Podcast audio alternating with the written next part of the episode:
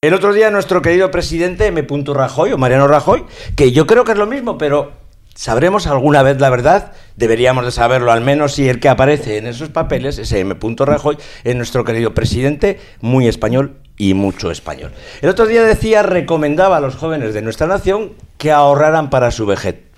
Bueno, todo el mundo se ha, se ha escandalizado porque lógicamente parece que las pensiones tiemblan. Claro que tiemblan, se han cargado la hucha de las pensiones, ¿cómo no van a temblar?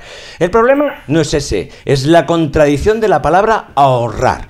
Nos dice que ahorremos. Hombre, si no estaría mal, a mí me gustaría ahorrar. Pero ¿cómo vamos a ahorrar si cada vez tenemos más recortes en, sanidad? Más recortes en enseñanza tenemos que pagar una. Y pretende además que paguemos todo, que paguemos la enseñanza, que paguemos la sanidad, porque lo mejor nos dicen que es privatizar. Entonces, claro, si tenemos que pagar todo eso, nos sube la luz, nos sube los impuestos, el IVA, ¿cómo cojones vamos a ahorrar si además nos recortan los sueldos? Hace poco asistimos a la no vergonzosa, a la muy vergonzosa, perdón, negociación de lo que supuestamente antes hubiera sido un convenio. Ahora no era un convenio, era un chantaje. Señores, o trabajan sin cobrar horas extras o se van a la puta calle. Así es como están las cosas.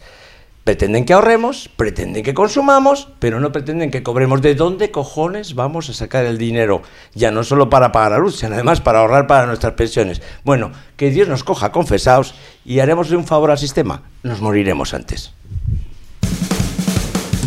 Amanece que no es poco, un podcast que tiene de todo. Tenemos un rincón muy criminal. Donde todas vienen despeinadas. La ciencia ocupa el bar y deja sitio a la historia. El misterio conduce un 600 y todas las leyes nos parecen pocas. Las opiniones a miles, como las cervezas, el cine y las recomendaciones. Todas las respuestas en Amañece, que no es poco. Un programa natural como la cocaína. Encuéntranos en amañece.es.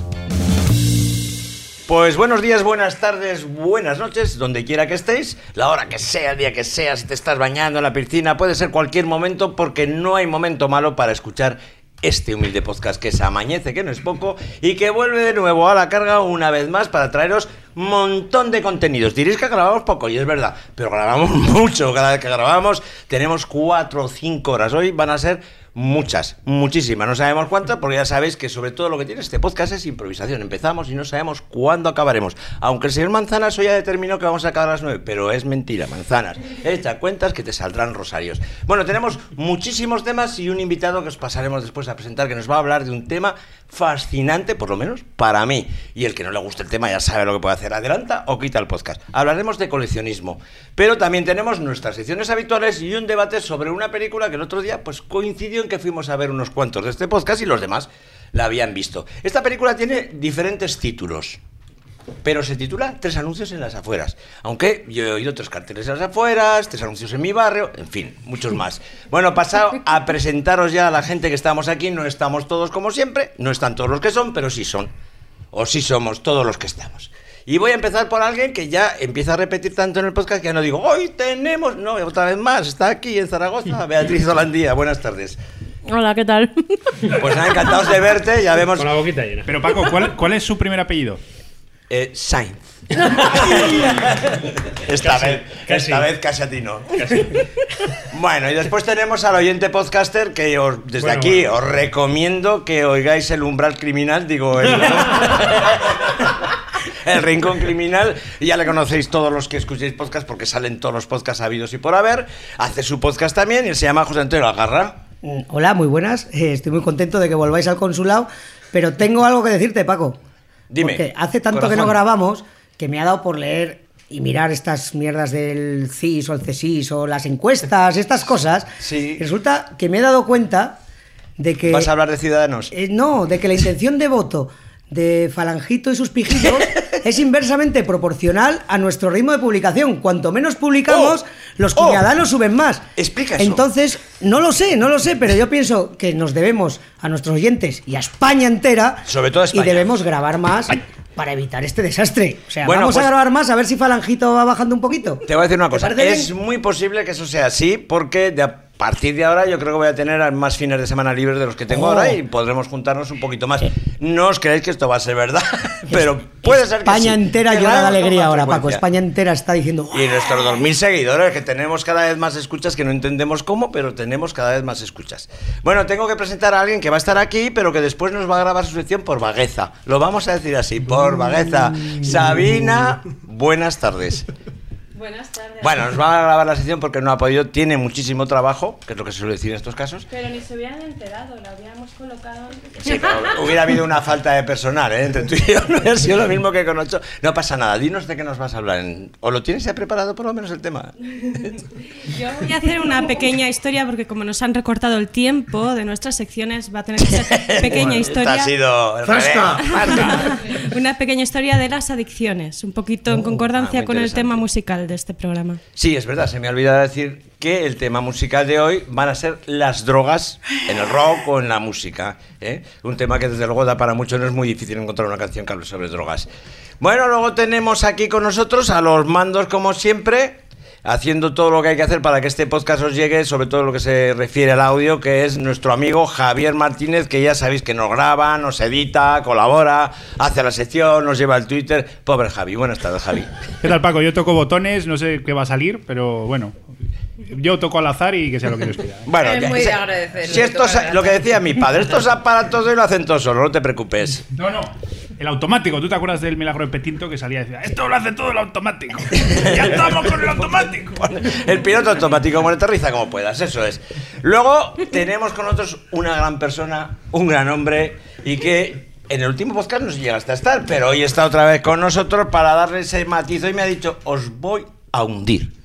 Él es Carlos Balbín. Buenas tardes, Carlos. No, hombre, a hundir, a hundir. Buenas tardes, Paco. Estoy un- este, el que estoy hundido soy yo. Soy yo. Porque, ¿Y eso? Pues porque aquí se os llena la boca con, con farangitos y con arrajois y, y quiero que el oyente y las oyentas, si se dice así, Oyentas, sí, está muy bien.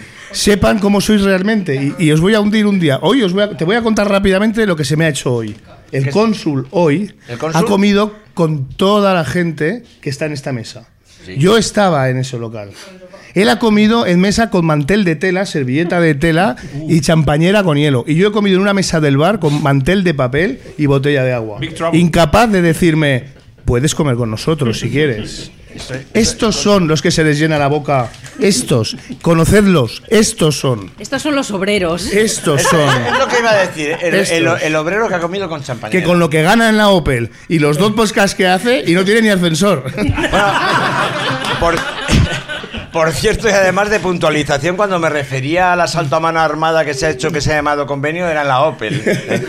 Entre otras cosas. Bueno, y nos falta Andrés, nos falta Pepa, y os comentaba que íbamos a tener un invitado hoy de excepción que nos va a hablar de un tema apasionante como es el coleccionismo.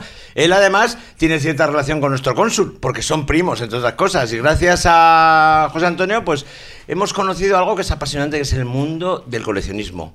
Él se llama Alejandro. Buenas tardes, Alejandro. Hola, buenas tardes. Soy Buenas el- tardes para nosotros. Buenas tardes, exacto. Soy el primo soso de. Sí, de que, nos ha contado en la comida que cuando era pequeño le decían, anda, aprende de tu primo que es pequeño pero muy espabilado. mi, mi propia madre. No me quiero imaginar el, el primo alegre de Jutsu. No sé cómo sería. No existe, no existe. Bueno, vamos a empezar con una entrevista. Bueno, no he sido presentado, no he sido presentado convenientemente. Ahí va, es verdad que nos No he sido decía, presentado ¿a de ninguna falta? manera. ¿A quién me falta? ¿A quién me falta? ¿Por qué eres un impresentable? Esto no ha Encima sido una- satura, es que no satura el una- micro. No ha sido una idea, pero con vosotros, el impredecible, el inmejorable, el impresentable, manzanas. Don Diego Manzanares, buenas tardes. Ahora sí, gracias. Buenas tardes. Y ahora ya podemos Eh, además dar parte al sumario y después Llevas hablamos media hora hablando, ya calla un poco, por favor. Da paso a, a las nuevas generaciones. Las nuevas generaciones hombre, jubílate. La verdad que estoy encantado de volver a grabar este nuestro, este nuestro inmejorable podcast. Aquí en el consulado nuevamente. Hacía mucho que ya no veníamos al consulado, ¿no? No habíamos estado en Mil Comics. La última vez habíamos grabado, creo, en casa de, Don Francisco. Ahí una, haciendo una comida del especial Cataluña donde había estado eh, Don Alberto. Don Alberto Facha, espera que Y la es que- anterior, la anterior en mi casa, ¿eh? Ah, es verdad, es anterior verdad. en casa es de. Javi, o sea que hacía mucho, mucho que no, que no veníamos al consulado y lo cual nos, nos agrada siempre porque estamos muy cómodos. Retomamos otra vez nuestro sitio inexcusable, que es este consulado, donde abrimos las ventanas y sale el sol siempre, aunque sean las 8 de la noche. Que sean las ocho Porque de la tarde. amanece, siempre amanece aquí. Y además es una casa muy deportiva porque siempre hay una cinta para correr. Eh, bueno, pues hay vaginas en lata, consoladores. Todo muy deportivo. Sí, sí, uno- unos artículos. Hay vaselina. Pero eso es para los pezones, porque se da, eh, justo se da en los pezones vaselina para salir a correr, no seas mal pensado. Entonces, Paco, ¿se puede decir que en casa Juchus eh, empieza a amanecer? Empieza a amanhecer. Empieza a. Empieza a. ¡Ahora lo cojo! ¡Ahora lo pillo! Y ya, ya podemos continuar. Bueno, pues no, que nos vas a presentar un poquito. Iba, iba- a hablar yo con Alejandro, me había olvidado de ti, pero ya que estás aquí, bueno, pues. Eh, ¿Qué tenemos hoy? Bueno, pues tenemos muchas cosas. Eh, tenemos Pásale la lista, pásale la escalética. tenemos, te- tenemos todo muy rico, muy bueno y muy fresco. Además. La Eh, merluza de primera. Ya Alejandro ya lo has presentado, Sí, que va a hablar de hablar coleccionismo. Eh, Javi, que va a hablar sobre la homeopatía, ¿verdad, Javi? Sobre la invención de la homeopatía. Ya es un tema que ya era hora llegar a este podcast. ¿eh? Es que no lo hemos Ya era traído hora que lo es- tratáramos. Es un gran hueco que nos hemos dejado, la verdad. Se lo dedico a Yaret Alright, por supuesto. Luego tendremos eh, también sección de nuestro de nuestro colaborador canario Daniel Roca. Desde una hora menos en Canarias nos va a hacer una sección, pues bueno, de las suyas, ¿no? De, de música. Una sección sobre música, cine, música clásica, banda sonora. Muy interesante y muy intensa. Bueno, Sabina ya ha hablado que va, mm, ya ha hablado que va, ha adelantado sobre su sección de las adicciones. Eh, queremos hacer un debate también, que también nos ha adelantado ya, sobre los tres anuncios en las afueras, o Eso tres es. carteles en Parque Goya, Parque o, Goya, Barrio Oliver. o- Tres carteles, tres, tres carteles eh, atacan de nuevo, creo que. exactamente, o tres adosados en Montecanal, lo que sea, bueno. Eh, luego tendremos audios, audios varios que no quiero adelantar por si alguno se raja, pero ya, irán- ya le iremos dando paso. Bueno, tenemos ¿eh? a Daniel Aragay, que nos, como siempre nos va a hablar Este, este podcast es como, como el Prusés, es una improvisación continua. Continua, ¿eh? continua. Mm, es un puede- referéndum, un referéndum del lo- 1-0. Nos lo, puede, nos lo puede cancelar el Tribunal Constitucional, la Audiencia Nacional. Podemos seguir adelante, nunca lo sabremos. Eh, Juchu creo que entrevistó a un grande, ¿no? A Luis Martínez Valles. Al amigo Luis, que sobre el libro que recomendé la última vez, pues mira, le he pillado al vuelo y lo he entrevistado. Y así, mira. ¿Cómo se llama su libro? en- Basado en hechos reales. ¿Cómo, ¿Pero el libro o, lo que, o la entrevista? La entrevista, la entrevista es un hecho real y el libro se llama Basado en hechos reales. Ah, de acuerdo. Y así de paso, mira, así me vengo aquí, me siento como pipas y os miro grabar. Y recordemos que Juchu tiene un podcast, que ya El lo has dicho, Criminal. creo, ¿no? El Umbral Criminal. Lo podéis encontrar en iTunes, en Evox y en Sons Podcast. La promoción. Buscad sobre todo el Umbral Criminal. Y David Tapia, a lo mejor se animaba también, ¿no? Igual se anima. Si se anima, nos hablará de una película que es Pepe Lemoco. Que recordemos, David Tapia hizo el cartel de Aragón Negro. Exacto. Y nos falta también que Andrés también nos va a mandar un audio hablándonos, como no, de este tema que para mí es preocupante a la vez que chispeante, como ya he dicho al principio, que son las pensiones. ¿De acuerdo? Pues y nada, hasta pues- aquí. ¿Y tú tienes sección? ¿Has traído Sí, algo? tengo sección, no- pero no voy a adelantar nada. Sorpresa. Mm, Exacto. ya se verá. bueno, pues ahora sí que puedo ya Proceda. Entrevistamos a Alejandro sobre el coleccionismo y vamos a ver un poco qué, qué es el coleccionismo realmente. Un coleccionis- el coleccionismo es todo. Se determina un coleccionista colecciona algo, colecciona todo. ¿Por qué empezaste a coleccionar? Yo concretamente empecé a coleccionar porque, mm, bueno, des- desde pequeño siempre me ha gustado pues completar colecciones de cromos, pero creo que no soy la única persona. Raro Ah, será claro. el niño que no ha querido completar una colección de cromos, que no ha, querido- eh, no ha querido completar una colección de muñecos, de lo que fuera. Es algo que es inherente y además nos lo van metiendo en la publicidad. Yo recuerdo anuncios de uno en uno, de tres en tres, tenerlos todos, Qué qué fácil es, de los Iron Boys, de cualquier cosa. Entonces te iban empujando a coleccionar. Es algo que nos acompaña como ser humano desde hace... Hay colecciones datadas desde hace más de 70.000 años de piedras, de todo, y que puede hacer cualquiera, desde cualquier país. Eh, ya sea rico, ya sea pobre, puedes coleccionar conchas que encuentres en la playa, puedes coleccionar cuadros, cualquier clase social puede apuntarse a este vicio, vamos a llamar. O esta Sí, eso afición. decir. ¿Cómo lo Sí. determinamos? ¿Manía, obsesión, necesidad? Eh, no, yo creo que es algo eh, que se puede convertir en obsesión, pero ya va a depender de la persona. Es decir, si Como tú todo, eres, ¿no? sí, sí, si tú eres una persona que tiendes a una obsesión compulsiva de comprar y empiezas a coleccionar algo, es fácil que caigas en la compra compulsiva de eso. Si eres fetichista, es fácil que si coleccionas algo tiendas a aumentar ese fetichismo. Eh, si eres obsesivo. Y si tienes el síndrome de Diógenes, coleccionas todo. Exacto. Si, eres, si tienes el sínd- eh, es un síndrome derivado también del coleccionismo, pero que no es inherente al coleccionismo. Es algo que se tiene, quieres eh, acumular y si empiezas a coleccionar algo, pues vas acumulando, acumulando. Normalmente la gente que tiene síndrome de Diógenes realmente colecciona mucha, o sea, colecciona, tiene mucha basura. Ten- O sea, esto- Teníamos, perdón que interrumpa, teníamos un amigo común que coleccionaba desde los tickets de, de bus hasta las botellas de whisky que se había bebido. ¿Sabes de Sí, hablamos, sí, no? sí, sí. O sea, eso es diógenes, eso no es coleccionismo. Ese tipo sí. no tiraba nada. Acumular no es coleccionar. Exacto. ¿eh? Acumular no Ya, es coleccionar. estábamos hablando en la comida de que hay muchos tipos de colecciones. ¿Qué es lo más raro en colección? Que podríamos determinar que haya gente que se colecciona eso y que sea algo muy raro. Sí, bueno, eh, hay colecciones, las más habituales que pueden ser la filatelia, que puede ser la numismática, etcétera. Bueno, están como muy La socialmente las de siempre.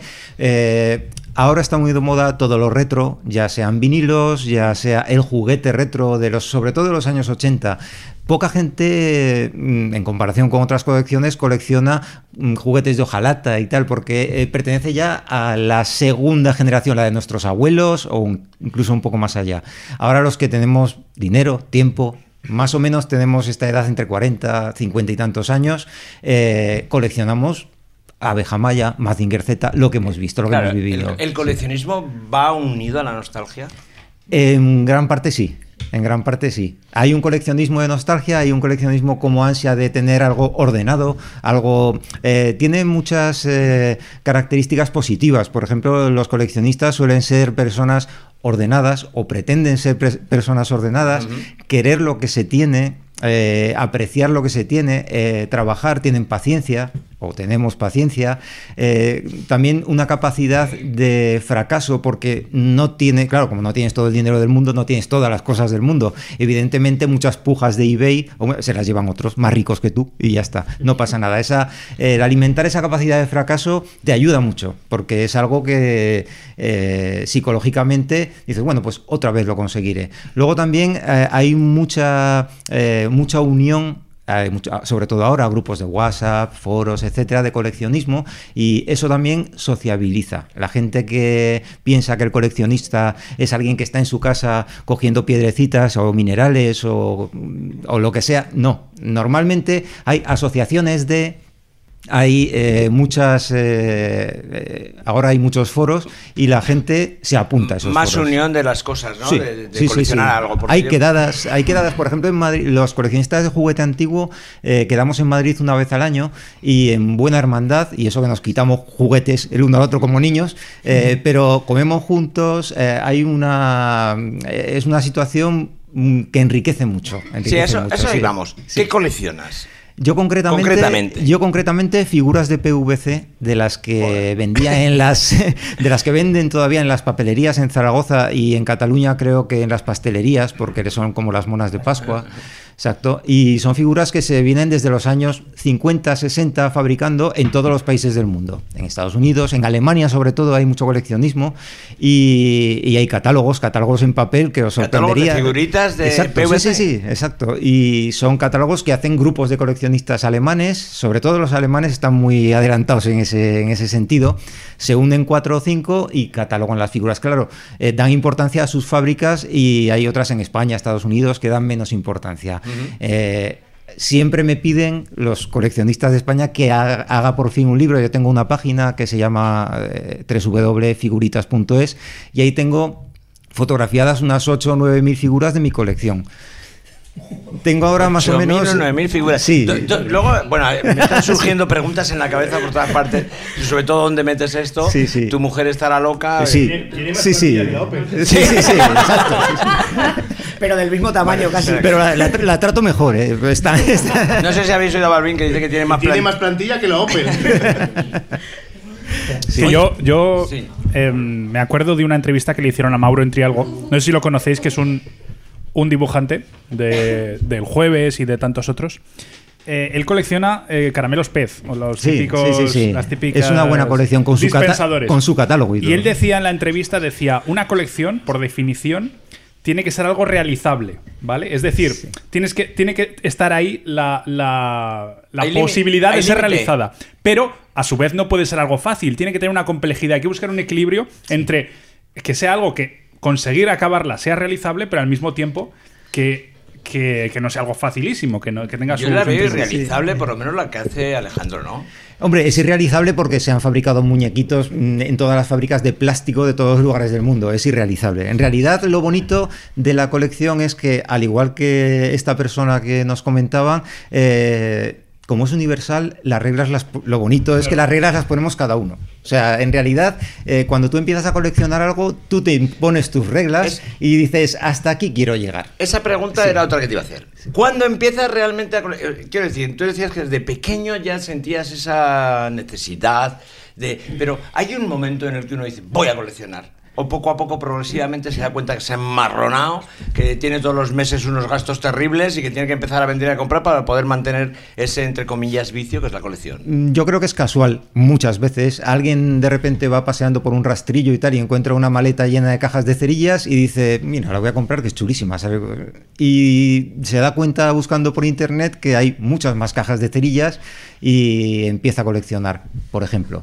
En mi caso, yo le compraba a mi hijo cuando era pequeño unas, estas figuritas que colecciono ahora y me di cuenta que colocadas una al lado de otra, mira, el libro de la selva, qué chulo. Uno, dos, tres, cuatro, hostia. Ah, pues falta la serpiente. Bajaba y buscaba la serpiente para que al final estuvieran los ocho personajes. Y de repente me di cuenta de que había en internet información de las familias completas de tal. Anda, pues también está Blancanieves, también está tal, y te vas metiendo. Casualmente O sea, vas a- como la droga. Sí, te, vas metiendo. Sí, sí, sí. Te la da un señor en el colegio. Esa es. y- Pues, pues snífate un fluvi de eso, ¿sabes? Sí. Y, y por, por hacernos una idea de- del coste que tiene esto, porque tiene un coste, indudablemente. Indudablemente, sí, Y sí. antes hablábamos, además, en la comida, hemos estado charlando sobre esto y so- sobre la necesidad de vender Claro. para poder comprar, ¿verdad?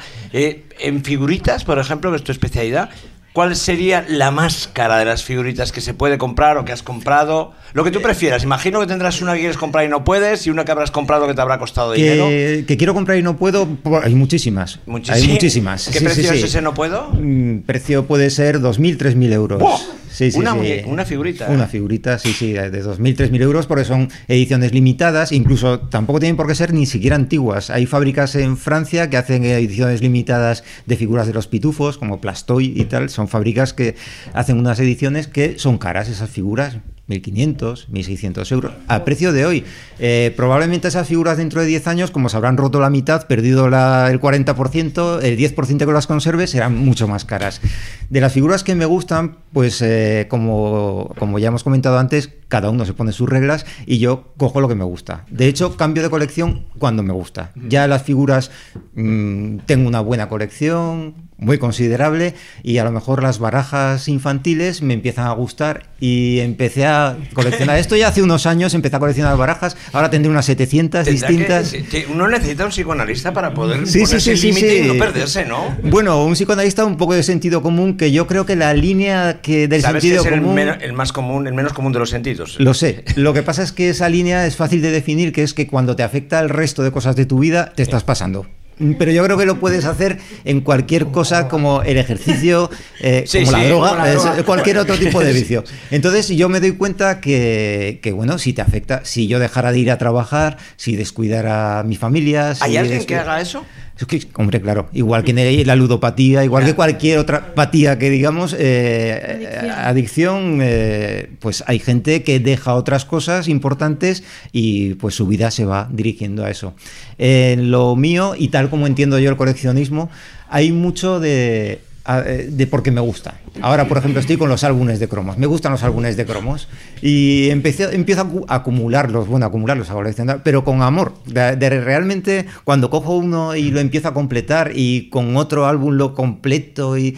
Digo, "Oh, qué chulo me ha quedado. O sea, es que apreciar Subidón, subidón, subidón. subidón, Pero, exacto. pero los álbumes eh, se compran ahora completados ya o como éramos críos compras el álbum y los sobrecitos y No, es álbum y sobrecitos. y es todavía más, existen de nuestros Hombre, eh, eh, sí, sí, sí. de los antiguos con De sus los sobrecitos antiguos. cerrados. Cerrados, sí, Madre sí, sí. mía. De hecho, hay otra colección que es de sobres, únicamente de sobres. de, Vacíos, cerrados, vacíos. Hay gente que ¿quién- colecciona quién- vacíos. hay ¿Quién ha, gente que- quién ha guardado 20 años esos sobres Sí, cerrados? eh, aparte de que siempre ha habido coleccionistas de todo, eh, tenemos siempre almacenes que casualmente han sido cerrados o olvidados en pueblos perdidos, en ciudades perdidas, en, eh, a las afueras de cualquier ciudad. Hay polígonos donde se ha fabricado. Ahora, Panini, por ejemplo, es una fábrica que todavía sigue funcionando, pero eh, había otras fábricas de cromos que, bueno, a lo mejor hay un almacén perdido, que hay un tesoro por ahí y estará, Dios sabe, en una Tesoro- caja. Un tesoro por- para los que lo quieren comprar, claro. para los que lo- por supuesto. La palabra sí. tesoro es mi tesoro. La palabra tesoro es tan subjetiva como eh, coleccionismo. Claro, es claro, decir, claro. tesoro para uno puede ser eh, cualquier cosa. sí, sí. A ver, que se nos Yo- acumulan las preguntas, Sabina, Yo con y respecto, luego a los, Carlos, sí. con respecto a los sobres, es cierto que tengo el recuerdo de que pequeña, de pequeña me embriagaba abrir uno de esos sobres y Sí, el sí, olor sí. que salía de ellos, que me imagino que Era era, el pegamento, la cola Sabina. adhesivo, pero La droga, era la debían droga. ser, debían ser muy conscientes de que los niños se medio colocaban con estos sobres. Entiendo que sean objeto de colección hoy en día.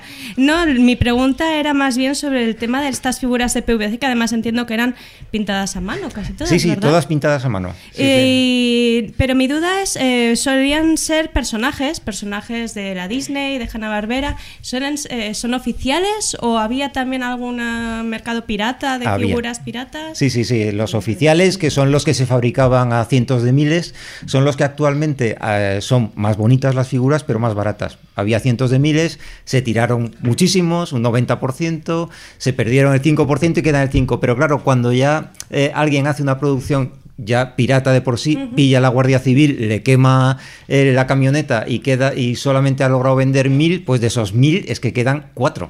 Cuatro, mal Y esos contados. valen Tienen. Y esos Vale. tienen muchísimo más valor. La belleza no es lo que valora la colección. En realidad, ni la belleza ni la perfección. Es la rareza lo que da el valor económico, de alguna forma. Sí, sí. A ver si, a ver si se hace la pregunta. Hay gente, hay gente que colecciona cosas, por ejemplo, del año 20 al 50. Sí. Y ahora hoy en día, yo por lo que veo desde fuera, ¿eh? por ejemplo, por decir algo, Barbie, pues cada año te saca la enfermera o la que sea. Sí. ¿Existe el coleccionismo fácil y el coleccionismo difícil? O sea, quiero decir, será mucho más difícil ponerte a coleccionar. eh, o sea, el, mercado, me Sí. refiero. Y está considerado coleccionismo también, el que yo vaya todos los años, también es Sí, coleccionismo. claro, es coleccionismo igual. El coleccionista de sellos que ha ido consiguiendo los sellos que quería, de los países que quería, eh, probablemente cuando salga una nueva serie en 2018 de sellos de Star Wars, por ejemplo, que han salido, eh, los comprará. Y seguirá comprando series. Yo sigo comprando las figuritas de Dora la Exploradora, de series modernas que siguen saliendo cada año y de personajes que incluso desconozco porque no he visto ese dibujo animado. Ni siquiera mi hijo, que ya se va haciendo mayor y no ve dibujos animados. Entonces lo compro porque sé, me meto en la página de Comansi y veo que han salido y las compro por mm, aumentar o Do- por completar la colección. Esa es la, la otra Sí. pregunta, sería ¿dónde, cómo y de qué forma se compran estas figuras, sobre todo las más raras? Porque Sí. imagino no será fácil de encontrar, ni estarán a la venta. ¿Cómo hacéis para encontrar estas cosas? Las raras suelen salir, eh, bueno, mm, con dinero se consigue todo, pero mm, normalmente yo lo que voy es a mercadillos, ciudades que visitas, ciudades que coincides, a lo mejor, pues está, tiene un mercadillo el sábado, pues haces por ir el sábado a ese mercadillo. Aquí en Zaragoza hay un rastro hermoso que todos los domingos tenemos y de donde sacamos gran parte de nuestro material. Pero lo sorprendente Sí. es que ese rastro que se abre a las 8 de la mañana, vosotros no vais al rastro como quien dice, vais anteriormente a las Sí. 4 de la mañana a un mega rastro, como le podíamos Sí, llevar? bueno, Cuatro, eh, cuatro de la mañana. Sí, 4 o 5 de la mañana. Hay gente que rastro va virtual. antes. Bueno, hay gente que no tiene el puesto y realmente se pone ahí a vender de no una manera, sitio, no tiene ¿no? pagado el sitio. Y bueno, eh, a los compradores nos da un poco igual. En realidad eh, se ponen alrededor de donde no molestan al resto y, y finalmente eh, cumplen con la misión de ellos consiguen el poco dinero que, les que dais. les damos, exacto, y nosotros conseguimos el material que no podemos ir a buscar. Nosotros no podemos ir a una casa abandonada y coger todo lo que hay. Entonces, bueno, de alguna manera eh, es la forma de conseguirlo mm, no virtual, pero claro, está internet. Y sobre todo está el contacto. En realidad, cuando entras en un foro, en un grupo de coleccionistas, ahí está, a mí me falta esto, yo tengo esto, y ten, no ten, lo que hacíamos de pequeños. Todos, porque yo creo que todos hemos pasado por ese ten, no Mm, ten, y, ten, sí. y lo seguimos haciendo con 50 años, pues bueno, lo seguimos haciendo porque es la única manera de, de conseguirlo. Esto no es comprable. Las figuras, normalmente las de cada año, por ejemplo, los pitufos, que es una colección muy chula, que desde los 60 se fabrican en Alemania los legales y en otros sitios los menos legales. eh, cada año sacan 8 o 10 y los esperamos cada enero los coleccionistas para, para, venga, este año son las Olimpiadas, estos son los pitufos, no sé qué, y cada año los retiran con ese mismo PVC eh, hacen los nuevos pitufos del año siguiente. Es decir, que las si se vende poco, se destruye. Eh, entonces eh, cogen valor. Entonces, Esos que se venden valor. poco, que no tiene que ver con su belleza y bueno, es un mundo interesante. ¿Existe, Alejandro, alguna, alguna figura que tú no hayas podido conseguir y que por alguna razón nosotros en Amañece podamos hacer un llamamiento a nuestros seguidores, ya los aquí presentes, para que tú puedas conseguirla? Eh, si es que tampoco tengo pasión, o sea, tengo pasión, tengo amor a mi, a mi colección, pero no siento una necesidad. de- y eso que hay. Que lo sabrá, que lo sabrá entre tus conocidos y tus seguro. Sí, seguro, que matarían a cualquiera. sí, sí. Pero bueno, eso depende de la personalidad de cada uno, es lo que marca el estilo de colección que tiene. Igual que el estilo de vida, igual que. O sea, coleccionar al final, bueno, es una faceta que hemos pasado todos, de, sobre todo de críos, y que luego hay. Eh, un cuarto de la población de España y un tercio de la población de Estados Unidos Joder. que coleccionan algo. Esto lo he leído. Lo que sea. Eh, Sí, y, y me ha sorprendido porque pensaba que era menos, pero el que a lo mejor no colecciona, pues la, una señora colecciona dedales o Sí, cualquier, o- oye, cualquier yo- cosilla, yo botellitas tenía- pequeñas. eh, Yo tenía una tía que coleccionaba azucarillos. Azucarillos, De todos sí, los bares sí. que iba. Y antes me decías que es muy usual. Es usual, es muy usual porque además la glucofilia, que se llama La así, glucofilia. es un coleccionismo muy chulo y muy fácil de hacer porque es gratis. Es decir, Sí, es muy fácil ayudar te llevas uno. No sé si llaman glubiófilo, como sea, eh, son los coleccionistas de este tipo de, de artículos. Tú vas viajando por ahí y es muy fácil, anda, acordarte de él y se lo voy a regalar, como no te cuesta nada. Malo será el que coleccione dedales y te tengas que gastar 10 euros en un dedal porque estás en. Entonces, bueno, eso la gente no lo entiende muy bien, sí, sí. ¿Y cuál es la pieza que tienes de la que estás más orgulloso o la que te costó más conseguir? Pues o la que más te gusta, tu favorita. Mm, hay una que le tengo mucho cariño que es el perro de los Fraggle Rock. Es un perro. No me extraña, un perrito- ese- perro mola. Es Eh. Están todos deseando empezar la colección ya. Sí, sí, sí, sí. Ese es por el que más pagué, eh, que eran 200 euros. Eh, en cuanto al dinero, eh, para conseguir el dinero, lo mejor, yo lo que aconsejo, eh, si tienes mucho dinero no tienes problema, pero si eres como yo, que eres un España es obrero... difícil tener mucho dinero. Bueno, pero alguno habrá. Sí, alguno hay, claro. porque está Y los que lo cogen todo. Eso es. Entonces, eh, yo lo que hago es, sobre todo, comprar, vender, cambiar. O sea, al final eh, supone trabajo, supone eh, hacer la foto, colgarla en eBay, ir a correos, eh, discutir con la persona que te lo compra, para tal. Pero eh, de alguna manera es la única forma de que esos 200 euros no salgan de la, del dinero. ¿no? Sí, Con tus sí, compras E, e imagino no, no me he gastado un euro. Que buscar tiendas raras donde se mantienen cosas viejas, Sí. almacenes Sí, y sí. que van a derruir o a tirar, ¿no? A Eso, eso- también es una búsqueda, ¿no? A eso te ayuda un poco la casualidad. Eh, la casualidad que hace que la vida sea chula eh, es la que, la que, te, verdad, ayu- la que te ayuda que, por ejemplo, un com- una pequeña anécdota, un compañero nuestro pasó por una tienda y vio que había en el sótano una figura de Don Pimpón, el compañero de Spinete, y supuso que por ahí abajo había algo más. Esa tienda no estaba ni siquiera en Zaragoza, estaba en, Aranda de Duero. Bueno, pues lejos, cinco amigos, cogimos un coche, fuimos hasta allí, a riesgo de que no hubiera nada. o, eh, pero bueno, de alguna forma lo. Y soñando que habría también. Soñando, claro. Lo chulo fue el viaje, aunque no hubiera habido nada. El, el ir al viaje con esa ilusión. "¿Y si nos encontramos? El, ¿Y si está?". el volver cantando las canciones de Mazinger Z y de tal. Eso es, eso, eso es impagable. De, de verdad que sí. Sí, sí, sí, sí, eso es impagable. Y otra pequeña anécdota en cuanto al perro de los Fragel, se perdió, eh, o sea, me- sí, ahí Lo tenemos localizado en tu Eso es. web. Me lo enviaron de un coleccionista que lo tenía en Dinamarca. Y bueno, se lo compré y se perdió en el aeropuerto Oh. durante una semana, dos semanas, tres semanas. Y claro, él tenía su número de seguimiento que me dio. Él no tenía la culpa de que se hubiera Ah, perdido. sí, bueno, yo lo- ya lo daba por perdido. A los dos o tres meses vino. Alguien en el aeropuerto era una- un sobrecito pequeño y estaría entre una caja y otra que moviéndolo y alguien diría, pues esta mierda que es. Y, y- y casualmente lo volvió a poner en la bandeja de a enviar y eso ocurrió dos o tres meses que yo ya lo daba por perdido. Por eso también me, esa ilusión de que la vida te da esos regalos casuales que tú parece que no los hayas pagado tú. Que, y- pero bueno, te los da ahí, sí, sí.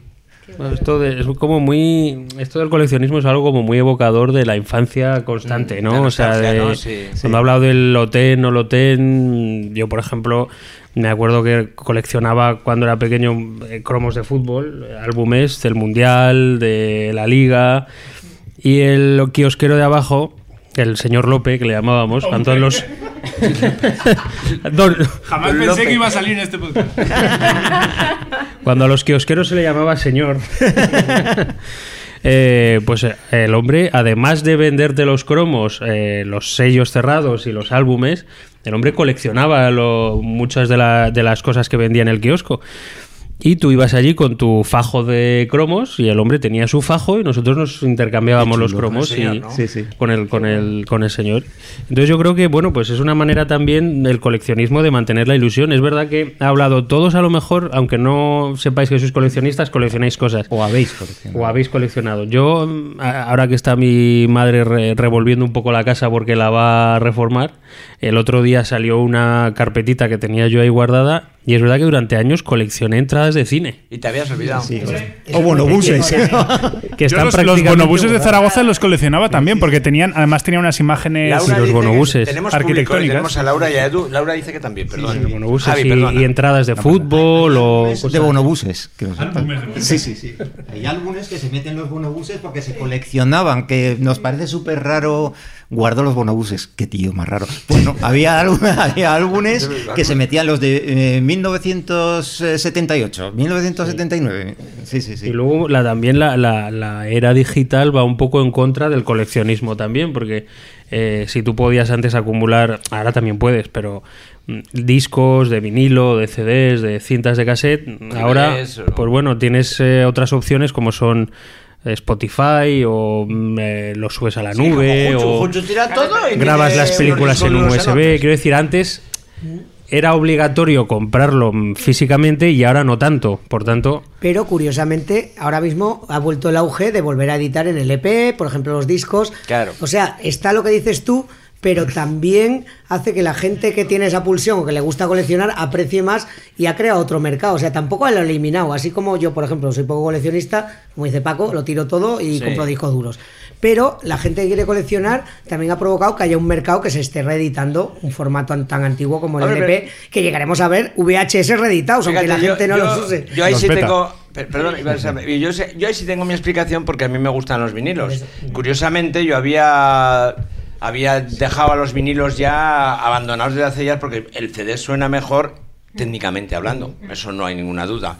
Pero bueno, mi hija apareció una vez con un tocadiscos. Mira, papá. Y yo, anda la leche, vinilo, pero esto es viejo ya, ¿no, hija?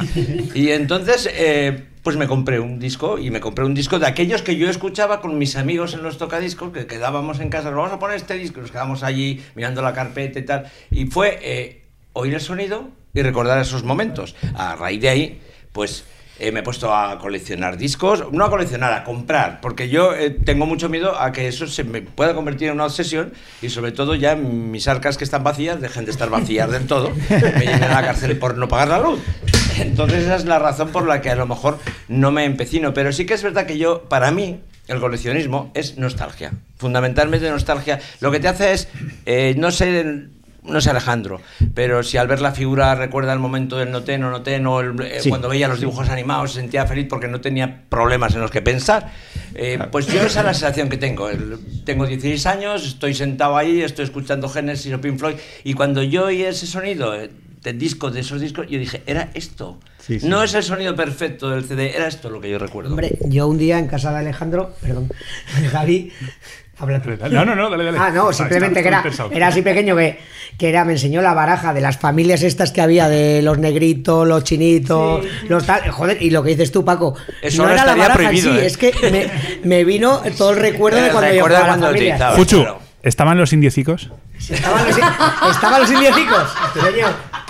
Paco, no, no estoy de acuerdo en que tenga que evocar a la nostalgia. Yo no tengo, digo para mí, eh, sí. Pues para mí no. Yo tengo una colección particular que es que colecciono eh, folletos de chamanes. Eh, ¿Sabéis estos folletos que, que solucionan todos los problemas del amor y tal? Javi, pero dime lo que de vez en cuando me meten uno en el buzón. Y Claro, Sí, pues tú, la gente me los guarda, la gente me los guarda y me, y me los trae. Es un poco difícil, eh, nuevamente es una, una colección difícil, pero bueno, aquí quien esté libre de pecado que tira la primera piedra. Mi mujer, mi mujer ahora colecciona pañuelos de porteo, que son, pues bueno, pues unas- unos fulares con los que por- porteas a tu bebé y puedes llevarlos. Sí, sí, porteas al bebé. Sabina, por ejemplo, colecciona figuras Funko Pop, todas las conocemos, ¿no? No es Habla- háblanos, Sabina. de- Y quiero saber la opinión de Andrés de estas, de, perdón, Andrés, de No Alejandro de estas figuras. De las figuras Funko, por ejemplo. Sí, sí, esto es muy curioso porque Fun- tanto Funko como Lego como alguna otra Playmobil se está apuntando al tema, eh, cuando ven que, bueno, esto hace años, cuando ven que empiezan a bajar en ventas, invierten en licencias. Funko empieza a decir, bueno, yo me gasto pasta y le pago a Marvel, a Harry Potter y a quien haga falta para vender, porque voy a vender mucho merchandising. Y Lego, que vendía figuritas y se montaba tranquilamente, tu casita, tu cochecito, de repente se da cuenta de que comprar la licencia de Star Wars, que le habrá costado un dineral, pero gana otro dineral más gordo. Entonces, Funko, aparte de ser figuras simpáticas, ahora... sim- yo he dicho simpáticas que no tiene nada que ver. Es que las odia, pero a Sabina las odia. Sí, sí. Son simpáticas o por lo menos curiosas. Eh, lo que han tenido un poco el acierto es de comprar licencias y decir eh, está desde Bon Jovi hasta o sea cualquier cualquier figura Perdona, perdona, Sí, sí. ¿está Bon Jovi? Yo creo yo creo que está La figura, la figura. Está- vale. La figura, está la figura, ¿eh? Ya sabes lo que me tienes que regalar. sí sí sí Eso sí, una indirecta. Y también hay figuras eh, que valen un dineral porque fabri- son tan listos, es tan listo que para algún encuentro de, eh, de Star Wars que hay en Estados Unidos fabrica un Chihuahua y eh, fabrica solo 300 numerados. Entonces esa figura vale un dineral, el que va a ese... Además, una de cada tantas cajas tiene un cambio mínimo, no me acuerdo cómo las llaman los coleccionistas, que son como las cartas Magic en su día, con las cartas sí, raras y infrecuentes, etc. Sí, eso para que veáis que siempre se, se dirigen muchas cosas al mercado del coleccionista, a todos los coleccionistas que llevamos dentro, todo el mundo. Sí, claro, es muy recomendable comprar una muñeca de esta, un muñeco de estos y guardarlo 20 años en la caja original, imagino, ¿no? Si te apetece, sí. sí, eso. Oye, como ya no tenemos mucho más tiempo, hemos decidido hacer las, las secciones breves, que breves Sí. para nosotros son 20 minutos. Vamos a hacer una última pregunta. Venga. ¿Cómo ser coleccionista? Recomendaciones para no volverse loco en el intento. Recomendaciones para un coleccionista que quiera empezar en, de todo tipo de recomendaciones. ¿Qué se debe hacer? ¿Qué no se debe hacer? ¿Cómo mantener la economía comprando y vendiendo?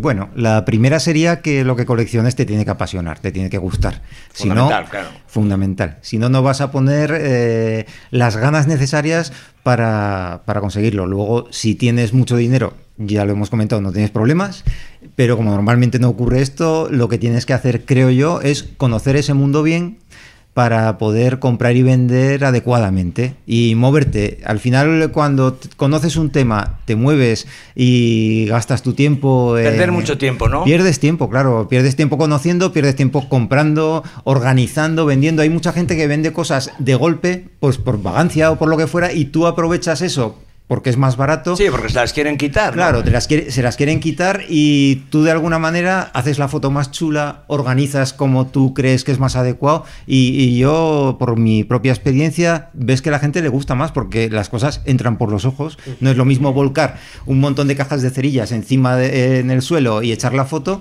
aunque sean 100, que coger las que son de un mismo tema y ponerlas así en fílica, que parece más chulo, y puedes vender 10 veces eso y te, y te costeas la colección. Yo aconsejo a la gente, sobre todo también, que no se mate la cabeza y que aprenda a frustrarse. O sea, es un aprendizaje duro, pero es inevitable porque te van a ganar muchas pujas, no vas a tener lo que quieres cuando quieres, sino que, mm, bueno, paciencia, querer tu colección y sobre todo coleccionar aquello que te guste. Paciencia e información sería el resumen, ¿no? Y sobre todo Sí. no obsesionarse con las cosas, ¿no? Exacto. Yo ya iba a hacer, iba a hacer una pregunta más, porque eso sí que me ha... Siempre es algo que me he preguntado cuando se habla de coleccionismo, porque hay gente que tiene un montón de cosas. Luego las miras, las ves, las Sí. las tienes colocadas, las tienes en- metidas en un, en Yo- un armario. Sí, en mi caso personal es, eh, yo hice una web, mm, la que os he comentado antes, eh, simplemente... Vuelve a repetirla por si acaso Sí, www.figuritas.es. Bien fácil. Eso es en catálogo de figuras, ahí se pueden ver eh, la mitad de la colección, porque por vagancia un poco no las subo. Pero sí que yo hice la web un poco, aunque tengo fotografiadas todas en el ordenador, para de alguna manera tener mi propio museo. Ah. De esta forma, eh, también la web se muestra al mundo y puede que sea la colección, esto dicho por todos los coleccionistas de este tipo. la Que no lo digo yo, que es decir, que Eso esto es, no no lo digo yo. pero es la colección mayor del mundo eh, mostrada. Puede que haya alguien en Arkansas que tenga un local lleno de figuritas, que Dios sabe cuántas tendrá, pero desde luego no las muestra. Ya. Esta es la mayor y la considera mucha gente como, pues desde Australia, Francia, desde cualquier sitio, lo considera como una especie pues de Biblia. Ahí Ah. coge y dice, bueno, pues si la tiene Alex, pues eh, esta será la colección. ¿Y, y en tu casa dónde están? Eh, mi casa está en el trastero. en el No digas dónde vives, no sea que vayas. Exacto. ¿De sí, vez en sí. cuando tienes la necesidad de mirarlas, ponerlas, juntarlas? ¿Lo haces habitualmente o ya no? No, la, la verdad es que como de vez en cuando la gente me pide, tengo muchas repetidas, sí que me toca bajar al trastero a buscar, anda, mira, pues me han pedido Marcelino, pan y vino, a ver no sé qué, no sé cuántas, o Don Quijote, o la abeja maya, y sí que revolviendo las bolsas, sí que sientes ese regustillo, anda, mira, cuando conseguí esto tal cual. Pero en general, mm, cuando te da en la cabeza por eh, revisitarla, bueno, como tengo las fotos, mm, hay veces que voy avanzando página y digo, "Ay, mira qué chula, mira qué tal, sea, es, es simplemente por, por pasión. Sí, sí. Oye, muchas gracias por estar aquí con De nosotros. Hemos comido juntos, ha pasado el día con nosotros. y... Yo no he comido con él. No, porque no te ha dejado el obrero. El obrero. Puchu que dice que el único obrero de este podcast es él, no ha dejado comer a- con nosotros al pobre Balvin. Muy bien. Que muchas gracias por estar aquí con nosotros. Es un tema apasionante, del cual Sí, podríamos sí, hablar sí. mucho largo y extendido. Sí, sí. Y además pero es- ya sabes que ahora, porque lo decimos nosotros, el tiempo está limitado. Sie- Siempre, siempre es bueno conocer a un familiar, eh, al primo inteligente primo. de la familia. que además tiene pelo y. bueno, el primo guay de la familia. Te invitamos a que te quedes con nosotros y participes Gracias. en el podcast que todavía nos queda largo y tendido y nos vamos a ir con... Oye, por cierto, ¿te has preparado una canción sobre las drogas? Yo. ¿Quieres? Sí, claro. si me lo hubierais dicho, sí, pero no. ¿No te has preparado? No. ¿Se te ocurre alguna rápido que luego la buscaríamos y la subiríamos? Eh, no, rápida. ¿Y te has preparado Bueno, drogas para cantar? Pues dejamos ahí esa, esa posible, ese posible tema para otro rato. Y Javi, interacciones. Ay, Sabina, ¿qué decir, decir? Perdón. tenemos la canción de Laura, que sería un buen momento para colarla aquí, La- ya que Alejandro no tiene canción. ¿Laura? Ah, Laura, Laura. Laura, Laura está en el baño, se ha ido con una tarjeta Laura de crédito, no está- un billete de 10 euros. Empezamos a tener Laura momen- no está, momentos Laura frustrantes como la colección. No hay canción, por- no hay canción de Alejandro, no está Laura. Javi, las interacciones. Va a ir muy rápido, no tenemos gran cosa. Eh, Hay un correo en Amañece. Pues no lo voy a leer. O sea, tú sácalo si quieres, yo, porque yo no lo lo tengo. tengo yo. Bueno, eh, por Twitter, recordad que podéis, eh, todos los que queráis interactuar con nosotros, podéis hacerlo a través de amañece.es. Ahí tenéis un acceso a nuestro correo, a nuestro Twitter y a nuestro, a nuestro Facebook. Nos dice desde Twitter Chus Casca que dice: Amañece que no es poco, sois geniales y me encantan vuestras tertulias. No iba a hacer comentarios de cosas que al fin y al cabo son detallitos, pero me ha llamado la atención que al hablar de lenguas de España no mencionaréis el aragonés. Que hablamos, recordad que hablamos del debate de, de Cataluña. El aragonés no existe. Eso digo yo. ¿O existe? Yo para mí no. no. Yo, pa- yo para mí ¿No no. faláis aragonés? Pero, es la fabla de toda la vida. ¿Por qué es ahora aragonés? Es la fabla. Es, es la fabla, es la fabla. Está más localizada. Yo que la fabla, creo que la fabla está localizada. Sí que habrá un idioma que en Aragón se hable o varios Es- además está el que están sotano. Exacto. Pero como como idioma aragonés de toda la región o toda la autonomía, yo creo que no existe. Para mí no. Bueno, pero, pero Existe oficializado un aragonés, yo lo estudié además en la universidad, que junta un poco vocabulario de aquella edad, de, de todo el Claro. territorio aragonés, de Teruel, con lo que se habla Sí, en pero eso es que prefabricado, eso ¿no? está un poquito. ver, Hombre, Balvin también nos puede contar de tu zona, también se habla que es, es aragonés también, al fin y al cabo. Bueno, Su zona se habla el, Díselo chapurreado. a los catalanes. Ya, sí, pero el chapurreado, te quiero decir que en Aragón hay muchas lenguas, pero una lengua como aragonés yo creo que Por no- cierto, no un saludo No, a se Chu. bueno, pero existen lenguas, quiero decir, Sí, no hace sí, falta sí, que sea sí, representativo sí. de Correcto. Claro, Correcto. Claro, diferentes lenguas. tipos de lenguas Lo sí que que no las hay hay. aragonés normalizado, pero hay muchas lenguas en Aragón. sí. Bueno, es que las lengu- estas lenguas, eh, pues como esto, como el leonés y tal, desgraciadamente se pierden porque no, es, no están oficializadas precisamente. Sí, sí, sí, Entonces, claro. bueno, pues se pierden, cosa que yo creo que es un error, porque es, a- a- es cultura. y Claro, es todo que sea riqueza. cultura debería de Correcto, correcto, cuidarse. sí, sí. Bueno, pues ya Sí, este, este, este hombre en el Pirineo que está rescatando una lengua que hablan sus abuelos, me, me quiere sonar, y está re- re- recauda palabras del Pirineo. ¿No os acordáis? ¿No habéis visto esta entrevista? Bueno, ya, ya lo traeremos algún día. Al Pirineo. Sí, muy interesante. No, no, que es que Yo, mis abuelos maternos son del Pirineo, mi abuelo vive con 95 años, que está estupendo. Y habla, habla en Fabla, en aragones de Loarres, él es de Loarre. Qué bueno. Y eh, cuando estaba estudiando precisamente aragonés, se trataba de hablar con él y mi abuela, que entonces vivía, nos callaba y decía que eso era hablar fiero, que es feo en aragonés. Ah, Y, y se- y le callaba porque era como hablar mal.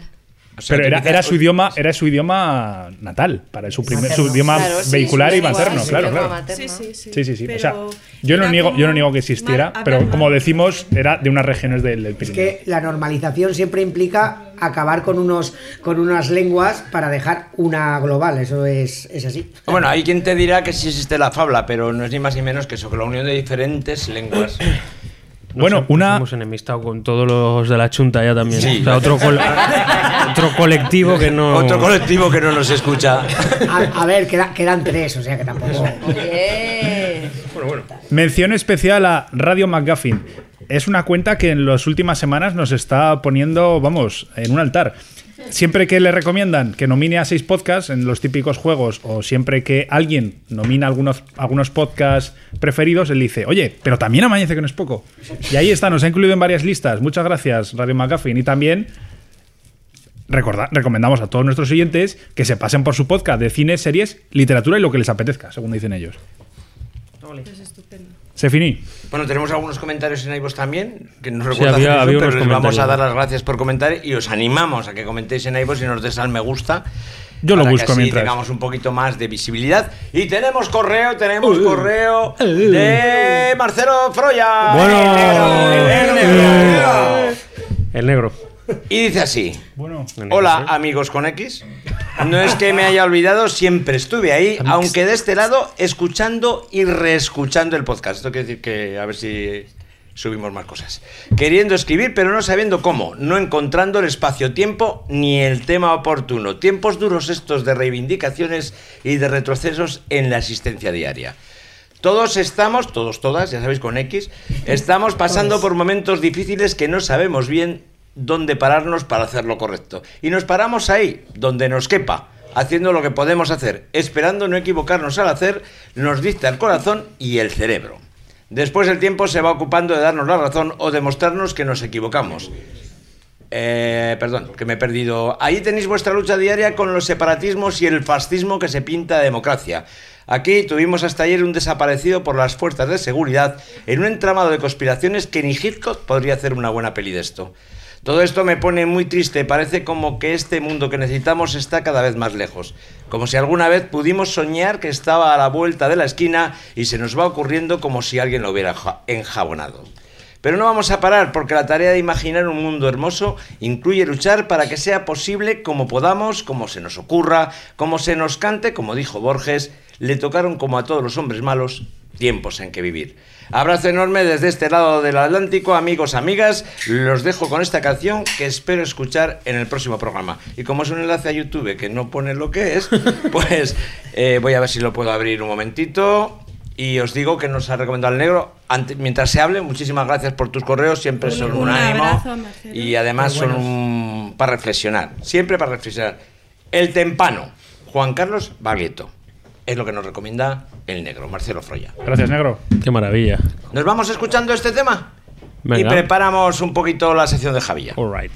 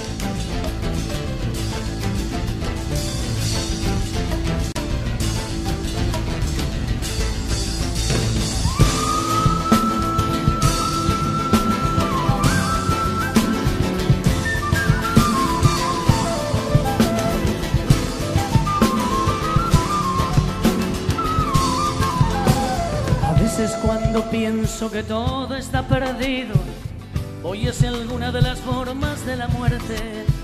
Me pego un tiro con una palabra que alguna vez me fue tan transparente.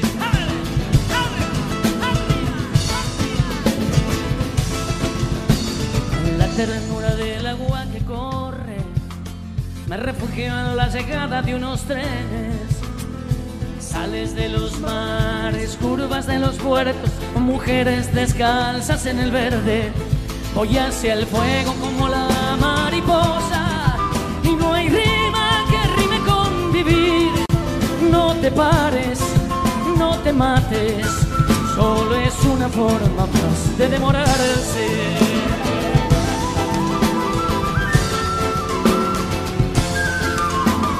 Las tardes tranquilas cuando extraño todo, pienso que todo no es lo que perdí.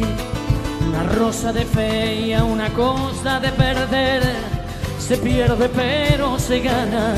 La lucha es de igual igual contra uno mismo y eso es ganarla.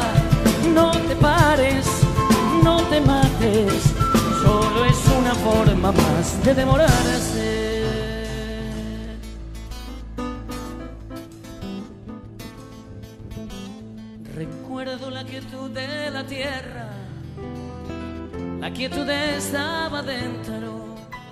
Se cree más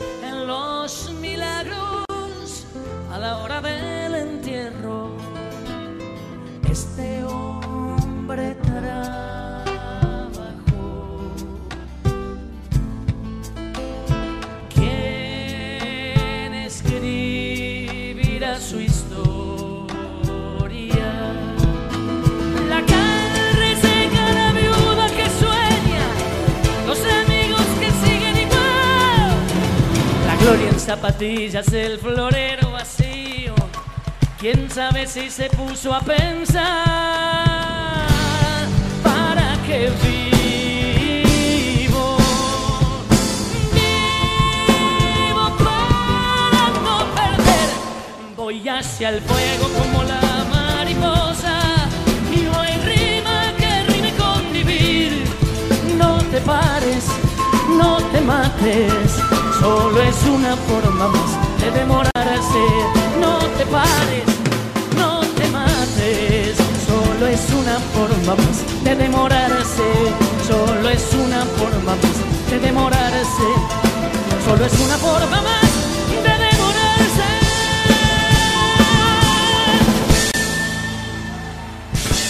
Bueno, después de escuchar el coñazo de Marcelo Froya, no, es broma.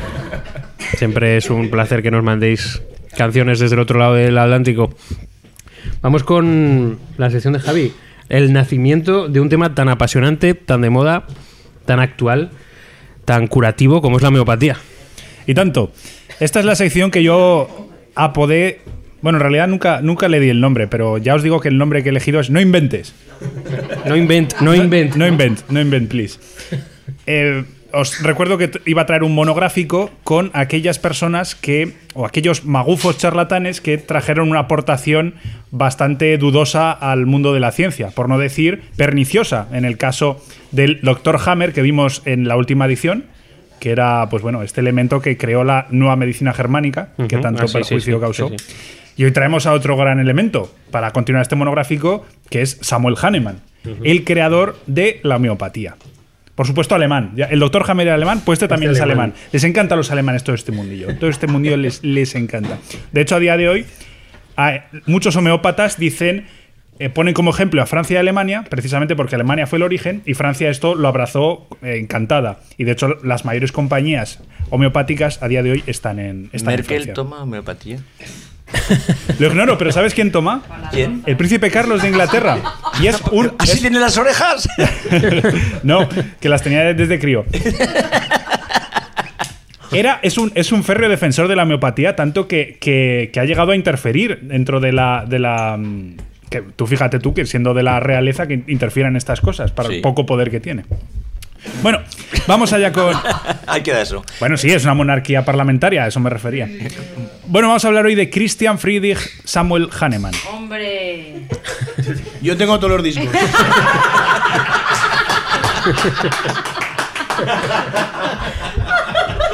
Y Alejandro las figuritas.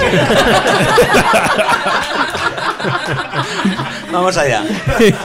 Y van a sacar un Funko también. Está bien, está bien que en el capítulo de las drogas nos hayamos, nos hayamos inspirado previamente, pero para sacar esta. Estamos inspiradísimos. Estamos aquí en un submarino en el propio. Bueno, nació en Meissen, Meissen, creo que se pronuncia, en Sajonia, Alemania, por supuesto, un 10 de abril de 1755.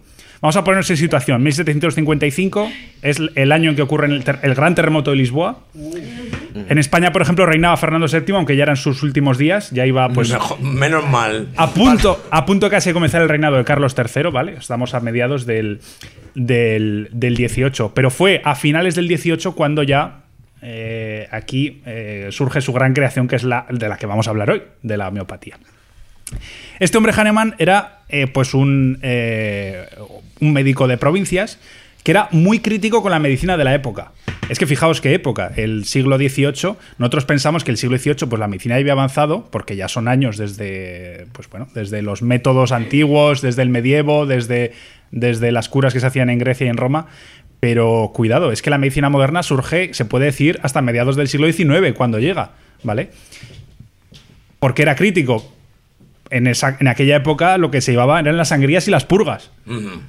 Que, Hombre, que a no día fuera de crítico era tonto, sí, claro. Sí, no sé si conocéis porque de- eh, tuvieron muchísimo, muchísimo éxito en aquella época las llamadas, la teoría de, la- de los cuatro humores, creo que se llamaba. Que cada paciente tenía cuatro humores eh, que de distintos, eh, podríamos decirlo, distintas propiedades. ¿Vale? El sanguíneo, el colérico, el melancólico. En otras palabras, tú secretabas ciertos tipos de líquidos y los médicos te decían que tenías que igualarlos. Por ejemplo, si eh, si tenías mocos, pues eso era síntoma que estabas perdiendo ciertos humores, tenías que equilibrarlos del otro, por ejemplo. O que si echabas sangre por la boca, uy, uy, uy, esto. te- y por supuesto te quitaban sangre. Te y- quitaban sangre, sí, Al final Era era, mejor. horrible para el sangre. paciente. El paciente tenía, tenía al fin que vivir una doble, un doble castigo, uno por la enfermedad y otro por las, por las curas, que venía el matasanos y te arreglaba que para qué. Entonces él. Hahnemann dijo que esto, pues por supuesto, malograba al paciente, incluso se negó a, la, práctica de la medicina al ver, dijo, dijo, yo esto me parece inmoral, ¿vale? Y bueno, eh, él se puso, se puso a estudiar y sobre todo quiero poneros en situación. Ya hemos visto cuál es la época, pero finales del siglo XVIII, en 1796 en Inglaterra, un médico de pueblo, un médico con todas las palabras, porque es una persona que, que merece estar en los libros de en los libros de historia y en todas las enciclopedias científicas, llamado Edward Jenner, observa que en su pueblo, porque esto es un médico de pueblo, que las recolectoras de leche que estaban por la ciudad contraían a través de las vacas una variedad de la viruela, que se llamaba la, pues, la viruela bovina. Que las inmunizaba. Totalmente. Eh, veían que las mujeres que contraían esta viruela bovina luego no contraían viruela de la de verdad, la de que mata. Y los, y los efectos de esta viruela bovina pues no eran muy, no eran muy perniciosos. Así que este hombre inventó las vacunas y fue, digamos que luego eh, eh, Pasteur también las, las perfeccionó, pero digamos que, que aquí eh, el creador fue él. Y este, fijaos que también tiene un poco de germen, y ahora voy a explicar por qué, en la, en la invención de la homeopatía. Aunque, claro, las vacunas han se a día de hoy son una de las grandes, uno de los grandes inventos científicos, y la homeopatía quedó como lo que es, pues una charlatanería que sigue a día de hoy vendiéndose en cualquier, en cualquier farmacia.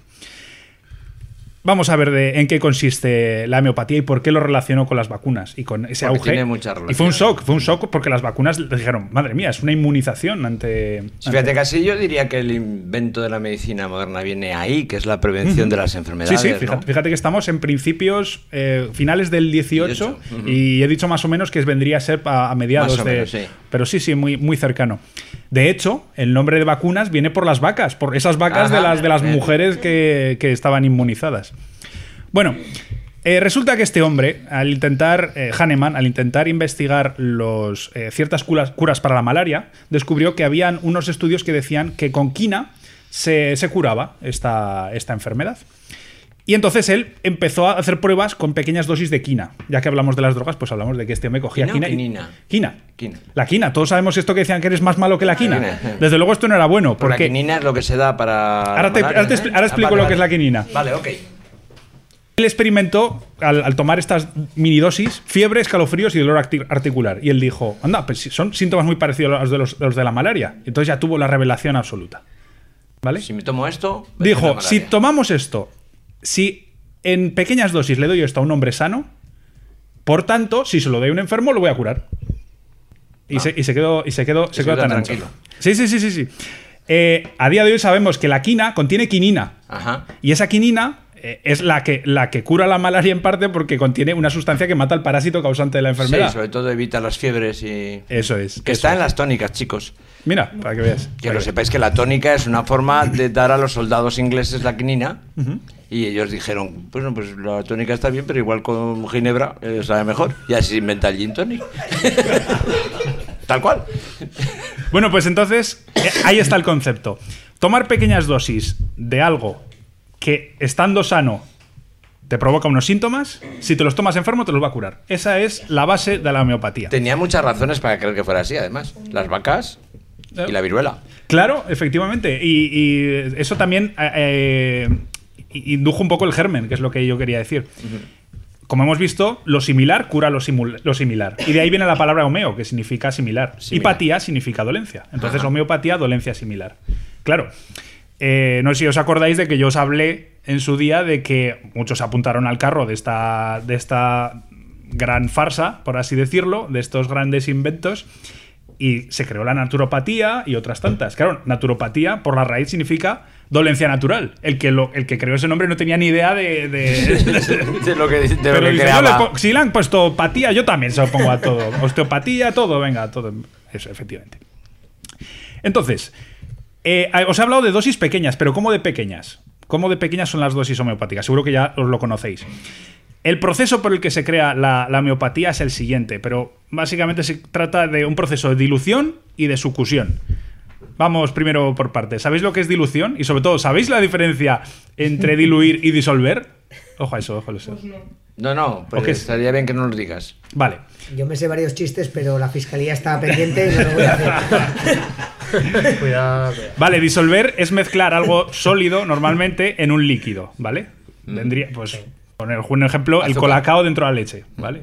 Eso es. Y diluir es añadir agua o alcohol o Una sustancia líquida. sí. a una disolución, ¿vale? Entonces, por ejemplo, eh, si tú echas, eh, yo qué sé, si echas agua en la sopa para que se enfríe, estás diluyendo la sopa. Diluyendo la sopa. Habrá, la, la sopa será- seguirá la misma cantidad de sopa que tenías inicialmente, ¿vale? Pero ahora tienes más, Más cantidad. más cantidad de, Si de este es líquido. el remedio de los pobres para aumentar Sí, o la los, comida. ¿eh? o los polacos que cogen alcohol del de quemar, del de curar heridas, y le echan agua hasta que pueden bebérselo, por ejemplo. Ah, bueno, es un Dilución. Sin Mucho morirse, sin morirse. Mucho Claro, apunta eso esto. Bueno, entonces ya hemos sabido que primero que se hace es diluir y luego sucusión, que es un proceso importante. Sucusión, al fin y al cabo, agitar el tarrico. Ah, se va. Los, los Me- homeópatas. menéatelo, vamos. Los homeópatas eh, y, Hahnemann también eh, creó un método específico para cómo hacer este, este movimiento de agitación, porque es muy importante. Él utilizaba una Biblia, de hecho, para, para darle los golpecicos. ¿En serio? Sí, tenías que moverlo y luego darle un golpe final, plum. Entonces, o sea, La Biblia. ahí- eso es lo que le transmitía los poderes, científico. los poderes mágicos Es muy él. científico lo del toque final. Él creía que, que este proceso activaba la energía vital de la sustancia diluida, ¿vale? Y bueno, he preguntado cómo de pequeñas son estas, estas dosis o estas diluciones. El concepto de centesimal hahnemanniano, CH, que podéis ver en muchos, en muchos prospectos. De hecho, tengo. Jucho, si puedes buscar en mi abrigo, tengo un. Tengo un, he traído un. Pero corre. Corre, no, tranquilo, tranquilo que hablaré luego, me, me adelanto. Pero he traído, he traído un, un medicamento homeopático, efectivamente. Medicamentos, no, por favor, no digas eso. He traído un preparado homeopático. Eso. que es el centesimal hahnemanniano, también llamado CH, que podéis ver en los, en los, perdón, en los productos homeopáticos. Suena como científico todo, pero Sí, lo sí, es. Al final, todo eh, todas estas charlatanías consisten en eso, en que tú te creas que es científico. Claro, claro. Hablando de este, Renegando de la ciencia. por ejemplo. Tú coges Esta mierda es. esa mierda, esa mierda. Aquí lo tenemos, aquí lo tenemos. He traído Oculogil, que al fin y al cabo. es- Oculogil. Oculogil. Eh, son unas. Ahora, luego hablaré de ellas, pero primero quiero hablaros del, del CH, del centesimal hahnemanniano. Dios, qué nombre. Tú coges una parte de la, de la sustancia que quieres diluir, o de la, de, la, de la materia prima, por así decirlo, por la que se va a obtener el preparado homeopático, y la mezclas con 99 partes de agua, alcohol, en este caso el líquido, ¿vale? Entonces ya al final tienes un para- preparado de 100 partes, pero tienes una parte, ¿vale? Por cada 100. ¿Entendido? Eso es una dilución 1CH. Eso no es una dilución homeopática para ellos, ellos prefieren mucho más diluido. Concretamente, cogen esa dilución 1 entre 100 y lo vuelven a disolver, a diluir, perdón, 1 entre 100. Eso sería una 2CH. Fijaos que ya habría una, eh, un, eh, por ejemplo, un gramo por cada, por cada 10.000. ¿Correcto? O sea, cada CH que añadimos, añadimos dos ceros a la dilución. A la dilución, vale. Y podemos ver diluciones perfectamente del orden de 12CH, 10CH. Como son dos veces el número de ceros, estaríamos hablando una dilución 10CH. 12 ceros. Una dilución 10CH son un 1 seguido de 20 ceros. De 20 ceros, o sea, por dos, claro, sí, sí, sí. Sí, sí, para, para que veas, para que veas qué tipo de diluciones. Desde luego son, son baratas. A partir de 13CH, estadísticamente ya no quedan moléculas del contenido original del líquido resultante, si aplicamos el teorema de Avoga- de Avogadro. Equivaldría a diluir un tercio de una gota de agua en todos los océanos de la Tierra. Esto es con 13CH y hay preparados con 30CH, ¿vale? Los de 30CH equivaldría a una esfera de agua que tuviera el diámetro de la distancia entre la Tierra y el Sol y meter ahí una molécula en esa esfera, en esa esfera resultante. Ahora entiendo por qué sale tan caro. Unas cantidades de agua. Bueno, para poneros, Polémica. para poneros un ejemplo, esto, es el- esto sería el centesimal hahnemanniano, pero también hay un decimal hahnemanniano. Para, de- eh, Por si acaso. No, para las dilu- diluciones más pequeñicas. Por ejemplo, este producto Oculogil, eh, puedo ver aquí los. Oculogil. Sí, sí, sí. Dice, una monodosis equivale, contiene Eufrasia officinalis. Todos tienen nombres. Sí, sí. Todos tienen nombres en latín, pero al final son. son Eufrasia. Eufrasia. Oculogil. Pues bueno, Eufrasia. de Eufrasia Esto officinalis parece que no es poco, tío. tiene D5. Eso significa que es un decimal hahnemanniano, es decir, que tiene 5 ceros. O sea, han cogido una gota de Eufrasia y la han metido en 10.000. Perdón, he dicho, he dicho 5 ceros. Pues, pues serían 100.000. 100.000. 100.000, eso es. Lo han metido en 100.000 partes de agua. Eh, Coclearia officinalis, D5, lo mismo. Pilocarpus jaborandi, D5. Echinacea angustifolia, D5. Y luego tiene cloruro de sodio y diversas Sal. sales. Claro, al fin y al cabo te están vendiendo agua con sal. Agua que- con sal. Pero, un col- pero que es un colurio, per- un colurio- perdón, un colurio. Un colirio perfecto, claro. Pero, pues es agua con sal, al fin y O sea, al cabo. Lo que, más- me- lo que me llama la atención, la quinacia, por ejemplo, Sí. que es muy, muy utilizable. Vamos a ver, si lo que está basado es en meter pequeñas enfermedades al cuerpo, ¿qué cojones pinta la quinacia? O sea, no entiendo el. No, el- no, el- Paco. Es, eh, amor, sí, es, eh, Claro, yo te o sea, entiendo. Te entiendo perfectamente. eh, lo- la base es me- eh, que el cuerpo de alguna manera genere una vacuna, porque esa es la base. La base Sí. en la homeopatía está en las vacunas y eso La es reconocido original, por todos. La base original. Entonces, con- eh, si lo que le meto es equinacia, si no es- le estoy metiendo una hierba además, bueno, una hierba diluida, así ya la hierba se ha perdido en. Claro, de en hecho tendrías que meter perdidos. lo contrario. Si aquí, por ejemplo, quisieras un, un medicamento homeopático de verdad, de verdad, para curar, por ejemplo, el, el problema de que te lloren los ojos, pues meterías cebolla. Claro, coges cebolla, que es lo que causa que te lloren los ojos, la, la diluyes mucho, mucho, mucho y al final te lo aplicas. Eso sería, por ejemplo. Ya, pero Como es un somnífero. Que, la, que la equinacia es una Sí. planta que produce la equinacia. o Pues- sea, pues igual es que habrán visto. Dicen que es un antibiótico. Bueno, Paco, habrán visto que produce rojeras en los ojos y te la frotas. Y ya está. H por B y ya está, ya no vale, ya no le hace falta más. Pero bueno, en estas dosis ya ves que, que lo mismo te da. Razonamiento ninguno. un somnífero homeopático que lleva cafeína. claro, muy diluida, muy diluida. Bueno, lleva cafeína. Con que eh, o sea, Hahnemann, ¿con qué, con empezó, 100.000. con qué empezó a practicar? Por ejemplo, empezó a, a probar la ipecacuana, que es una, una planta que, que provoca vómitos Ajá. para curar las toses. Y la veladona, la belladona, Sí. para curar la escarlatina. Como siempre, pues al- esto va, va así, son sus, son sus leyes. No solo eso, Hahnemann sostenía, y la medicina, la homeopatía moderna, sostenía que cuanto más diluida esté la sustancia, más potente es el preparado homeopático. O sea, eh, es el, sen- agua, sentido común es de que nombraba antes Alejandro a tomar por culo. Nada, Y vosotros preguntaréis cómo puede ser que el resultado final contenga algún poder curativo, teniendo en cuenta que, que es, que, la- que es que ya no queda ninguna molécula del resultado inicial. Del... Pues yo me voy al grifo a curarme un poco. Ellos no son los que defienden el tema de la memoria del agua. Correcto. Los homeópatas Claro. modernos inventaron este concepto como normalmente algunas, eh, pues muchas veces, por ejemplo, el propio Jenner, el, el de las vacunas, él, él vio, claro, él no podía entender por qué esto ocurría. Desde luego, no, no habían podido ver los microbios, no sabían lo que eran los patógenos, no sabían por qué se activaba esa in- invulnerabilidad, no se activaba esa, esa defensa contra, contra los virus. La ciencia moderna lo ha explicado.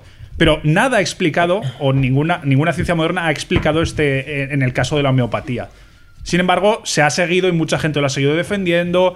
Ha habido escuelas homeópatas por todo el mundo. Y esto, por supuesto, eh, diréis, ¿por qué? ¿Cómo, cómo ha conseguido tener tanto, tanta repercusión? Bueno, eh, esto que una, un colirio de agua con sal te puede costar entre muy 1 y barato. 3 euros, esto ha costado 8 euros. Este, este... Y es barato. Y es barato, ¿eh? Porque hay unos precios en. Porque la, la los pregunta, ¿la productos producción pero resulta para barata? asustar. La disolución y la succión. Ahora- si la llevan a a cabo Salou, como ellos de agua mar y. Mira, es como si te tomas un gin tonic y coges una gotica de gin tonic y le echas en un litro de agua. Sabina, ahora los, los- las, las, pues las, las industrias homeopáticas tienen unos, unas, unas máquinas que realizan la sucusión, que no es nada más que meter automáticamente, te meten los preparados, los mezclan, los pasan a otro tubo, los vuelven a mezclar y así lo tienes sin ningún problema, baratísimo. Sobre todo baratísimo porque no tienen que pagar estudios para probar su eficacia. ¿Por qué? Porque al no ser medicamentos no se les exige una eh, probar su eficacia, al, a- al contrario que todos los medicamentos de verdad. Investigación y experimentación. Bueno, pero con esto habéis visto que la homeopatía a veces se dice que es agua y habéis entendido por qué. Pero también habéis oído que se dice que es azúcar. ¿Por qué? ¿Qué es? ¿Qué es la homeopatía? ¿Es agua? ¿Es azúcar? Puede ser... Bueno, eh, y la razón es porque muchas... Porque esto, por ejemplo, son colirios, pero también podemos ver que hay pastillas homeopáticas. ¿Qué es lo que se hace? ¿Cómo se prepara una pastilla homeopática? Pues muy sencillo. De la misma forma que tú preparas el líquido, coges una pastillica de lactosa o sacarosa, ¿bien? Y la haces con un spray fus. ya está. Y la asustas. Ya. Ya está. Es, así es como se prepara una pastilla homeopática y por eso decimos, esa pastilla, al fin y al cabo, es azúcar. ¿Vale? Bien. Correcto. Joder, esto lo hace el tabernero de mi pueblo con el vino y lo, tira- y lo tiran al pilón, pero rápido. Aquí estamos ante un fenómeno Hahnemann, que es un fenómeno. Sí, o sea, sí. el tío es un fenómeno. Que hoy por hoy, eh, si, Ha hecho si- millonarios a muchos. si a fuera, imaginaos que. Hahnemann eh, fuera mm, un, un personaje actual, ¿no? Aquí me- esto es un chiste más local, pero Heraldo diría que es un podemita, que le interesan solo cosas locales, que fíjate tú, que se aprovecha del impuesto del ICA para cobrarnos más por los 8 euros. Y que la culpa la tiene el alcalde. Y que la culpa de que haya homeopatía es del alcalde, pues es que esto suena a esto. Y, Recuerdo- lo- y luego suena también, perdona Sabina, un poco al, al no hay huevos. Mm, Vamos a meterle un medicamento, un colirio, que vale un- dos euros. Esto va a valer ocho, ya verás. No hay porque- huevos. Porque lo barato es caro.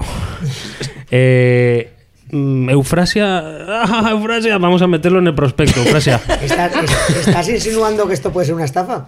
No, no, no, yo no Ah, insinúo vale, nada. vale, vale. Y luego mm, en un colirio sobre los ojos también vamos a llamarlo oculo gila. Ocho pavos por esto, tío. Bueno, ya eh, he dicho que esto triunfa por el, el gran precio que tiene, pero por supuesto triunfa por lo que todos conocéis, el efecto placebo. Eh, muchas veces ocurre que, claro, tú das una, una pastilla a alguien, esa persona se cura y asume automáticamente que ha sido la razón. Eh, el Perdona, preparado Javi, homeopático. y yo me gustaría matizar, y te lo dejo a ti. ¿Qué es el efecto placebo? Porque hay que matizar si cura o No. simplemente lo que apalía son los síntomas. Mira, el efecto placebo es un hecho demostrado por el cual, bueno, viene en latín, que es pues eh, que me da eh, placer, o sea, o que me, que me, mm, no sé cómo decirlo, pero es que me, que me alivia, Que me alivia. reconforta. Satisface. Eso es.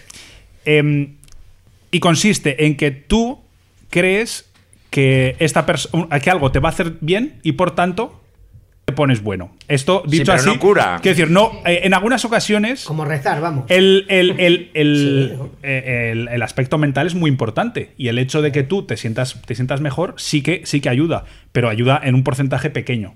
te- ayuda Pero- a que pero- tú no tengas síntomas, ayuda, pero pero, no si cura. tienes un cáncer, tienes un cáncer. Exacto. El efecto placebo, no- que la gente se equivoca con No te esto. cura, el placebo no te cura. mejora los síntomas. La homeopatía, de hecho, es que solo cura síntomas. La homeopatía, si os fijáis, está basada en paliar síntomas. Y de hecho, él, el propio Hahnemann, lo, lo hizo porque él veía que lo que se hacía a los, a los pobres pacientes era darles síntomas adicionales, que encima ya tenías problema con las sangrías, etcétera. Y él dijo: no, no, no, no hay que centrarse en la raíz, hay que centrarse en los síntomas. Entonces, nunca veréis que, claro, eh, en el caso de que, por ejemplo, imaginemos que tienes una, eh, una enfermedad dura, pues yo qué sé, pues, decime una enfer- No, sí, por ejemplo, un, un cáncer. Y el cáncer te provoca, pues yo qué sé, eh, eh, esputos, dolor de cabeza, etcétera. La homeopatía te va a curar esos esputos, etcétera. Pero nunca te va. Ellos dicen, claro, ellos es que no curamos el cáncer, curamos el tal. Y así se. se- al final, los productos homeopáticos son para cuatro chorradas. Que muchas veces te curas tú solo. Si has tomado un preparado homeopático, lo cuentas a todo el mundo y dices, Sí, ha sido un gracias a esto". una alergia, Sí, un dolor es. de garganta. Esto ha sido gracias al te preparado digo que te valdría igual si eres religioso rezar o ser o salir a andar con tus amigos, o sea, simplemente Es por- no mental. decir- No, es que eso, ese medicamento, lo podríamos denominar de una manera mucho más clara. Y es amuleto. Sí, sí. Es un amuleto. No, pero, fíjate, Paco, que muchos de estos preparados homeopáticos incluyen eh, sustancias que sí que son beneficiosas y probadas, ¿vale? Y así es- esa muletilla, con- que, que igual son las que curan eh, beneficiosamente, pero claro, tú te quedas con la, con la parte homeopática. Muchas veces ocurre. Pero bueno, eh, os voy a dar, y ahora a modo de concurso, ya que hacía mucho que no, no hacía mucho. ¡Hombre! Os, os voy a dar tres productos supuestamente homeopáticos. Y vosotros me tenéis que decir cuál es falso. O sea, os ¿Cuál voy a dar falso? tres. ¿Cuál no es homeopático? ¿Cuál no es, cuál no, no, no existe, o por lo menos no es un Vale. no es un preparado homeopático real? ¿Vale? Vamos, Juchu, calienta. El primero, preparado contra la soledad y el aislamiento. Está. Eso eh, es Facebook. bueno. ¿Qué materia prima han, o qué tintura han tomado? A base de diluir un trozo del muro de Berlín. Esa es la primera. Preparado para contra la soledad y aislamiento a base de diluir un trozo del muro de Berlín. Segundo, preparado contra la tos persistente a base de diluir TNT. TNT. TNT, sí, trinitrotolueno. Explosivo. Y el tercero, toses más. preparado anticonceptivo a base de diluir espermatozoides humanos. ¿Cuál no es? ¿Cuál, cuál es falso? ¿Cuál Yo es falso? creo que ¿Pero el tercero es falso. Sabina cree que los, Mm. el, el anticonceptivo es falso. Y me creo los dos anteriores. Mm, Yo el del muro de Berlín no me lo creo. Yo tampoco Yo sí espero que. creo. ¿Sí? Yo no me creo ninguno de los tres. Lo difícil es saber quién no se cree en los demás. O sea, Alejandro, ¿cuál has dicho? Yo estoy con ella, yo creo que el de espermatozoides. Eh, Anticonceptivo. No sé. No, es que no sé. Eh, yo tampoco. Yo es que no- un rato que me he despertado. Todos, eh. nos, todos nos creemos el del Yo TNT. es que el muro tampoco lo tengo claro, El del TNT no lo creemos porque te lo dan y te dice, si tienes huevos, toses. ese, ese te lo crees. Hombre, yo, ese te lo crees. Yo he oído que hay para una Me lo enfermedad eh, Sí, cardiovascular te meten nitroglicerina, eso sí, Por eso, eso Yo, yo el del muro, yo creo que el del muro no es El muro verdad. es una... Yo quiero Pues- creer ese también. Pues el falso es el anticonceptivo, nuevamente. Existe el del muro de Berlín, existe el del TNT.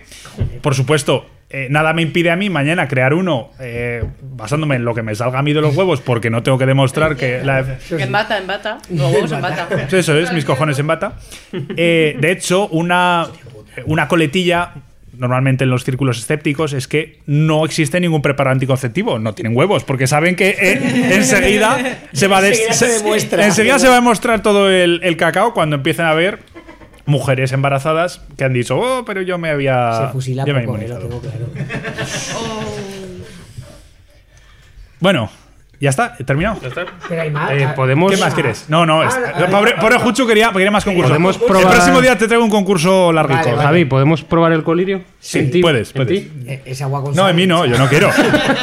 yo, yo no, yo no tengo, yo no tengo Lo- ninguna necesidad. Lo bueno de esto de la homeopatía es que no te hace ni mal ni bien, o sea, te da igual. Eso, que- eso quería preguntar yo. ¿Y hay algo que puede hacer daño? A, a- Hombre. ¿Habría algo? a- em, Primero, daño a tu cartera lo hace. Segundo, sí, a la estás, salud, a la salud. hay personas que, que consumiendo homeopatía, Abandonan ellos, ellos eh, rechazan cualquier tipo de lo que ellos llaman alopatía. Se han inventado un término para definir a la medicina la de verdad, que se llama alopatía. Si homeo significa similar, alo significa extraño, es decir, lo contrario.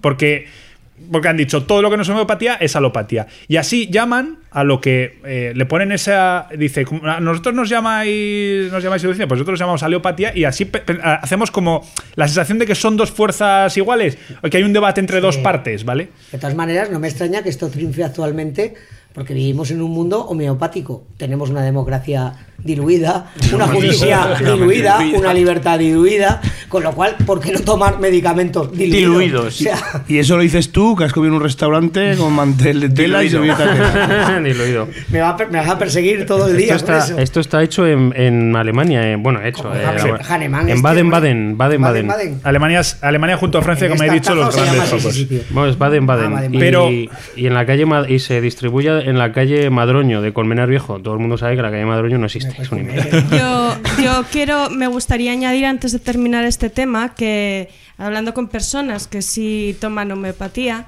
y son conscientes de todo lo que le pueden decir las personas alrededor, de que si es agua con azúcar, que si son placebos, eh, su, ellos se defienden diciendo que vale, que bien puede ser un placebo, pero que les cura el placebo. Entonces, eh, aquí sí que sería interesante. eh, A mí los Reyes Magos, otro- a mí los Reyes Magos me trajeron regalos. entonces. establecer otro debate o informarse bien de qué es el efecto placebo. El efecto placebo, no nos, lleve- no nos engañemos, no cura. Tu cuerpo puede tener defensas para superar una enfermedad, si no es una enfermedad mortal. Pero el efecto placebo es, eh, se- te hace sentir mejor. Eso es. Te hace sentir mejor, no te estás curando de la enfermedad. Luego te puedes curar de la enfermedad o no por ti mismo o puedes quedarte con secuelas. Ojo, si no, te has, si no has tomado medicina. Bueno, curarse por sí mismo de una cosa como el cáncer o... No, no, no, quiero decir de una enfermedad que el cuerpo puede superar. Ah, Estoy claro, hablando, claro, por claro. ejemplo, de un catarro. De un Ojo, catarro, sí. cuidado luego las secuelas que puedan quedar de cualquier enfermedad también. el efecto placebo no te va a curar, no te quieras engañar a ti misma. Bueno, pero efecto placebo, pero me cura sin tomar medicación. No, no, no, no. El efecto placebo no cura. El efecto No, placebo te, hace Sí, sentir por eso mejor. me parecía mejor te hace, un partido de fútbol te o una hace película. superar las afecciones de, de una enfermedad. Y al contrario está el efecto nocebo, el que piensas que un Eso es. medicamento te va a dañar y te daña. Te daña porque te sientes peor tomando. Pero siempre Volviendo- hablamos de síntomas. Sí. Son síntomas. Volviendo a la pregunta de Balvin, eh, tenemos casos de, por ejemplo, el, el niño que murió, que los padres le habían recetado homeopatía y, y desde luego tenía una, una, eh, una Bueno, enfermedad grave. Los padres recetarle Ese es- no es- le darían, no, recetarse lo recetaría el médico, digo yo. No, ha dicho los padres le recetaron pero si esto puede- pero, pero no, no. He dicho- perdón, he dicho que los padres le administraban, Eso, quería, quería eso, decir. No, que- No, no, También podía ser, también podía ser, pero bueno. Sí, sí. No, no es la primera vez que, que algún eh, me- que existen homeópatas dentro de nuestro sistema de salud, que también es buena. Es muy peligroso. Primero por el, a la cartera. Segundo, porque eh, puedes efectivamente no estar tomando una medicina que te cure. Y luego se han visto casos de preparados de este tipo que tenían eh, algún tipo de, de sustancia que era peligrosa para niños, ¿vale? Y que esto, como se administran libremente sin problemas y la gente les gusta, pues o, hay gente que recela de la, de la medicina de verdad y dices, yo solo hago homeopatía o yo solo quiero. O mucha gente que, todos lo conocéis, que confunden homeopatía con natural y no tiene nada que ver. No, como veis, tú puedes tener aquí cualquier... Todo el mundo sabe que natural es. Eso es. cocaína. La cocaína. Yo me refería a eso. Yo, yo me refería a que eh, eh, los que productos que utilicen, atrás. que utilicen para hacerlas, sí se- porque yo me imagino que chupar un trozo del muro berrino puede ser muy bueno. Claro que sí, está diluido infinitesimalmente. Entonces me refería a eso. Si, si se No. conoce de, de que algún producto. Pero entonces yo añado pregunta. Si los países tienen unos sistemas de sanidad con unos controles, ¿cómo se consiente esto? Es decir, Es, la pregunta que nos hacemos todos. Porque, porque no son medicamentos. Y al no ser medicamentos, es como si estuviéramos hablando de, un chicle que se puede de- distribuir en farmacias. Pero es un problema. Y, los, los- países, los gobiernos, tienen que actuar ante esta, ante esta estafa. Eh, hablando de, de los supuestos daños. Yo te puedo decir que en la mayoría de preparados homeopáticos te estarás tomando agua o azúcar. O sea, ese es el mayor problema que vas a tener, ¿vale? Pero, nuevamente, a la cartera, no usar las a la, eh, los verdaderos la verdadera medicina que cura y el tercero que ojo que hay algunos medicamentos que por la no regulación pueden afectar a niños y, etcétera James Randi el famoso mago y buscadlo en, en YouTube porque es buenísimo dio una charla y se, se tomó no sé si 30 preparados no 64 preparados homeopáticos de, eh, de somníferos. Y dijo pues estoy dando Los esta charla tan, ricamente Hay- existen suicidios homeopáticos Suicidios de gente que sí. se toma pastillas y pastillas para demostrar que obviamente no van a morir. Dame un oculo Gil de esos. aquí, Eso es, eso es. Ahora que me lo voy a tomar. Ahora, tengo que decir a todos nuestros oyentes, ojo con los Sí, suicidios que hacéis, porque claro, puedes hacer un suicidio home- homeopático de algo, pero si lleva otras, otras sustancias, imagínate, porque recordad que algunos preparados homeopáticos mezclan con otros para así tener Yo no me esto. atrevo a tomarme esto. Y ¿eh? Si disculpad una última intervención, pero también mucho cuidado con las farmacias, que al final son una de las principales interesadas en vender productos homeopáticos. Eh, que tú puedes acercarte a una farmacia y pedir un colirio o pedir algo para la tos y te venderán sin saberlo, sin informarte, un producto homeopático Sí, sí, sí. carísimo. A eso, a eso me refería yo, ya no me refería a la sanidad como el Ministerio de Sanidad, porque esa persona que está en una farmacia tiene que estudiar una carrera sanitaria y tiene que conocer todo. O sea, cómo ellos, eh, eh, bueno, claro, por- porque ganan dinero. Claro. Ganan dinero, Claro, pero es que además ocurre, lo ha ocurrido a muchas personas conocidas que han, que han comprado productos homeopáticos sin quererlo, sin saberlo, porque se han acercado a una farmacia a pedir algo, un remedio para alguna pequeña afección. Está ocurriendo que gracias a la labor de información de muchos medios, ahora la miopatía no se publicita tan abiertamente. Por ejemplo, este mismo medicamento, eh, la letra en el que pone medicamento homeopático está en, en- igual en fuente del número 8. Está pequeñísimo para que no lo veas. Igual antes se ponía muy grande y, la- y era algo que atraía a su compra. Ahora puede ser que te lo estén colando de tapadillo. Vamos con mi canción. ¿Queréis canciones de las drogas? Hoy traigo, traigo un melocotonazo absoluto. Sí, venga, vamos, vamos, dale. Un tema de José Luis Cantero. Vámonos. Luis Cantero, El hijo del. Fari, el hijo del Fari. No, no, ese es David Cantero. Ay, casi. José Luis Cantero, el Fari. El padre del hijo del Fari. El padre del hijo del Fari. y su tema, La Mandanga. Pero lo que es más importante, he incluido, he incluido el extracto con el proceso creativo por el cual la canción fue lucubrada. Porque él estaba, él estaba jugando la partida, él estaba gustísimo y de repente unos chavales entraron y, y- y estaban, estaban liándose un porro. Y el, y el- y el- el el camarero les dijo, no me busquéis problemas, fuera de aquí. Anda, anda, dice, deja a los chavales que caminen, si quieren camelar, darle a la lejía o darle a la mandanga. Vamos allá con la canción. El tema de la mandanga, sí, el tema de la mandanga nació con mucha gracia, además en un momento de arte, de, de gracia, porque estábamos echando la partida. Esos amigos que habitualmente nos juntábamos todas las tardes para contarnos nuestras cosas, tomar nuestra copita. Y en ese momento que estábamos jugando la partida, pues entraron dos chavalotes y empezaron a, a liar un porro. que te camelo, te aprecio, pero... Venga, chavales, a la calle, de mandanga nada, ¿eh? No me perjudiquéis. A la calle, por favor, que no me interesa a mí esto. Deja a los chavalotes, Pablo, déjalos que caminen como ellos camelen. Si los chavales camelan pegarle un poquito a la lejía o camelan pegarle un poquito a la mandanga, pues déjalos. Entonces cogí, dejé la partida y le dije a un amiguete, aplástate aquí y juega tú la partida por mí, que estoy ahora mismo a gustísimo. Total que eh, cogí la nave, cogí el coche, me fui a una esquina, paré allí el auto y empecé a escribir el tema. Y fíjate cómo sería que a la media hora pues lo tenía escrito. Total, que volví a los chavalotes y les digo, mira, mira lo que he hecho, lo que... A ver qué os parece. Y cuando vieron el, el lío, dicen, no, Faris, esto es un melocotonazo de mierda, no ves la que vas a armar con esto. O esto tiene un tirón enorme. Total, que ya empecé a marcarles la... hacerles un poquito la cosa, porque yo lo tengo muy difícil, tengo que escribir, hacer la melodía, escribir y hacer el ritmo al mismo tiempo. Y empecé entonces a decirle... "Taratatatatatatatao, taratatatatao, taritaratatitotatao, taritaratatatotatao, Entré en una discoteca, soy tímido y me asusté. Vivita que con 15 años y los chavales también hablaban de cosas raras, de lo cual no me enteré. Les diré lo que decía, les diré lo que decía, por si saben lo que es. Quédame la mandanga y déjame de té. Dame chocolate que me ponga bien. Dame de la negra que hace buen olor. Que con la María vaya colocón Dame la mandanga y déjame de té. Dame chocolate que me ponga bien. Dame de la negra que hace buen olor. Que con la María vaya colocón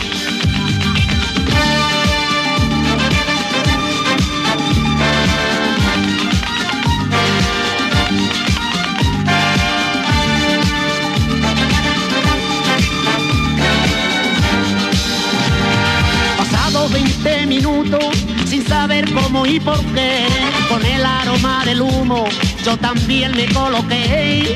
Me dijeron los chavales, ven acá y aplástate. Le pegué a la mandanguita, le pegué a la mandanguita, se acabó mi timidez. Quédame la mandanga y déjame de té Dame chocolate que me ponga bien. Dame de la negra que hace buen olor. Que con la María vaya colocón Dame la mandanga y déjame de té Dame chocolate que me ponga bien. Dame de la negra que hace buen olor. Que con la María vaya colocón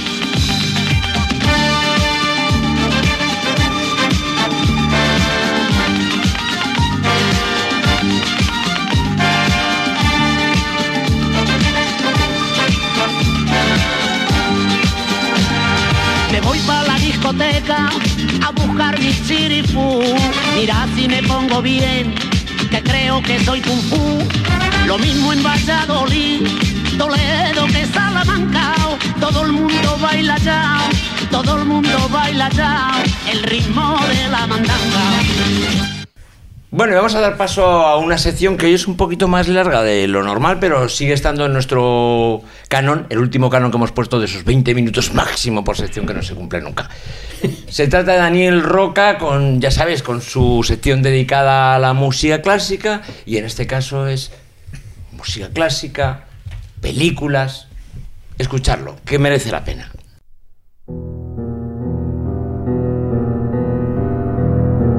Mis clásicos favoritos.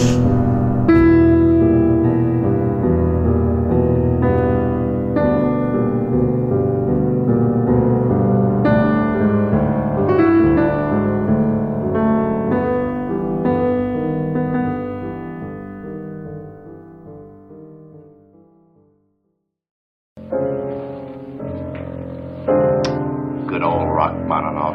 The second piano concerto.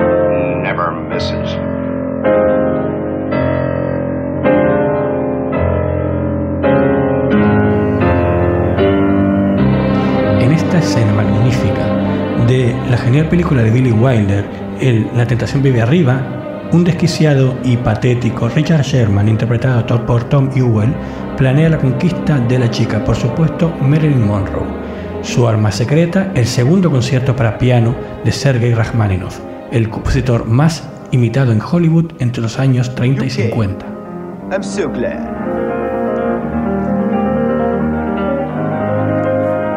Rachmaninoff. The second piano concerto. It isn't fair. Not fair. Why? Every time I hear it, I go to pieces. Oh? May I sit next to you?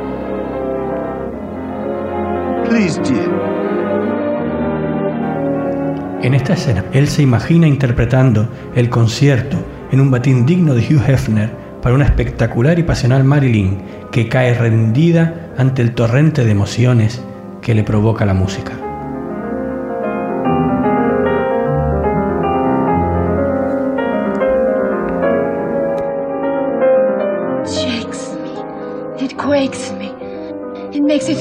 Goosepimply all over. I don't know where I am, or who I am, or what I'm doing. Don't stop. Don't stop. Don't ever stop. Why did you stop? You know why I stopped. Why? Because. Because now I'm going to take you in my arms and kiss you. Very quickly and very hard. Merece la pena volver a ver la escena, sobre todo en contraste con lo que luego pasa en la cita real que tienen los dos personajes. La parodia de Wilder podemos entenderla en el sentido del homo sentimentalis del que habla Milan Kundera. Sería un ser que valora y exalta la voluntad de tener sentimiento por encima del propio sentimiento. Y por tanto queda convertido en una imitación del verdadero sentimiento. Así Sherman usa la obra estandarte del sentimiento romántico, al menos como se entiende hasta mitad del siglo pasado, para cobrar una pieza y rascarse el picor de los siete años. Esta obra aparece de manera prominente en al menos ocho producciones antes de esta en 1955. Esta obra y otras del mismo autor no solo aparecen en muchas películas, sino que además centenares de compositores imitaban y aún hoy siguen imitando su estilo, sobre todo cuando hay que exaltar el sentimiento romántico. Como ejemplo más contemporáneo, podemos recordar que la obra que vuelve loco al David Heffigot que interpreta Geoffrey Rush en Shine es el tercer concierto de Rachmaninoff.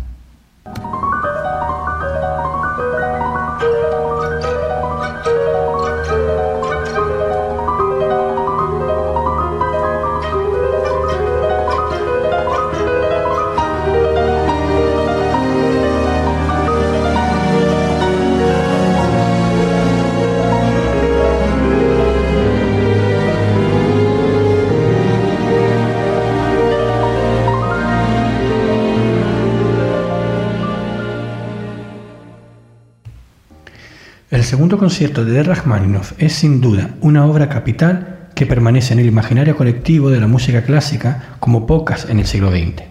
Y es que aunque estilísticamente pueda parecer anterior, Rachmaninoff es una figura problemática en cuanto a su encaje histórico y también en cuanto a su valoración estilística. Nació en 1873 y murió en 1943 y por tanto pertenece cronológicamente al siglo XX, pero en realidad representa la cumbre de la escuela nacionalista rusa anterior que había explotado durante el siglo XIX con figuras como Tchaikovsky o Mussorgsky, el de los cuadros para una exposición.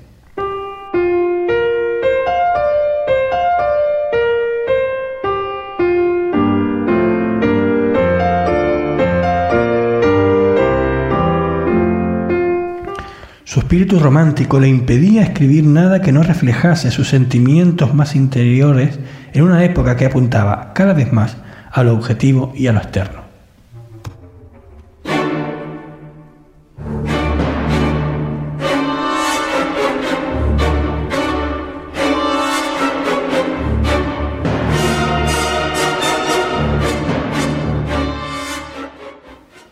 Por lo tanto, no es de extrañar haya sido un compositor menospreciado por la vanguardia del siglo XX por anacrónico.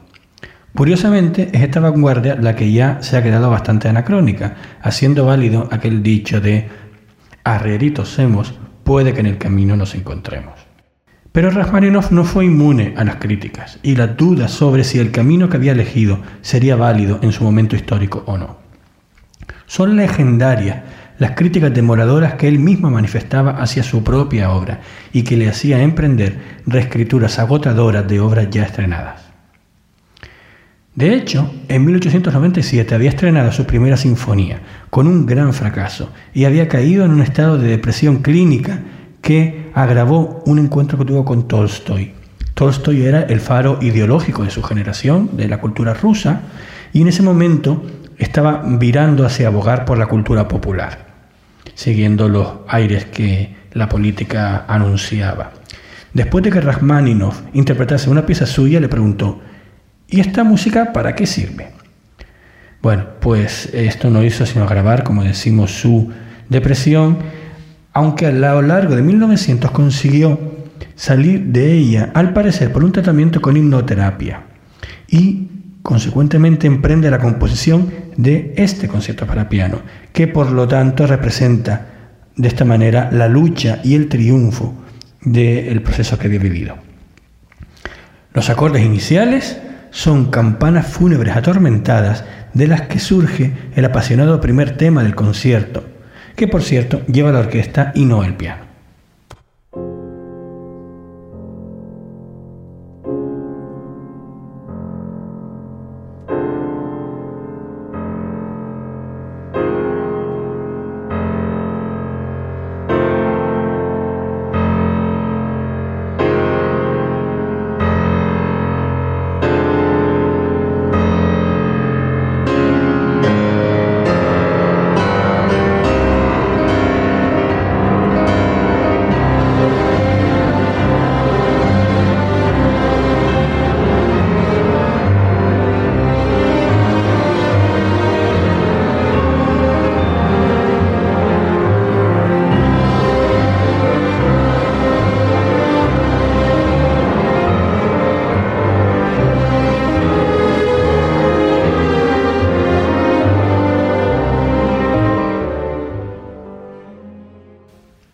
Un lugar común que el primer movimiento de un concierto o una sinfonía tenga dos temas principales, dos melodías que llevan la carga emotiva principal. Pero no hay muchos casos como este, en los que ambos temas tienen unas melodías tan amplias que parece que no van a acabar nunca, pero al mismo tiempo sean tan memorables y a la vez se presentan de maneras tan cambiantes en su carácter.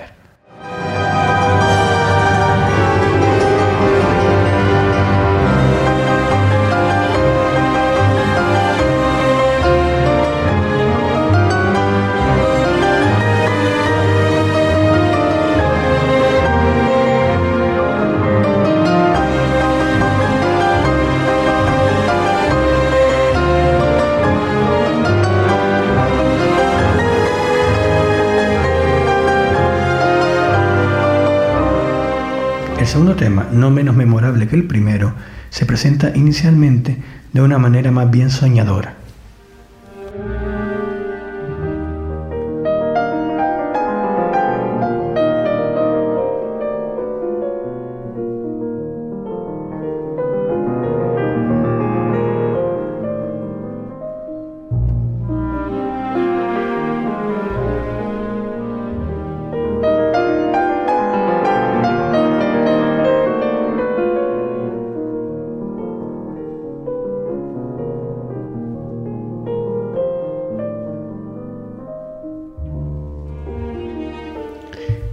Que cerca del final de la obra el solo de trompa le da un carácter casi mágico y trascendente.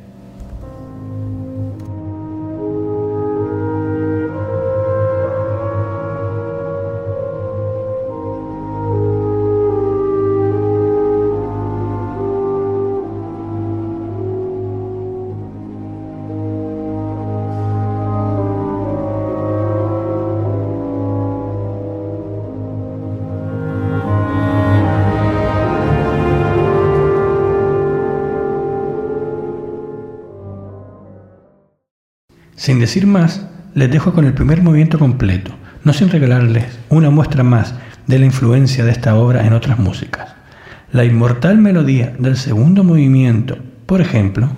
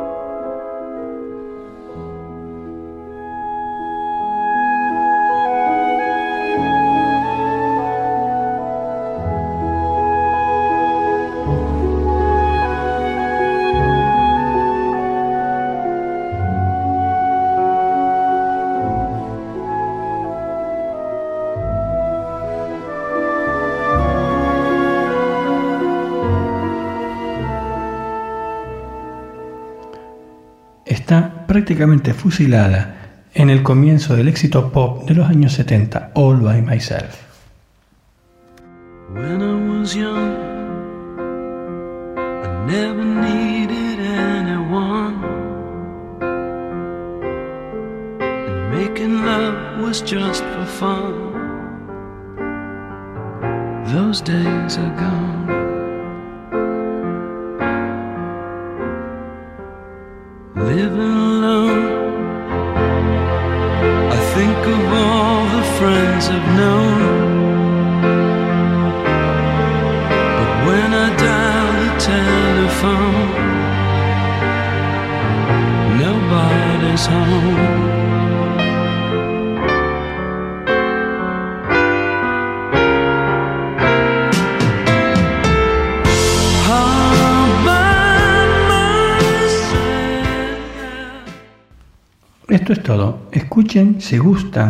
Este primer movimiento en la interpretación de Katia Bunaitishvili con la Orquesta Filarmónica Checa dirigida por Pavo Yarvi.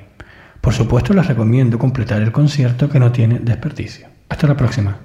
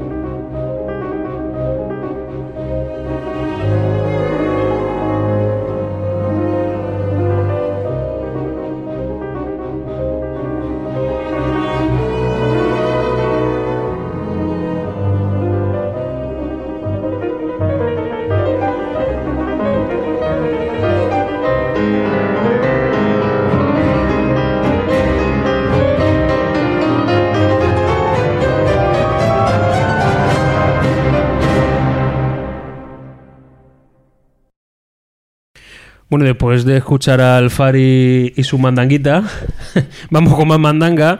Tenemos aquí hoy a, a una cocinero, por cierto, eh, que es Carlos Balvin, y, pero mejor humorista todavía. ¿De qué no vas a hablar, Balvin? No lo sé. ¿Recetas? ¿Qué es esto? Traigo la receta que. Bueno, traigo una receta que me pidió Paco. Dice: el próximo día que vengas, y esto hace tres o cuatro años. El próximo día que vengas, tráete una receta y tal. Digo, pues venga, traigo una receta que además, por casualidad, ha sido una receta muy acorde con, con este programa y con todos vosotros. Porque claro, tenía, que- tengo que prepararme algo y tengo que hacer, siempre me dice, prepárate alguna cosita y...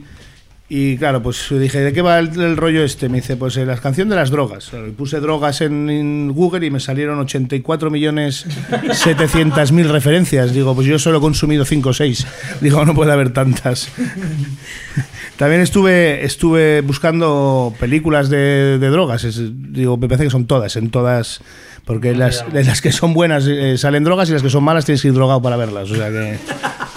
Lo que sí que es curioso que, que he leído una entrevista que ah, la he leído por encima, pero me gustaría verla a fondo y que yo la recomendaría también, es Enrique San Francisco, hablando de, de, de su vida, y comenta que la película, las películas que hacen de Kinkis, que pagaban a los... eran yonkis de verdad.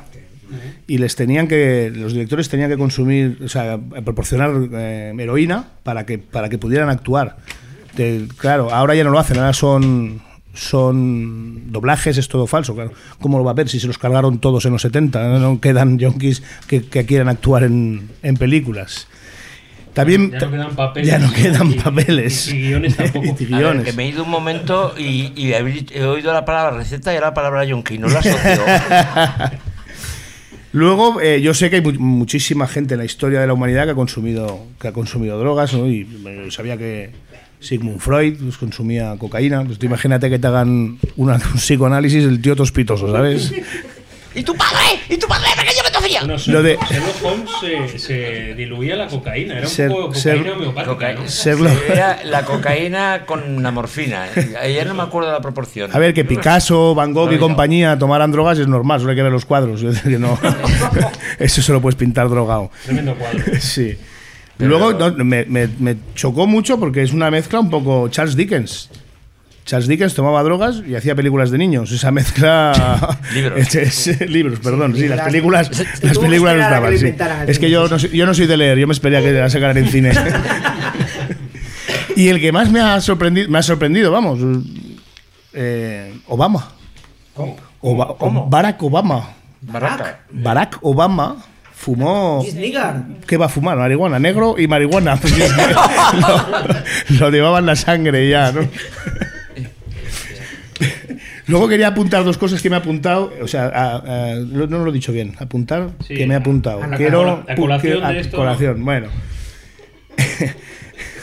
Pero lo de la Sobre lo que ha dicho, de- has dicho, has comentado tú Sí. que Javi te ha dicho, yo no estoy de acuerdo, yo estoy de acuerdo contigo, ¿no? Porque yo creo que la, la mayor asociación coleccionista que hay en este país eh, eh, está en Génova 13, colecciona billetes de 500 y, y siempre todo lo que hace es por nostalgia.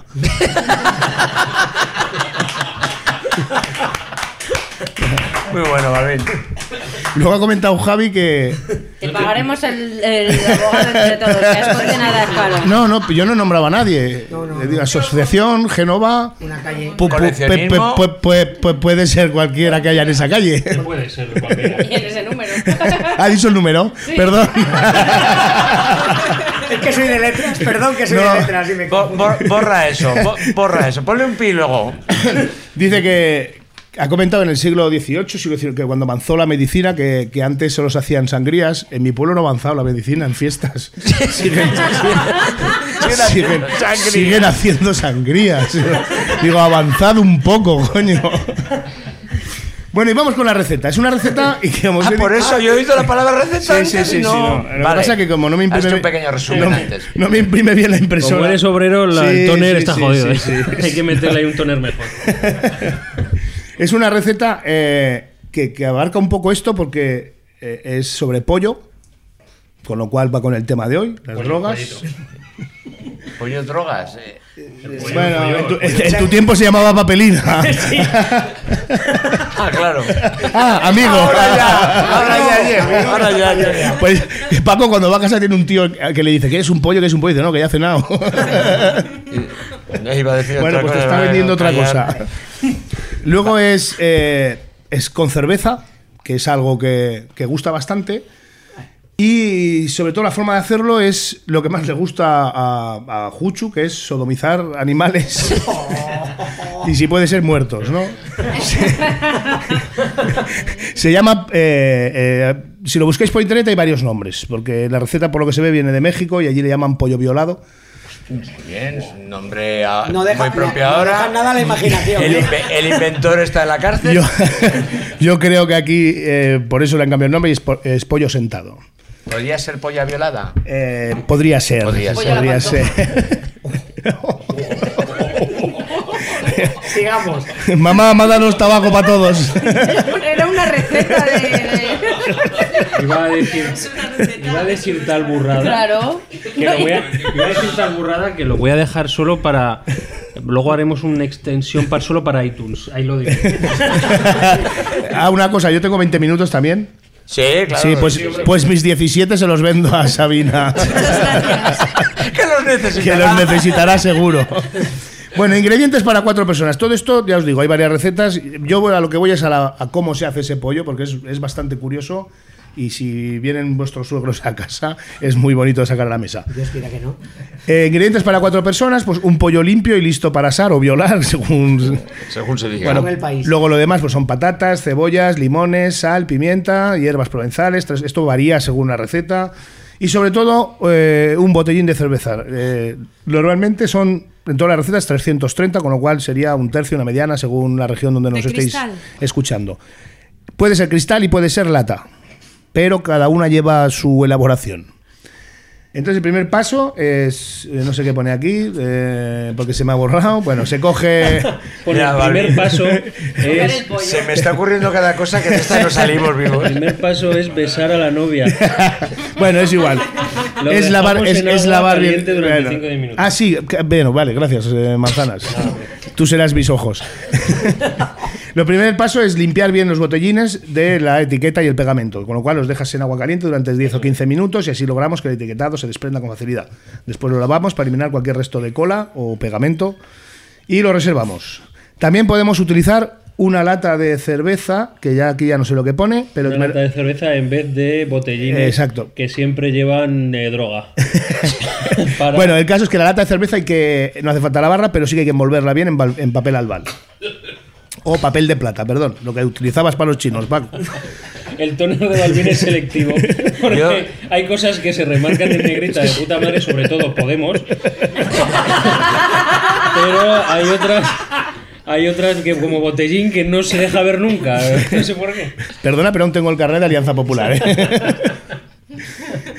bueno, lavamos los pollos. eh, bueno, el pollo. Pollos hermanos.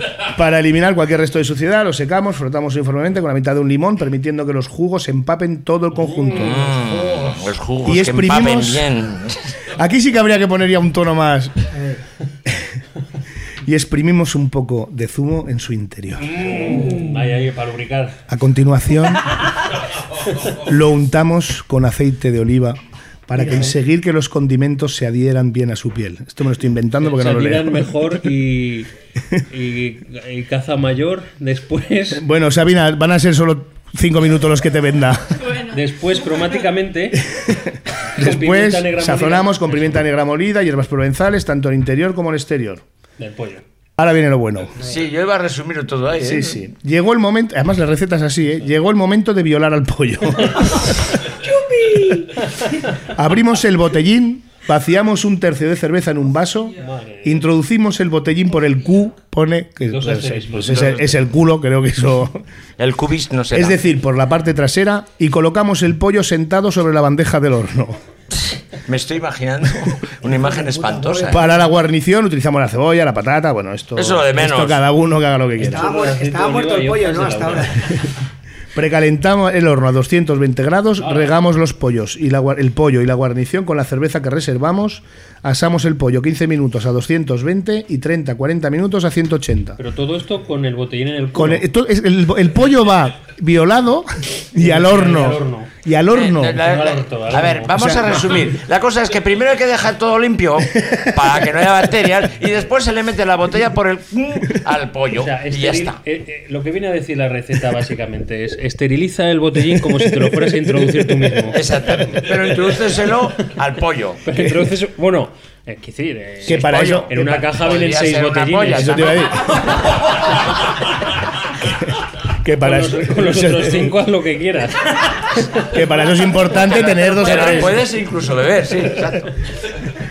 Bueno, con el calor de la cerveza entra, con el calor la cerveza entra en ebullici- ebullición y comienza a salir empapando el pollo y la guarnición. Debemos evitar abrir el horno ya que la cerveza dejará de salir y el resultado final no será el, el esperado. Es como que la cuando tú cerveza no estás- deje de salir nunca. Cuando tú estás en la habitación con la pareja y ahí entra tu padre, pues lo te mismo. La cerveza deja de salir y ya no. O cuando estás en el baño y alguien abre la puerta. Final inesperado. Bueno, aquí no sé lo que pone. eh, El- Hostia, es muy jodido. Sí, es jodido, esto es jodido, no nos lo saltamos. Regar el conjunto una vez antes de asado y repetir la operación a mitad de cocción. Lograréis que la carne quede más tierra en su interior y la piel más tostada. Cuando ya tenemos el pollo listo, nos enfrentamos al desafío de sacarlos del casco de la botella. La forma más cómoda, esto ya es lo más heavy, es realizar un corte vertical en S, bordeando ala y muslo. El pollo se desprenderá de la botella y podremos emplatar fácilmente. En esta ocasión, preferí servirlos con botellín incluido, ya que la presentación llama la atención y podéis cortarlos y servirlos delante de los comensales. Aquí, bueno, luego dice que se trata de una receta moderna originaria de la zona de Monterrey, México, donde se le domina pollo, denomina pollo violado. La forma clásica de asado es utilizando una lata de cerveza para mantener así la posición vertical del pollo, que permite que las grasas se drene y que la piel quede dorada. La cerveza se evapora lentamente y mantiene algo ah, Hidrata- y hidratado el interior interior. Y proporciona sabor desde dentro. La presentación impactará a todos los que no hayan visto antes este plato. Bravo. La presentación no sé, pero la narración, madre mía. Aquí, aquí tienes, aquí tienes tu receta. Es, es verdad, ¿eh? la podéis Bueno, mirar, hay pero, vídeos. pero a mí no, a mí A no ver, me ha quedado claro cómo, cómo sientas al pollo y que Con- se quede sentado. con la cerveza. Está muerto, que está Pero- muerto. La cerveza en Es- el culo. esta la lata de cerveza, voy a hacerlo, Pero voy a hace hacerlo por base. gestos porque Sabina no me entiende, no me vais a ver. buena base. Esta es la, claro, el pollo lo dejas aquí para arriba y entonces esto lo dejas así. Ah, bueno, hay alguna receta No que dice, tumba. hay alguna receta que El dice pollo que lo, que lo ates. Sí, y muerto. Que la- el pollo está esto por el culo, Sí, eso me ha el quedado pollo claro. para arriba y esto en el horno. Ya está. Vale, a mi madre no le voy a pasar esta receta. Se la puedes hacer y que venga un día y le sacas el pollo con la cerveza. eso sí, eso sí. ¿Alguna canción, Dali? Sí, sí, sí, sí, sí, sí, sí, he traído una canción que te va a gustar muchísimo. ¿Al uso, Al del uso. pollo violado? Es un grupo de La Codoñera, provincia de Teruel, el- la comarca del Bajo Aragón, próxima a la que yo siempre promuevo por estos lares, que es la, la mía, es la comarca del Matarraña. Y es una canción eh, cantada en, vamos, yo le llamo chapurreado, eh, catalán, aragonés de oriental, llamadle como queráis. Y es, la canción es Marihuana.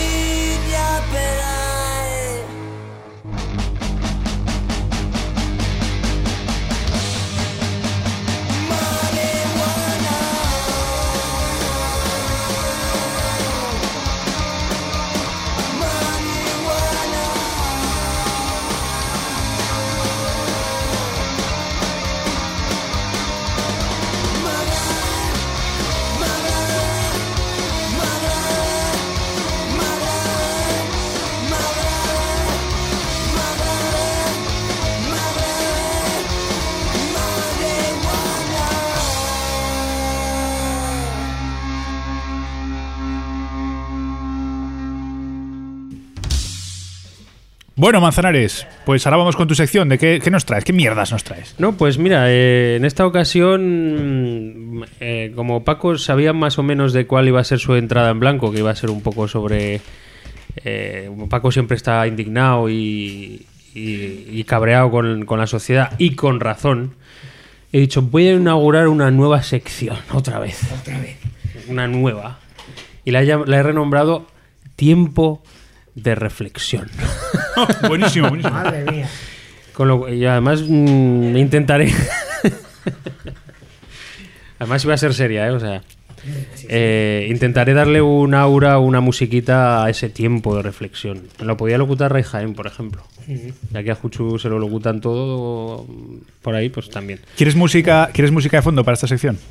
No, no, solo para la, solo para el encabezamiento. Tiempo de re- tiempo de reflexión. Así como la clave, la clave o de Balvin. De Balvin, la clave de Balvin.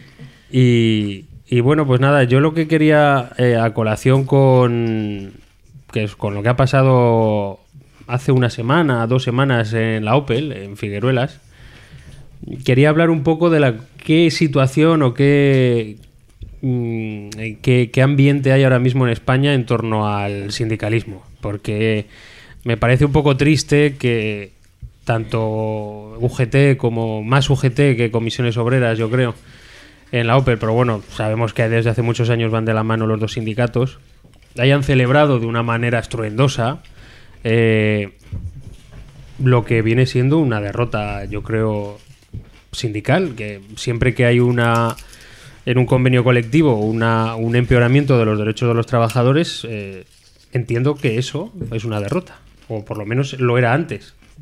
Debería ser, claro. Entonces, que los trabajadores vayan a tener menos tiempo de descansos o que la empresa libremente pueda condicionar que un trabajador tenga que trabajar o no un sábado, cuando antes no, no era así. Todo fruto, aparte del chantaje de una multinacional, en este caso ahora ya francesa como es PSA, eh, a través de Opel, un chantaje de decir o aceptáis esto o le damos la producción del Opel Corsa, por ejemplo, a otras fábricas. O cerramos la fábrica de en Figueruelas y, y nos la llevamos a otro país, a Marruecos, a Polonia o donde nos dé la gana. Entonces yo creo que aquí se, se plantea una disyuntiva. Y es, ante esta situación, el sindicalismo que tiene que hacer. Plantarse o tragar, como es lo que ha hecho. Claro, ante el chantaje de una multinacional, yo entiendo que los sindicatos y los trabajadores puedan verse condicionados ante a, ceder, ¿no? A decir, bueno, mm, si no hacemos si no hacemos lo que quiere la empresa, vamos a perder, en este caso, 5.000, 6.000 puestos de trabajo y no tenemos ningún recurso, pero eh, esta mañana también lo estaba hablando con, con Bea. eh, en algún momento los trabajadores tendrán que plantarse, porque si seguimos recortando derechos laborales, si el estatuto de los trabajadores sigue reformándose para peor, mm, ya no sé qué más, qué más va a poder quedar. Y ante esto quería hacer una especie de debate, bueno, pues que sobre qué os parece a vosotros la situación que existe ahora mismo en España, sobre todo en torno al, al sindicalismo en, el- en este país, ¿no? O sea, las, quiero decir, lo- lo- lo- los peligros que ha entrañado el, el- movimiento sindical. Eh, los, los peligros me refiero a los peligros eh, que los rodean. Em, yo creo que por, por centrar un poco el debate y no- hacerlo tan extenso, podemos decir que de, hace mm, ve- 15, 20 años hacia, hacia la actualidad, eh, el movimiento sindical en España ha perdido casi toda su fuerza. Y yo lo valoro por, por tres motivos. El primero, desprestigio mediático desde los medios de comunicación, ¿no? Eh, generalizar problemas, que es cierto que ha habido, en los sindicatos, sobre todo por los seres de Andalucía. Eso es uno- un punto muy fuerte. La PSV hizo mucho daño hace unos años, no sé si te Ah, acordarás la lo de PSV también. la PSV de UGT hizo mucho daño. Eh, la- el envejecimiento también de los afiliados a los sindicatos, la juventud, mm, la, gente joven cada vez se afilia menos, yo creo, a los sindicatos. Eh, otro punto en el que se pierde fuerza el sindicalismo es que, como están en su mayoría financiados por el Estado, se tiene la sensación, yo creo, generalizada de que son sindicatos estatales y por tanto no tienen ninguna fuerza. Y ahí podemos estar eh, a estas alturas más o menos de acuerdo. Un sindicato que no se financia a través de las cuotas de sus trabajadores y en el que la mayoría de los que representan a las empresas sean liberados sindicales que no cunden con el ejemplo y no trabajan en la misma empresa, también yo creo que supone un desprestigio hacia el propio sindicato. Y luego, aparte, un tercer punto, y ha sido, yo creo, la globalización. O sea, la globalización lo que hace es que el sindicalismo pierda sentido, que la colectividad en sí pierda sentido. Cuando cada día eh, lo- recibimos impactos a través de la televisión, internet, de la radio, eh, de que lo importante es el individualismo, es emprender, es crear tu propia empresa, es eh, cumplir el sueño americano de triunfar por uno mismo y que cualquier El persona... americano es ese que compras una metralleta y matas a todos los. No, bueno, a- de- E- Ese es el segundo sueño A lo que me refiero es que cualquier persona nazca donde nazca, eh, puede ser presidente de los Estados Unidos o presidente de España. nazca, eh, de Estados bueno, en Unidos. Estados Unidos. Lo que me refiero es que cualquier persona que nazca en el Bronx pueda ser un magnate o pueda crear su Apple o una empresa genial. Sí, sí, casi siempre tragando mierdas. Casi siempre eh, se. A ver, no diré que se, se realiza un poco de, de idealización de esa mierda o de esas condiciones bastante precarias en las que estas personas iniciaron su andadura laboral, sino que pocas veces se pone, o sea, al final solo se observa el fin y nunca los medios o, o todo el camino que has tenido Ay, que amigo, comerte. ay, amigo, ahí está el tema. Y sobre todo mejorar en con- en- en- en- para el resto de personas. Parece que como esa- esos individuos pueden salir adelante con eh, a- eh, contra viento y marea, ya pues son condiciones normales y no hay que, no hay que poner el foco. Y no, y no se pone eh, énfasis en esas personas que se, que, bueno, que pierden todo, que se quedan sin recursos por eh, nuevamente por pérdida de poder adquisitivo, por pérdida, por bajada de condiciones laborales, etcétera. Y luego, además, mm, remontándonos y, recordando mm, cómo surge el sindicalismo, no en España, sino en el, en- en el mundo, ¿no? Eh, a través de la lucha colectiva se consiguió los derechos que tenemos ahora en las sociedades modernas, ¿no? Del derecho a las vacaciones pagadas, eh, derecho a jornadas laborales dignas, de ocho horas, mm, derecho a la huelga, que antes no se tenía en ningún caso, y que ahora prácticamente, aunque se tiene ese derecho, es muy difícil ejercerlo, porque la gente cada vez tiene menos poder adquisitivo y por tanto no puede perder ni un solo día de trabajo, porque o bien está endeudado hasta las cejas, o bien corre riesgo de perder su puesto de trabajo. Entonces, bueno, pues yo quiero plantear un poco el debate y que participéis todos en torno a cuáles creéis vosotros que son las claves eh, hoy en día de por qué la lucha sindical o el movimiento sindical ha perdido toda su fuerza hasta casi prácticamente estar extinguido.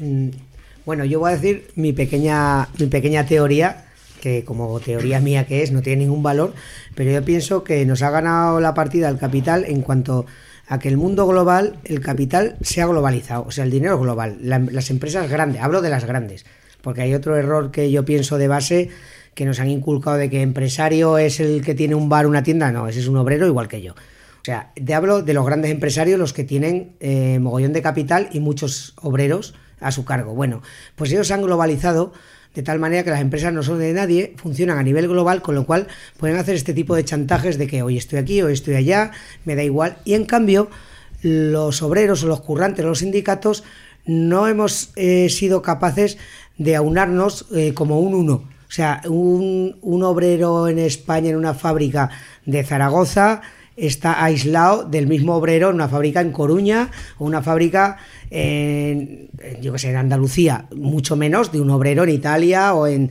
Si hubiéramos sido capaces de globalizar el movimiento obrero igual que lo ha hecho el capital, sí que tendríamos fuerza, porque que yo haga una huelga en mi fábrica mm, no me perjudica más que a mí, o sea, o no me beneficia más que a mí. Pero en cambio, si, si se hubiera unificado toda esa fuerza, decir, no, cualquier obrero de cualquier fábrica, de cualquier sector que se vea atacado por su patrón, va a provocar una reacción global, lo mismo que hace el capital, el capital hace lo mismo, pues seguramente las fuerzas estarían equilibradas.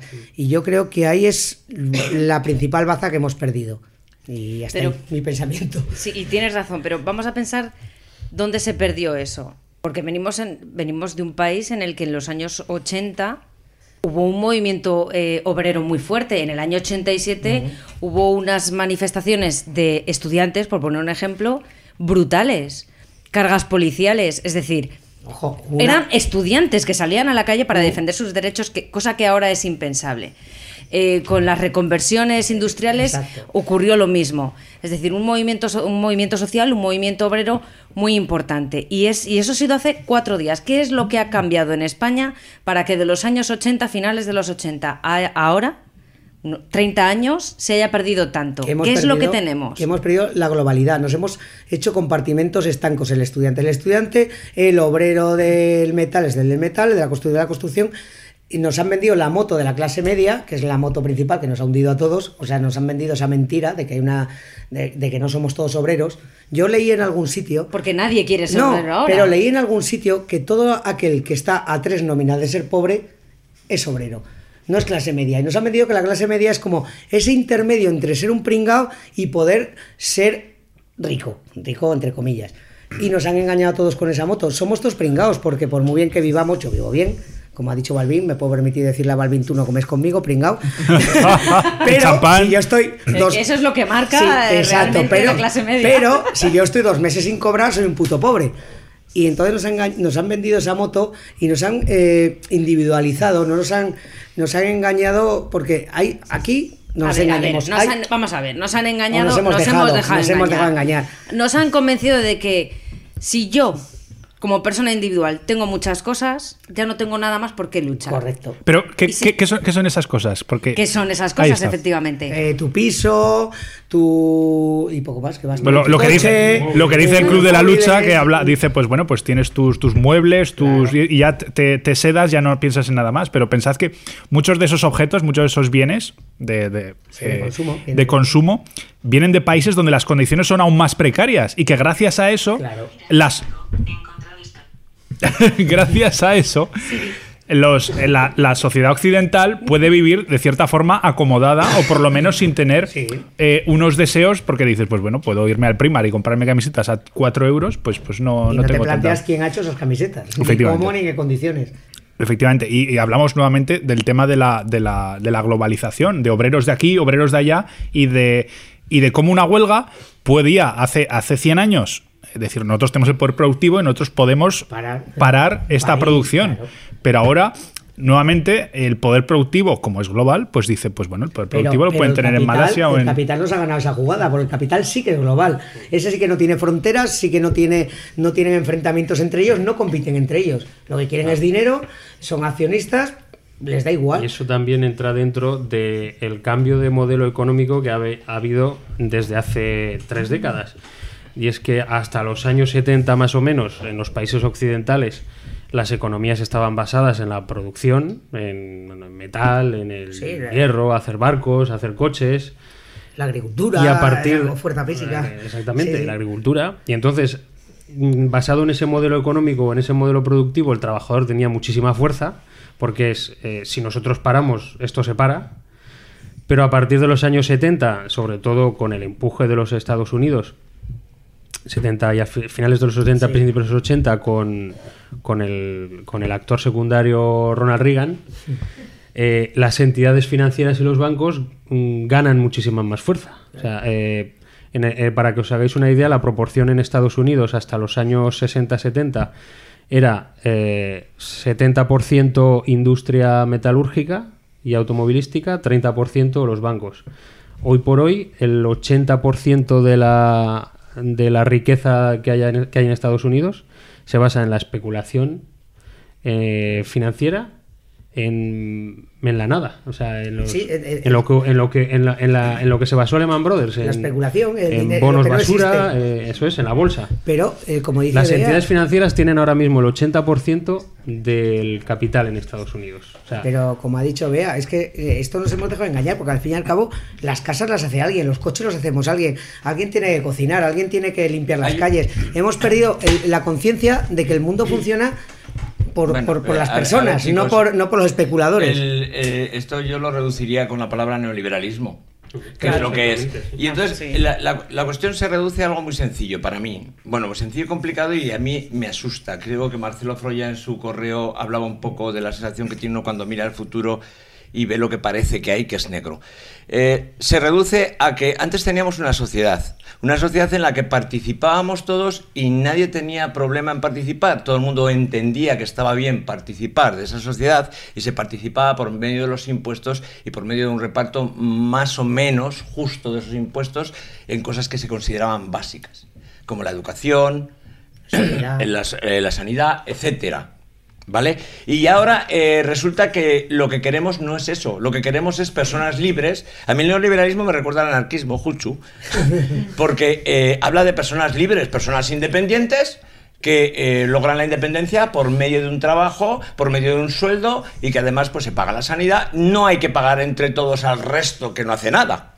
Es el concepto del anarquismo, Entonces, pasamos, pasamos, para mí, el concepto es el siguiente. Vinimos de la jungla y pensamos que entre todos era mejor para subsistir y generamos una sociedad. Justa, injusta, pero una sociedad.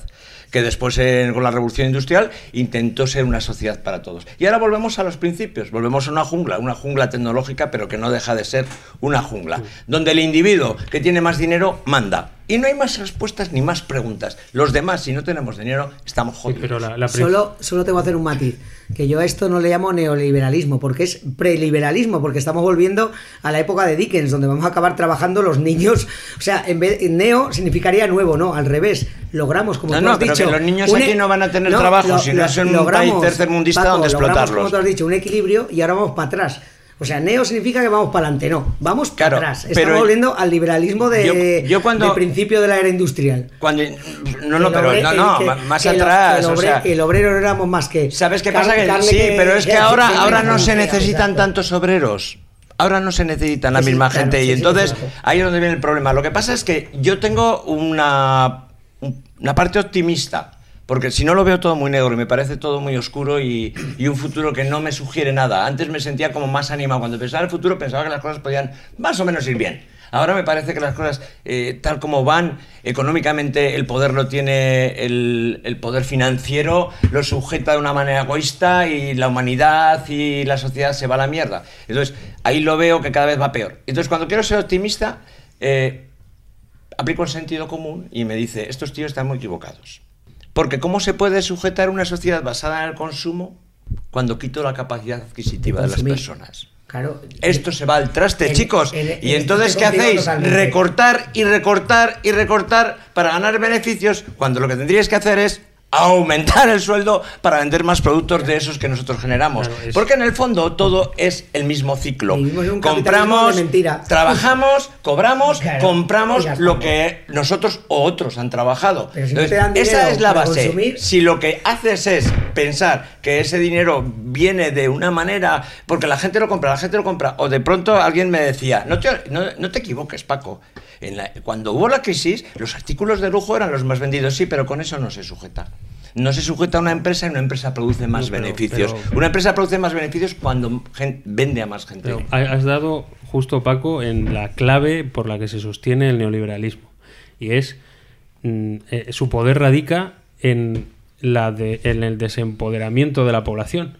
O sea, cuando a la población le quitas el poder adquisitivo, el dinero, la capacidad de decisión y el sometimiento a una nómina pírrica, Sí. ha ganado el neoliberalismo. ¿Y quién compra los productos Cuando- que quién, que- No, quién no. compra los productos que Los hacen las empresas? Los van a seguir comprando, pero los mismos, ellos mismos.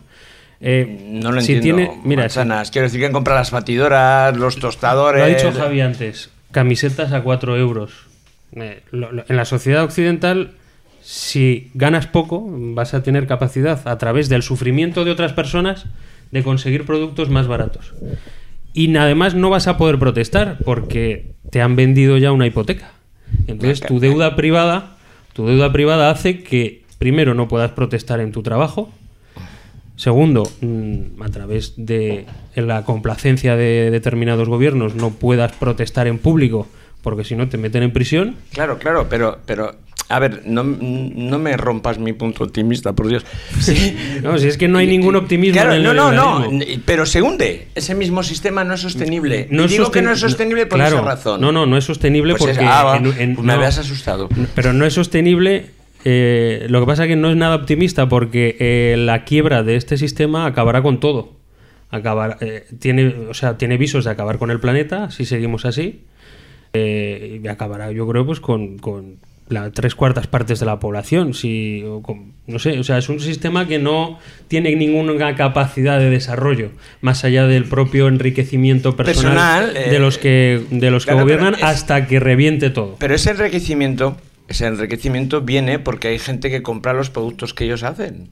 Claro, pues. Si, si, mi- ¿Qué nos pasó en el 2007-2008? La crisis fue un colapso precisamente por el egoísmo de estos tíos de, de vender y vender hipotecas de cualquier manera, que después en el momento que hubo un problema de, de, de paro, gente que se quedó, empresas que empezaron a quebrar, todo fue en cadena. Es Ese- que si te, y da- eso si te das volverá cuenta, a repetirse. Si te das cuenta, eh, están condicionados tanto a través de la deuda pública como a través de la deuda privada, deuda pública de los gobiernos, deuda privada de los ciudadanos, eh, nos tienen cogidos a todos, a gobiernos y a ciudadanos. Por tanto, es que no nos han dejado capacidad de... de Sí, vamos, lo, lo que pasa es eh, Y- fundamentalmente... Y, luego, una cosa que la que decías tú, de que, que ahí, ahí discrepo bastante, por una única razón, entre el neoliberalismo y el anarquismo, es la ética y la moral. Sí, sí, sí, no, no, a ver, que lo he dicho, perdona, lo he dicho en broma, ¿eh? Lo he dicho por, por picar a Juchu, no, quería apoyar El eso como... es básicamente un sistema ético. Claro, ético. En el que si todo el mundo se comportara de una manera ética y moral, no necesitaríamos instituciones. Bueno, existe nada también el gobernen. anarcoliberal, el anarcocapitalismo, como el fundador de Bitcoin, por ejemplo.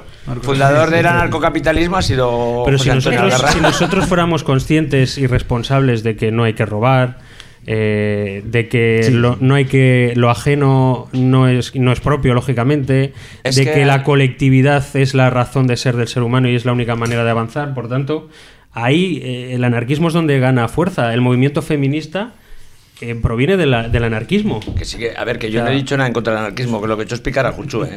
Sí, sí. Eh, yo quería comentar que habéis empezado con- hablando del sindicalismo y enseguida nos hemos desviado a arreglar el mundo y quería yo hablar del sindicalismo que cuando comencemos a, a pensar que esto se pierde nos habremos olvidado porque es una fuerza que empieza hace mucho tiempo pero que eh, va pasando el tiempo y nos van ganando terreno poco a poco y creo que ya las siguientes generaciones, alguien lo ha dicho, eh, la gente joven ya ni se apunta. Ya no, no es que luche mal, es que ya no lucha. no lucha Entonces, porque no encuentran un sentido a esa lucha, porque Exacto. nos han ganado la batalla incluso de las palabras. Claro, porque pero ya no hay un nosotros todo- obreros y un ellos Eso he dicho yo antes. Sí, sí. eh, patronos, que eso existe. Pero yo creo que... Eso existe, lo que pasa es que nos han quitado. Ahora tú hablas de lucha de clases y te dicen que estás trasnochada. Sí. Que eso es de otra época. Sí, sí. Y si esto no es la lucha de clases, que baje Dios y lo vea. Si lo veas. Pues claro. habrá que buscar una estrategia, porque cuando empezó, me imagino que cuando empiezan los movimientos de este tipo, seguro que empiezan desde el estómago y desde las ganas de comerse el mundo, pero hay alguien, algún estratega que diría por aquí hay que atacar.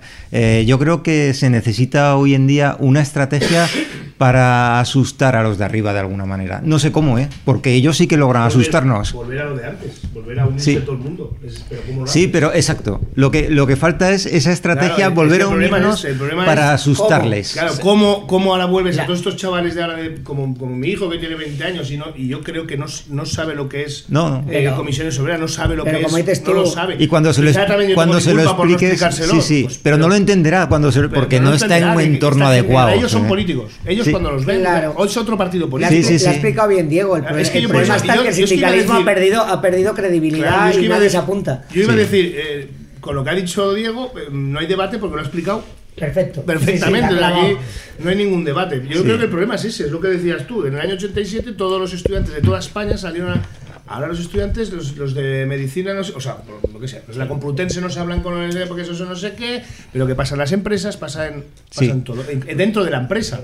Dentro de la empresa, tú estás en un puesto y los otros, o sea, pues somos, si, si, entre comillas, el enemigo no está aquí a tu lado, el Claro, enemigo está ese es el Sí, problema. exacto, y eso sí, lo sí, sí. aprovechan Eh, en las empresas. Es claro. el divide y vencerás de toda la De vida. toda la vida, Y, claro. tú que lo has tenido ah, muy cerca y yo también relativamente cerca, es muy triste ver cómo los com- entre los propios compañeros se atacan.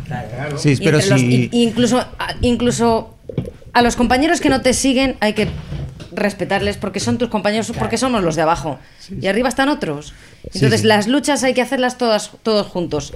Y permitidme que cuele aquí mi cuña habitual de las huelgas tienen que hacer daño. Exacto. Y las protestas son que para hacer daño. sí. Esto Yo- es como los mineros. yo no hay los cosa- mineros cortan la autovía y enseguida sale la típica señora de que tengo derecho a trabajar. es que tengo que ir a mi puesto de trabajo. Es que se- es que señora, están protestando y han cortado y muy bien cortado. Y, es- y como dice una amiga mía, ojo con los mineros que tienen acceso a, A dinamita. a dinamita, ¿sabes?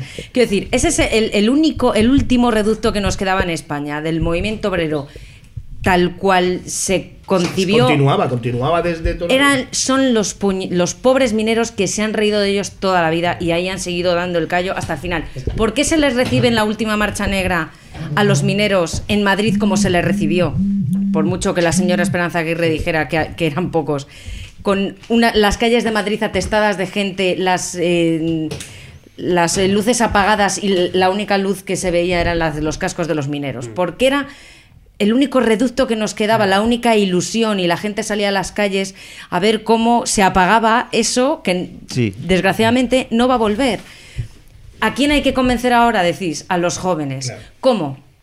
¿Cómo les convencemos de que hay un nosotros y enfrente hay un ellos? Pues por lo pronto, no dándoles Si todo. pueden ir, si pueden ir al primar a, a tener cuatro camisetas, No. que eso también habría Ah, pero- pero- que estudiar pero- por qué. ¿Por qué tenemos la necesidad de estrenar camiseta todos los días? Que esa es una necesidad creada. Absolutamente. Pero- nadie necesita tanta ropa ni nadie necesita. Y hablo yo en primera pero persona. Igual está creada para separarnos. Está Es creada decir, para eso. Todas estas Igual no. cosas están Claro. creadas Sí, sí. para que yo tenga cuatro camisetas y tú digas, anda, si tiene cuatro camisetas, pues yo cuatro camisetas y dos Claro, y en el pantalones. momento que yo estoy comprando y estoy consumiendo y yo tengo mi felicidad aparentemente cubierta, no me tengo que preocupar de mis derechos. Otra cosa que habría que explicar a la gente, y no tan pequeña, es que los derechos se conquistan y se pueden perder. Y cuando los perdamos, ¿cómo los volvemos a No recuperar? nos acordaremos ya. no hay- no acordaremos. Habrá que salir a la Es que calle. si a estos jóvenes no les, no les explicamos esto, ellos no sabrán No, no. lo que son esos derechos. Acordémonos ellos se cómo. conform- serán conformistas. Sí. dirán, yo Habrán tengo mis pasado- pantalones y mis camisetas. habrán pasado dos tengo mi generaciones. móvil, Claro. Tengo mi Y play, tengo mi, mi- mi fin de semana. Ya tengo bastante. Acordémonos de cómo ha sido denostado el movimiento 15M con sus cosas Sí. buenas y sus cosas malas. Cómo fue capaz de sacar a, la a, la- a las calles a la gente joven y en lo que ha quedado y hagamos un poco de autocrítica de por qué ha quedado en agua de borrajas en muchos casos. Bueno, hay un partido político, eh, bueno, que lo podrá estar haciendo mejor o peor, pero bueno, ha dimanado de, de- de esas protestas. Pero vamos a hacer autocrítica de por qué ese movimiento que para muchos era muy esperanzador eh, y, y ha quedado en lo que ha quedado, se ha ido olvidando. ¿Quién nos ha ganado la partida? ¿Quién nos ha hecho ver con malos ojos a gente que salía a las calles a pedir sueldos dignos y trabajo y una sanidad pública eh, en condiciones y una educación? ¿Quién? Los de arriba. Ojo, ellos. Sí, sí, sí. Eh, que siga habiendo un ellos Pero y un nosotros. No no, eh, y esto no lo afirmo, eh, lo pregunto porque yo es una cosa que tengo. Vale, aquí hay culpa de, tenemos culpa muchos.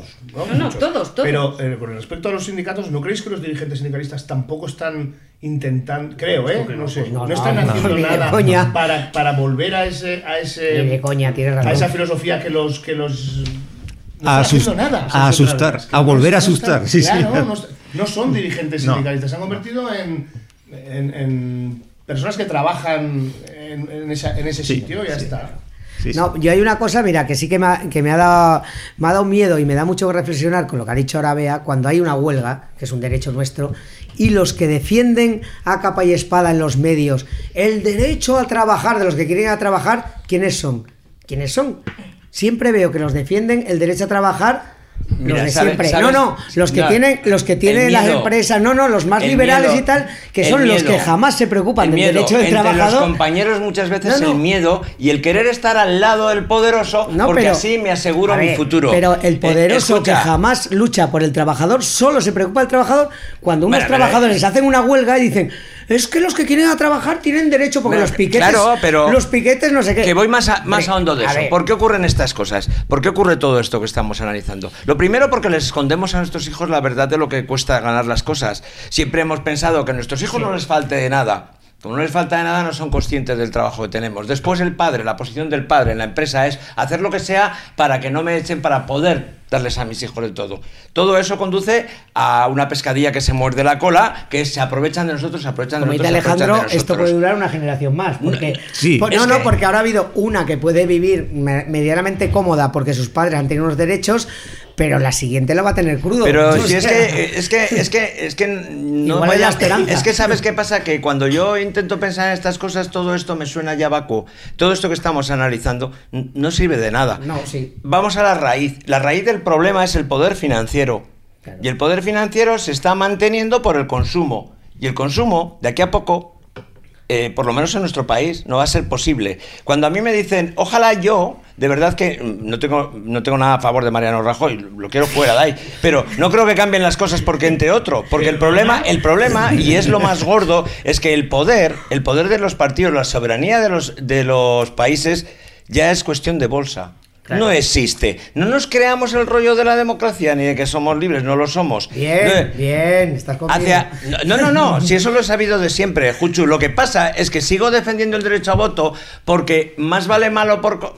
Más vale. eh, No, es verdad, Bueno, eso pero no vale, día- eso no vale. Otro día Porque- hablaremos de la democracia. Claro, bien, pero quiero decir que, yo sigo defendiendo eso porque la esperanza no se pierde y siempre piensas que si alguien no ha estado en el poder, a lo mejor algo puede cambiar. Pero realmente, si lo pienso en profundidad, nada cambia porque el poder no está en los gobiernos. El poder está en quien financia, en que evalúa la capacidad de los países para vender deuda. Además, ya eh, los países eh, cotizan como si fueran una empresa más, con lo cual la lucha de clases esto no sirve de nada. O esto colapsa por sí mismo y cuando colapse, entonces sí que puede haber una unión de alguien, o si no, yo no le veo solución. Por eso te decía que soy muy pesimista y que eh, últimamente veo el futuro negro, negro, negro, negro. No hay nada que me anime. Porque no veo que sea ya cuestión de mí ni de la generación que viene, sino que hagan lo que hagan. Los que sujetan esto o se caen por su propio peso, o no, o no pasa nada. O pasamos a lo que de momento a mí tanto me asusta, una jungla donde sálvese el que pueda.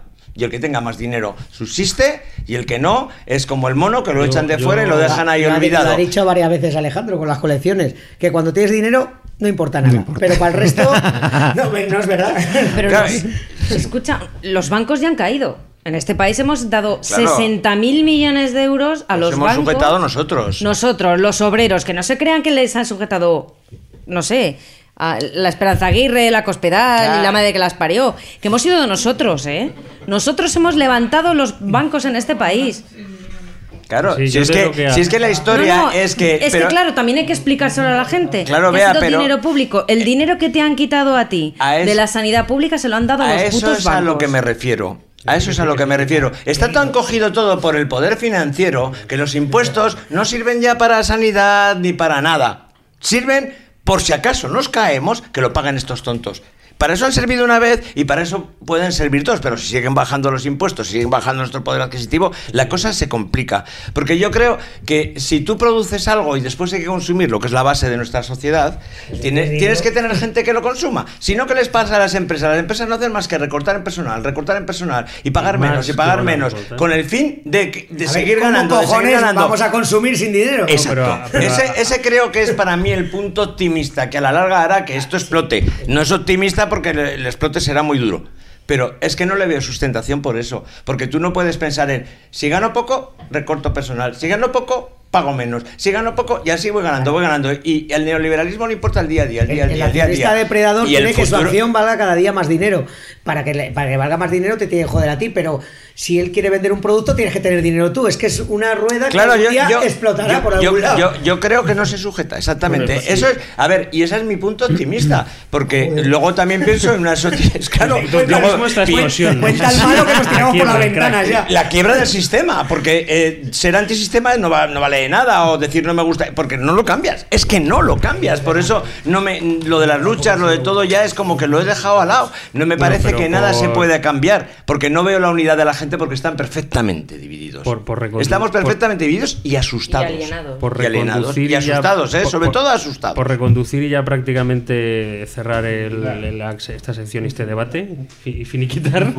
En diferido. Eh, para mirar al futuro, primero yo creo que siempre hay que hacer una retrospectiva hacia atrás, ¿no? Eh, como hemos empezado hablando de sindicalismo, ¿cómo surgió el sindicalismo en este país? No voy a hacer ninguna mención a bueno, ninguna tesis sobre eso, pero solo mi- mirar cómo se creó la Unión General de Trabajadores, por ejemplo, junto con el Partido Socialista Obrero Español, que en aquel entonces sí era obrero, Y si era español.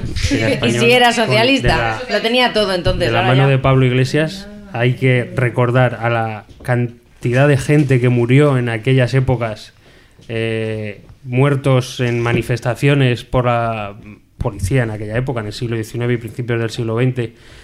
eh, no solo en manifestaciones, sino luego torturados y, y muertos en, las comisarías. Y cómo surgió Comisiones Obreras, por ejemplo, en este país, ¿no? En plena dictadura, que gente como Marcelino Camacho o, o su mujer, que ha, ha muerto, ha fallecido tristemente esta semana a los 90 años, Josefina, eh, se jugaron el pellejo literalmente. Lo dieron todo para que en este país los trabajadores volvieran a recuperar sus derechos.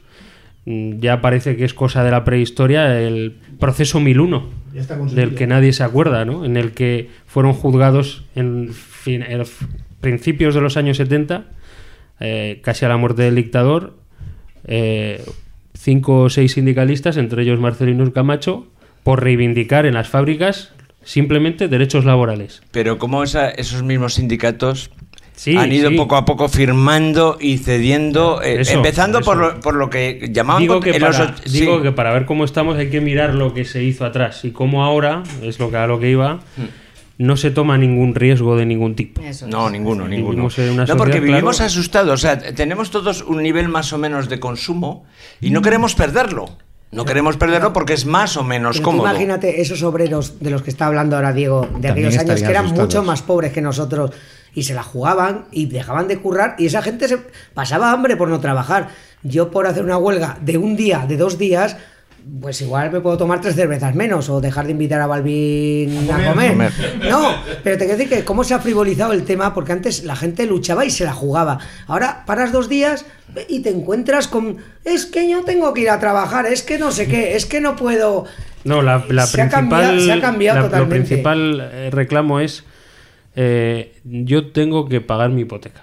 Bien, claro. Todo el mundo está pillado por la hipoteca. Y los de aquella época, cuando la gente luchaba, no tenía, no vivía en ninguna casa, no comía, no tenía hijos. Pero tenía no más había- hijos pero- que nosotros sí, ahora. pero no tenían deuda, tanta deuda privada Sí, como exacto, existe ahora. claro. Ese es el gran detalle. Por eso digo que el capital nos ha ganado la. Ese es el ese es el el capital la y una no tengo, pregunta- El capital ha ganado la partida porque desde el principio la tenía ganada. Una En el pregunta- momento que tienes el dinero, tienes el poder. Una pregunta que voy a dejar en el aire y si no, para otro programa, la, la- para otro tiempo de reflexión, lo dejamos y es ¿qué futuro va a tener el sindicalismo cuando eh, la revolución tecnológica que se ha vivido y que se avecina, porque ahora estamos en los inicios, yo creo, de la revolución tecnológica, solo vemos el principio, pero cuando en fábricas como General Motors, que empezaron con más de 12.000 trabajadores en los años 80 y ahora no llegan a 6.000, sino Sí. que me corrija Jucho, Unos 5.000 andan. hay la mitad de trabajadores porque muchos de esos puestos de trabajo se han sido Este- ocupados por robots No, también y se o externalizado. Y, y se han externalizado. Porque sale más barato. ¿Qué pasará cuando el nivel tecnológico llegue a tal situación en el que no sean necesarios los obreros en la fábrica? y simplemente sean pero- robots Por ejemplo, pagados por la, por la propia empresa los que hagan ya los coches. ¿Quién consumirá esos coches? Eso, ¿Cuál- voy quién más a- compra voy- esos voy coches? más allá. ¿Quién será Por de- eso- y, y quién defiende a esos robots? Pero Mazinger Z, tiene que ser. ¡Sí! Ese era poderoso. Pero fijaros cuando, cuando ya no ¿El intenta. futuro es el sindicalismo Pero- robótico? Pero sabes, pero sabes, esa es, la, ra- esa es la razón por lo que ahora se ha empezado a oír hablar de, no sé ahora cómo se llama, pero lo que han intentado poner en Finlandia, creo que era que les Un hicieron... impuesto. Sí, lo- sí. Sí, un dinero mínimo que se le da de los impuestos a la gente, porque claro, es que eh, algunos se estará preguntando cómo van a consumir si después no, ¿qui- ¿quién va a consumir? Entonces, bueno, ponemos un mínimo. Claro, la- la- el debate ahora era o poner un impuesto a la empresa o poner una renta básica mínima Eso, a renta los básica, eso no la palabra, perdón. Venga, pues, claro, porque la- la historia de que, ah, mira qué fácil, lo hacen todos los robots. Sí, perfecto. Los robots Pero no quien, consumen. quien compra lo que hacen los robots, no consumen. Ni claro. ven cerveza, ni Ah, van a los bares, ese, ni ese es a mi, Balvin. ese es mi punto optimista, que el sistema no se sujeta en pie porque tiene que colapsar porque es imposible. No, no se puede sujetar Pues yo algo. creo que ya lo tienen. eh, así como ¿Previsto? nosotros, sí, así como nosotros estamos Ay, aquí y- charrando y tenemos poco tiempo porque Son 20 porque minutos. Son 20 minutos, pero tenemos hemos poco tiempo 60. en nuestras vidas los fines de semana. Ellos tienen todo el tiempo para hacer estrategias de mercado. Pero y- ¿sabes qué te digo yo? y Que hace- creo y que hace- hacen estrategias de mercado al día, que no piensan a la larga. No, no. Si no lo del 2007, 2008, no sé en qué momento, si fue el 2006 o el 2007, cuando la crisis, claro, bueno, cuando toda la mierda. cuando quebró Lehman eso, Brothers Eso no lo prevén, es porque 2012. ellos no pueden. O sea, eso- 2008, perdón. 2008.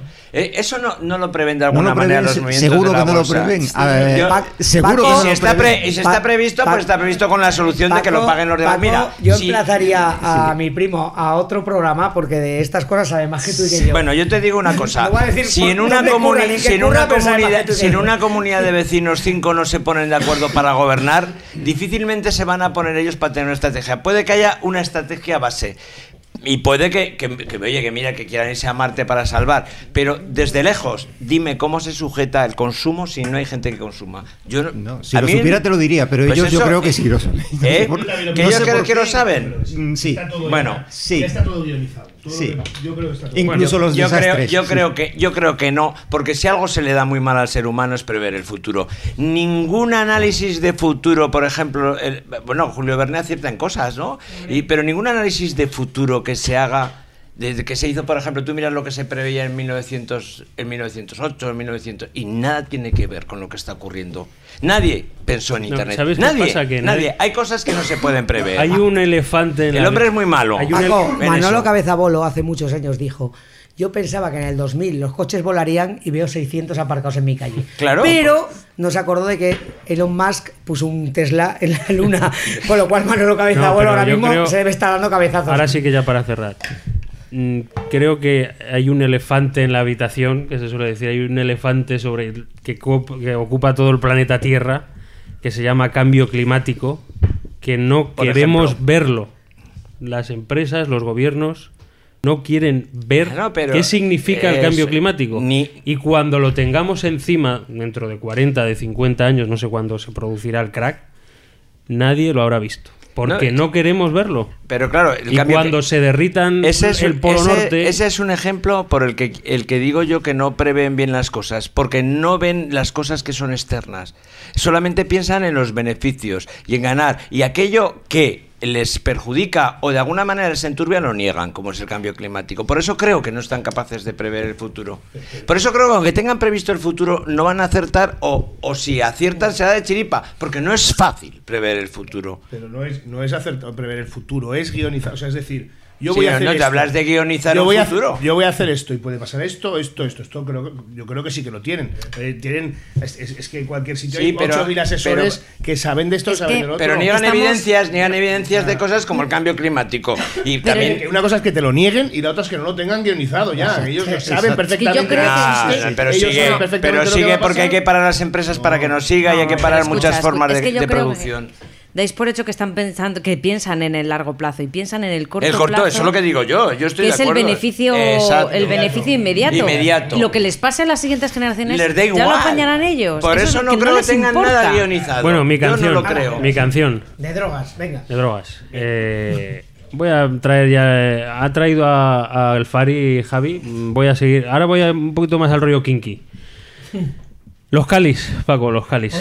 Yo creo que los calis eran necesarios en este podcast. Paco, los calis son- Eh, traigo, traigo a los calis y ¡No traigo. ustedes! Eso es, y traigo la canción, pues la con la droga por excelencia en este país en los años 80, Los 80. que era la heroína.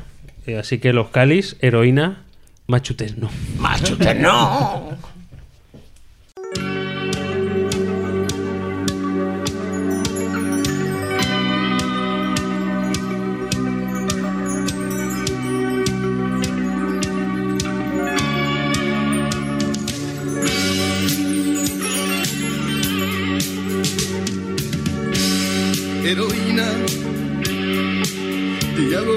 De ángel.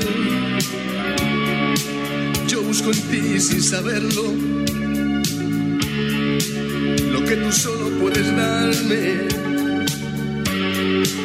Hace tiempo que te conozco, tienes penas y alegrías, vas matando poco a poco, pues yo ya sé de tu vida. Machutes no, ni cucharas sin penadas de heroína.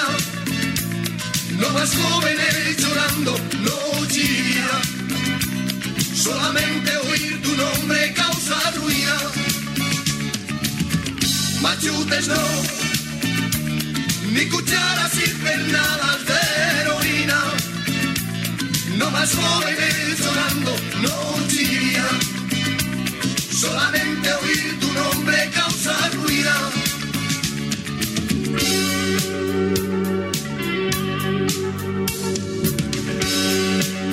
Me cogiste bien cogido en tus invisibles rejas.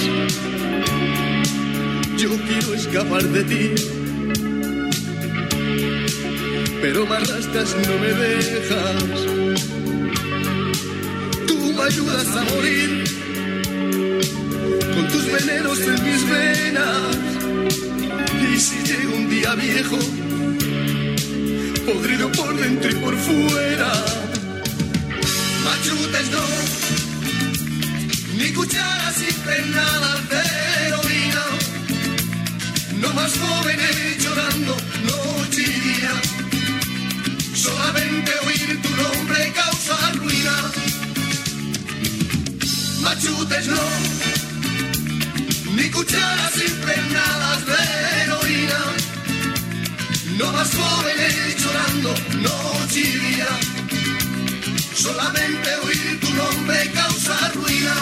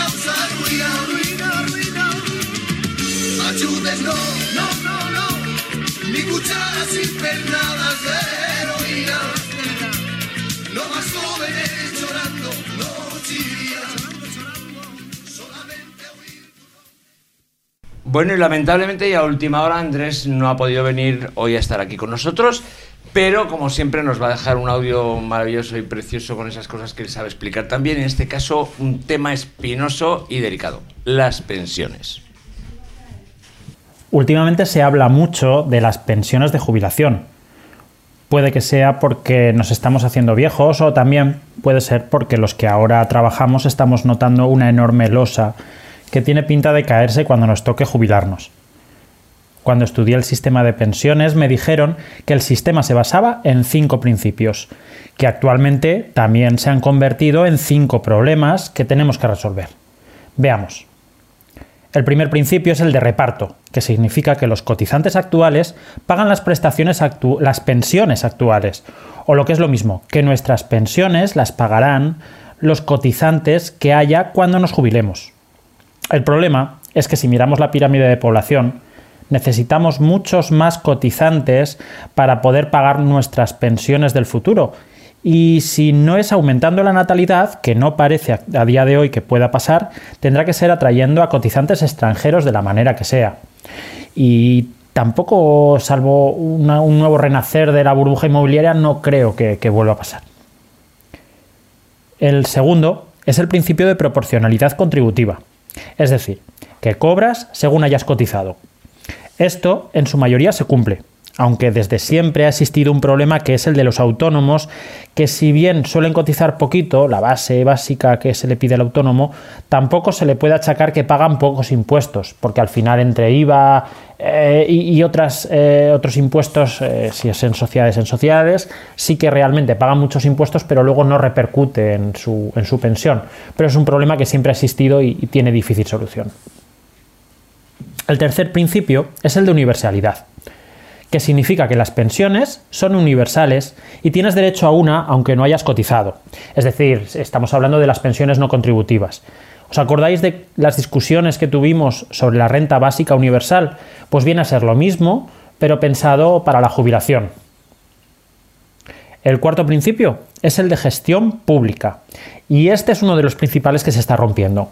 porque últimamente hemos escuchado al presidente del gobierno decir que si es necesario que los españoles nos hagamos un plan de pensiones privado, que si ahorramos un, en alguna televisión nos decían que si ahorramos un café al día podemos juntarnos con, con 30 y pico mil euros en el momento de nuestra jubilación, son absurdos que, no tendrían que tener sentido en España y que esta gestión pública del plan de, los planes de pensiones tendría que, que defenderse y que, y que, bueno, y que intentar no perderlo, porque aunque tengamos el problema de la pirámide de población, la gestión pública debería de, ser suficiente como para poder, eh, bueno, por lo menos ofrecer un sistema público de pensiones sin tener que recurrir a uno privado. El quinto y último principio es uno que, que yo os digo que no os va a gustar nada y es que es el de suficiencia de prestaciones, que significa que las jubilaciones deben ser suficientes para asegurar las necesidades básicas. Todos ya sabéis que las pensiones actuales, ya las actuales, no son suficientes para eh, asegurar las necesidades básicas de los cotizantes más humildes, de los que menos pensión reciben. Estamos hablando de pensiones de 400 y 400 y pico euros que no llegan para pagar, eh, si tienes que pagar eh, luz, gas, comunidad, alimentación, ya, ya no te llega. Este, este punto mm, no sé si en algún momento se ha cumplido, pero actualmente no. No quiero sacar ninguna conclusión de estos cinco principios, simplemente que el plan de pensiones debería de ser defendido por todos, no solo por los pensionistas actuales, sino por los cotizantes y todos los españoles, para poder intentar asegurar en el futuro una pensión y una jubilación digna para todos. Mi canción, después de esta pequeña sección, es del grupo Charrena y aunque no sé si va sobre drogas, a mí la letra siempre me ha parecido que, que hace referencia a ellas y se llama Azulejo Frío. Un saludo.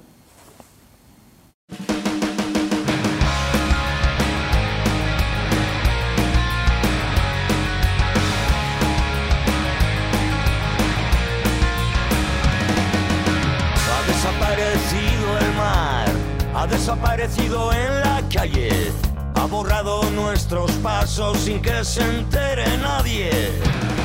Y se han vuelto a llenar de gente aquellos rincones donde antes solo la luna veía las tapas de comediante y los besos y caricias que se han muerto en los portales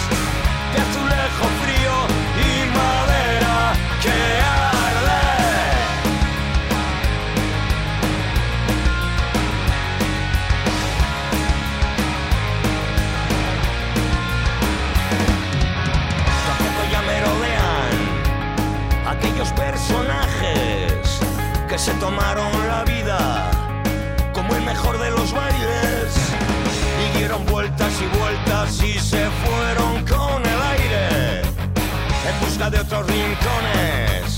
Seguro que en otra parte han montado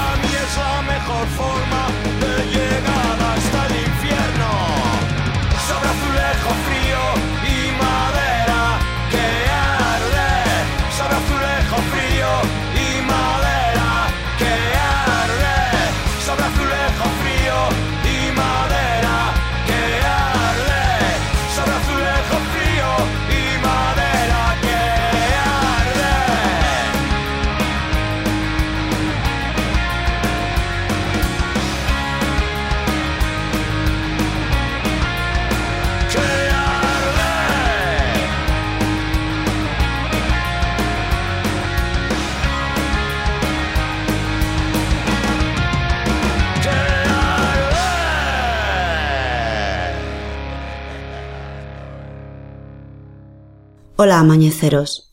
El pasado 22 de enero, a los 88 años, moría Úrsula K. Una de las principales autoras de ciencia ficción del siglo XX, cuya obra tenía una fuerte componente ecologista y feminista. Ursula K. Escritora, maestra e icono de la ciencia ficción, tenía un gato que se llamaba Lorenzo y era una mujer extraordinaria. Ese día, el 22 de enero, lunes, desayuné con la noticia de su muerte y me dio mucha pena. Voces más potentes que la mía hablaron y hablarán de ella, así que solo tenéis que estar atentos y sabréis lo grande que ha sido. La ciencia ficción es un género que trata de los y si de nuestras sociedades. Como tal, es raro que no se haya utilizado más para explorar las posibilidades de mundos en los que las relaciones de género fueran diferentes, o en las que tuviésemos otro tipo de concepción de los recursos naturales y su reparto. Úrsula Guin dedicó un espacio considerable de sus obras a explorar ambas cosas. Yo he pasado muchos buenos momentos leyendo sus novelas, tanto las del ciclo Ecumen como las de Terramar, luego hablaremos de ellas. Mi favorita es Los desposeídos, una utopía un tanto ambigua en la que Úrsula utiliza la ciencia ficción para hablarnos del anarquismo. Es una novela polémica que no te deja indiferente y a mí me parece exquisita, un ejemplo de la ciencia ficción social.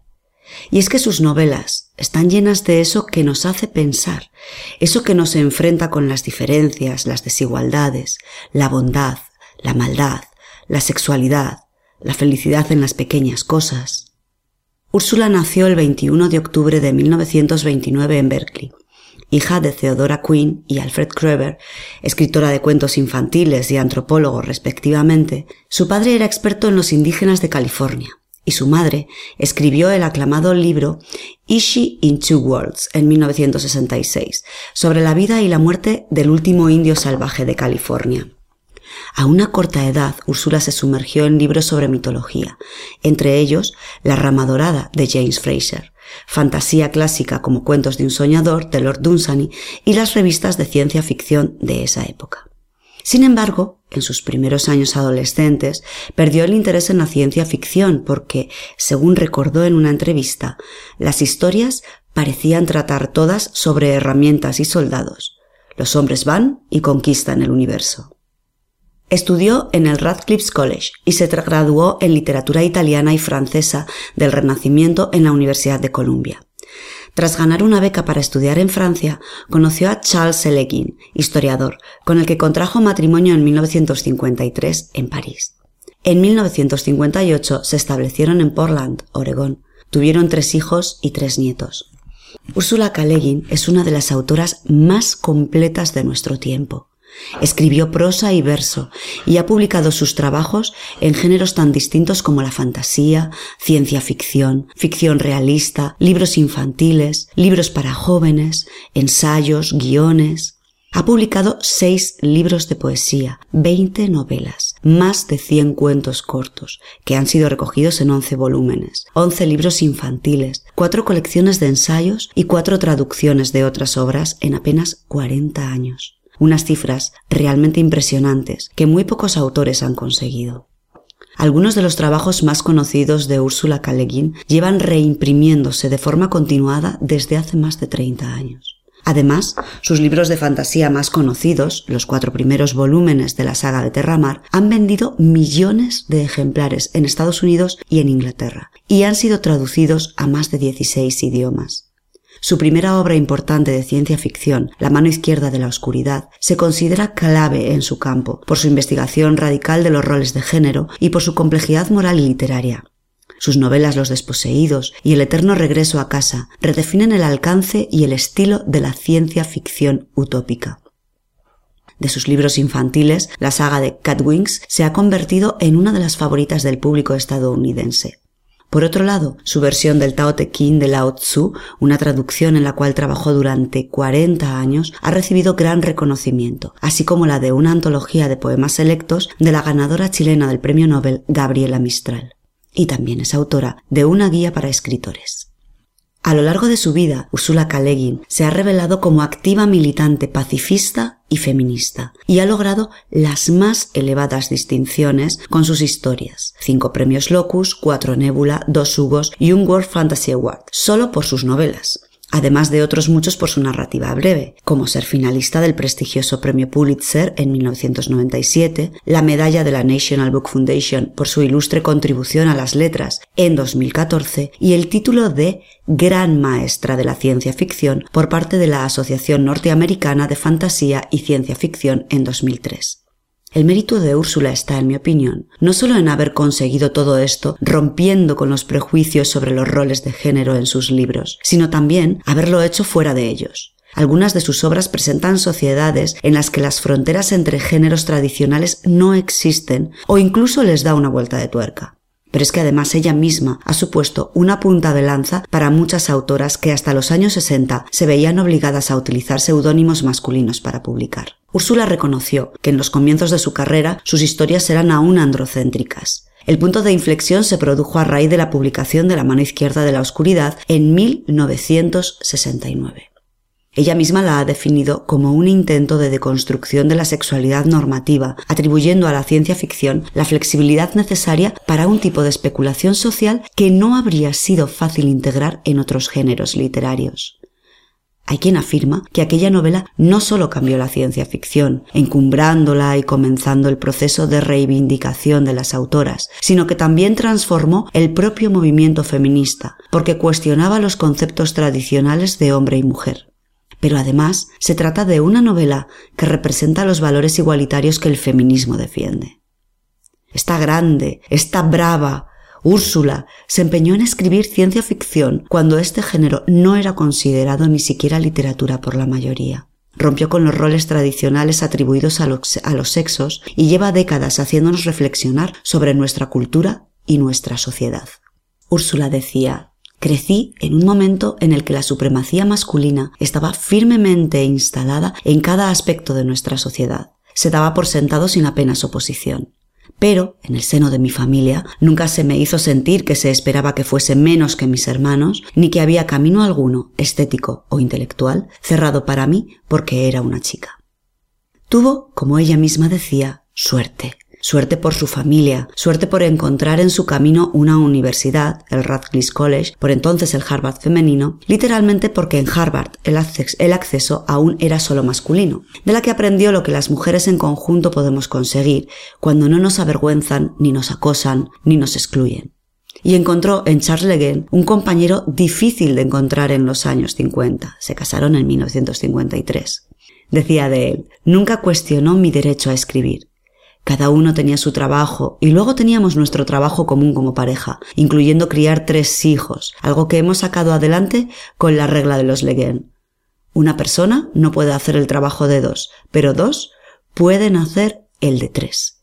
La idea de que necesitas una torre de marfil desde la que escribir, de que no puedes sacar libros si tienes hijos, de que los artistas están de alguna manera excluidos del trabajo sucio de la vida. Chorradas. Voy a hablaros ahora un poco más de la mano izquierda de la oscuridad. La luz es la mano izquierda de la oscuridad y la oscuridad es la mano derecha de la luz. Las dos son una, vida y muerte, juntas como amantes. En palabras de la propia escritora, toda ficción es metafórica. Lo que diferencia a la sci-fi de las otras viejas formas de ficción es el uso de nuevas metáforas, y toda su obra evidencia su fidelidad a este principio. Utiliza sus numerosos cuentos y novelas no como un simple entretenimiento, sino como un vehículo con el que hacer llegar al público sus inquietudes en los terrenos social y humano. Así, las novelas del Ecumen, a las que pertenece la mano izquierda de, de, la oscuridad, no son más que transposiciones de los problemas reales que alberga nuestra sociedad a mundos imaginarios convertidos en lugar de estudio donde desarrollar esas nuevas metáforas. ¿Y qué es el Ecumen? El Ecumen es una federación galáctica. Está constituido por varias docenas de planetas que fueron poblados millones de años atrás por seres humanos provenientes del planeta Heim. Los heinitas usaron técnicas de ingeniería genética para adaptar a los seres humanos a las condiciones reinantes en cada mundo. Por ejemplo, los andróginos de Geden en la mano izquierda de la oscuridad. Con el tiempo, la civilización geinita se derrumbó y los planetas coloniales, entre los que se contaba la Tierra, olvidaron que existían otros mundos humanos. Las historias del ecumen narran el resurgimiento del viaje interestelar a velocidades relativistas, de la comunicación instantánea a través de las mismas distancias por medio del ansible, que luego veremos lo que es, y los esfuerzos para restablecer una civilización a escala galáctica. En este caso, ese mundo es Geden, en el caso de la mano izquierda de la oscuridad, llamado invierno por los ecúmenos, debido al gélido clima que soporta. Hasta allí llega Kenliai, enviado con el propósito de contactar con sus habitantes y proponerles unirse a una liga de planetas de carácter humanista, que es el ecumen. Los gedenianos tienen una particularidad que los hace únicos. Son hermafroditas y adoptan uno u otro sexo exclusivamente en la época de celo denominada Kemer. Su género puede ser, por tanto, tanto masculino como femenino. Sin embargo, Úrsula decidió no inventar un pronombre nuevo para estos seres y utilizar el pronombre masculino, lo que hizo que incluso ella misma los imaginase fundamentalmente como varones. Esta decisión ha sido criticada por mantener a la mujer en el papel del otro, y la propia Úrsula reconocería más tarde que lo hizo por hacer la lectura más cómoda a la mayoría masculina de aficionados a la ciencia ficción, y que probablemente no fue la decisión más adecuada. En la novela, Genliai contacta sucesivamente con las dos grandes naciones de Geden y acaba siendo utilizado y perseguido por ambos, por ambas. Ayudado por Straven, un exalto cargo exiliado, logrará huir hacia los helados desiertos del norte. En la travesía se produce la mutua comprensión de los dos, que cada uno representa un modelo social diferente. Los habitantes de Geden, por tanto, son algo así como andróginos, biológicamente humanos bisexuales. Eh, durante aproximadamente tres semanas del mes son biológicamente neutros y en la semana restante son o machos o hembras, hecho determinado por la influencia feromonal de su compañero sexual. Nadie sabe qué sexo le tocará, aunque en ocasiones se puede elegir el sexo según su preferencia por medio de drogas. Así pues, un individuo puede ser tanto el padre como la madre, dar a luz, eh, en fin, hecho que se puede dar aún incluso en las parejas estables. En el momento histórico que transcurre la historia, la historia de la mano izquierda de la oscuridad, los investigadores del ecumen suponen que los geden- gedenianos fueron creados mediante ingeniería genética, posiblemente para maximizar el éxito reproductivo en ese severo mundo glacial que es Geden bien como un experimento destinado a determinar si una sociedad sin relaciones de dominación sexual podía dedicarse a la guerra, o simplemente porque los antiguos ingenieros biológicos sentían curiosidad por la manera en que se comportarían tales gentes. Úrsula desarrolló esta idea por un deseo de explorar qué era lo fundamental que quedaba de la naturaleza humana cuando el sexo biológico dejaba de ser una constante. La mano izquierda de la oscuridad es un hito significativo en la creciente sofisticación del tratamiento del sexo en la ciencia ficción que se desarrolló en los años 1970. La siguiente novela de la que quiero hablaros es Los desposeídos. Mi novela favorita y puede que su novela más famosa, que cuenta la historia de dos mundos, Anarres y Urras, a través de la visita de un físico de la una a la otra. El protagonista, Shebek, es un filósofo y científico anarquista que pretende desarrollar una teoría que permita la construcción de un ansible, que ahora diré lo que, es, y no es más que un dispositivo de comunicación interestelar que aparece reiteradamente en las novelas de Úrsula, sobre todo en las de Locumen, y Shebek lo que quiere es que este ansible, el que él, digamos, eh, eh, invente o diseñe, supere las limitaciones de la física relativista y la velocidad de la luz. Debido a la actitud autárquica de su mundo natal, que es Anarres, eh, Sebek tiene problemas para desarrollar su teoría. Razón por la cual decide embarcarse en un arriesgado viaje hacia Urras con el objetivo de contactar con otros matemáticos y físicos que puedan hacer realidad las implicaciones prácticas de su idea. La trama muestra las vicisitudes que tiene Sebek en Anarres y también sus problemas al llegar a Urras.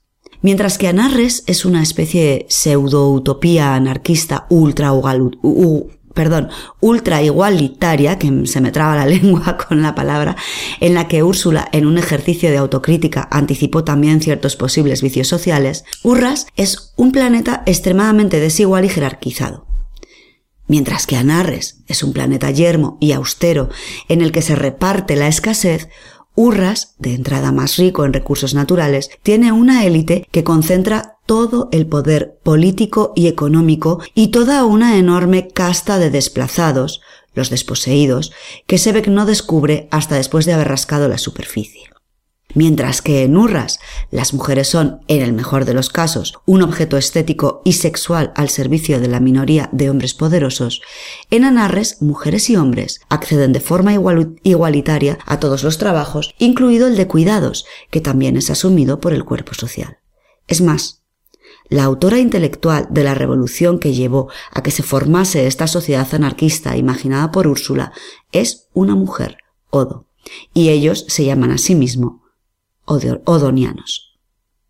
Desde un punto de vista ecologista, esta novela destaca por lo pronto eh, porque supo anticipar algunos problemas relacionados con la crisis de recursos. Los límites del crecimiento se acababa de publicar, tanto en Anarres y Urras como en Terra, un planeta del que solo se habla brevemente, pero del que su embajadora dice Mi mundo, mi tierra, es una ruina, un planeta arruinado por la especie humana. Nos multiplicamos y nos devoramos unos a otros, y peleamos hasta que no quedó nada en pie, y entonces perecimos. No dominábamos ni nuestros apetitos ni nuestra violencia, no nos adaptamos. Nos destruimos a nosotros mismos, pero primero destruimos el mundo. Fracasamos como especie, como especie social. La situación que se esboza para la Tierra es la de un colapso total, y su embajadora continúa. Hemos salvado cuanto podía salvarse y hemos organizado una especie de vida entre las ruinas en Terra del único modo posible, por la centralización total. Una vigilancia absoluta de cada hectárea de terreno, cada resto de metal, cada litro de combustible, racionamiento total, control de la natalidad, eutanasia, conscripción universal de las fuerzas de trabajo, la reglamentación absoluta de cada vida y la supervivencia racial como meta. En comparación con lo que dice esta señora, podría considerarse a la austera sociedad odoniana, con su economía negroagraria, negroagraria y su simplicidad, como una posibilidad de horizonte deseable. Urras, en donde los restos tras la devastación ecológica están al servicio de unos pocos, sería lo más cercano por contra en esta novela a lo que suele llamarse ecofascismo. El libro también explora algunos aspectos de la hipótesis de Sapir-Whorf sobre las relaciones semánticas del lenguaje y los conceptos básicos del mundo, concretamente a través de la modificación del lenguaje de los anarquistas que desaprueban el uso de determinadas categorías gramaticales como el uso del posesivo. Por ejemplo, los niños aprenden a hablar del pañuelo que yo uso en vez de mi pañuelo. El, lenguaje hablado en Anarres y que se denomina prábico es un lenguaje artificial que refleja muchos aspectos de los fundamentos filosóficos de una utopía anarquista. Los desposeídos es considerada por algunos anarquistas como una excelente descripción de los mecanismos que permitirían desarrollar una sociedad de tal manera, pero también de los peligros de la centralización y la burocracia, peligros que fácilmente desplazan a la ideología revolucionaria e impiden su desarrollo. En ocasiones se dice que esta novela es una de las pocas que reviven el género utópico, aunque también es cierto que uno de los principales temas del relato es la ambigüedad que ofrecen las diferentes nociones del término utopía.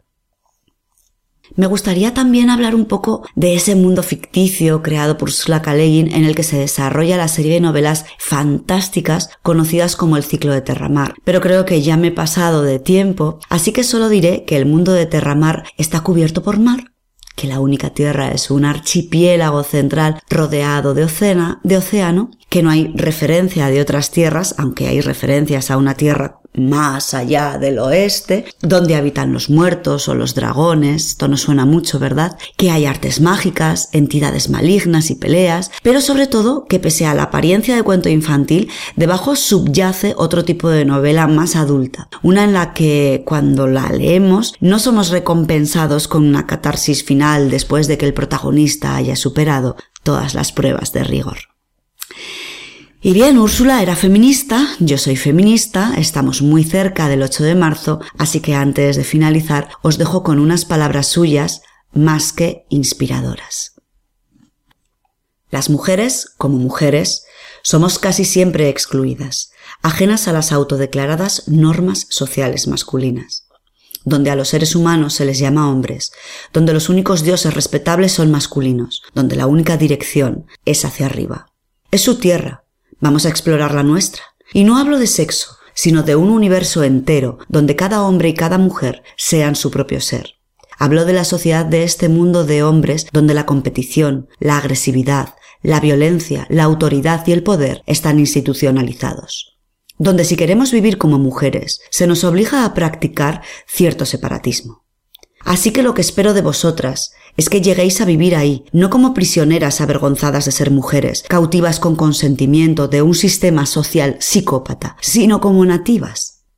Que os sintáis en casa ahí, que tengáis vuestro hogar, seáis vuestra propia ama, tengáis una habitación propia que hagáis lo que hacéis, lo que se os dé bien, ya sea arte o ciencia, o tecnología, o liderar una empresa, o limpiar habitaciones. Y cuando os digan que es un trabajo de segunda, porque es una mujer la que lo hace, espero de vosotras que les mandéis a la mierda y que mientras se vayan allá por el camino, os den el mismo salario por el mismo trabajo. Y espero que viváis sin la necesidad de dominar y sin la necesidad de ser dominadas. Y ya solo me queda mi recomendación musical, como me han dicho que el tema va de drogas, pues eh, os voy a recomendar eh, para que escuchéis una canción de Fleetwood Mac, Gold Dust Woman. Eh, ¿Por qué? Bueno, pues porque una gran parte de la carrera de Fleetwood Mac yo creo que ha estado marcada por la cocaína. Siempre he escuchado por ahí que el sonido pulcro y perfeccionista de las grabaciones de, de la época de la canción que, que os recomiendo estaba definido por el abuso, tanto de los músicos como de los demás responsables de la industria musical, de una cocaína excelente, que con su pureza agudizaba ciertos sentidos y afectaba a la manía obsesiva, y de ahí la nitidez en las grabaciones, la atención al detalle mínimo, eh, de ahí lo mejor de Fleetwood Mac. Y en el álbum Rumors aparece esta canción, Goldas Woman, Goldas Woman, perdón, que es eh, toda una oda a la coca en versión metafórica e inyectada. Eh, por ejemplo, esta frase, eh, take your silver spoon and dig your grave. Así que esto es Boliviana en Vena. Os dejo con Goldas Woman de Fleetwood Mac.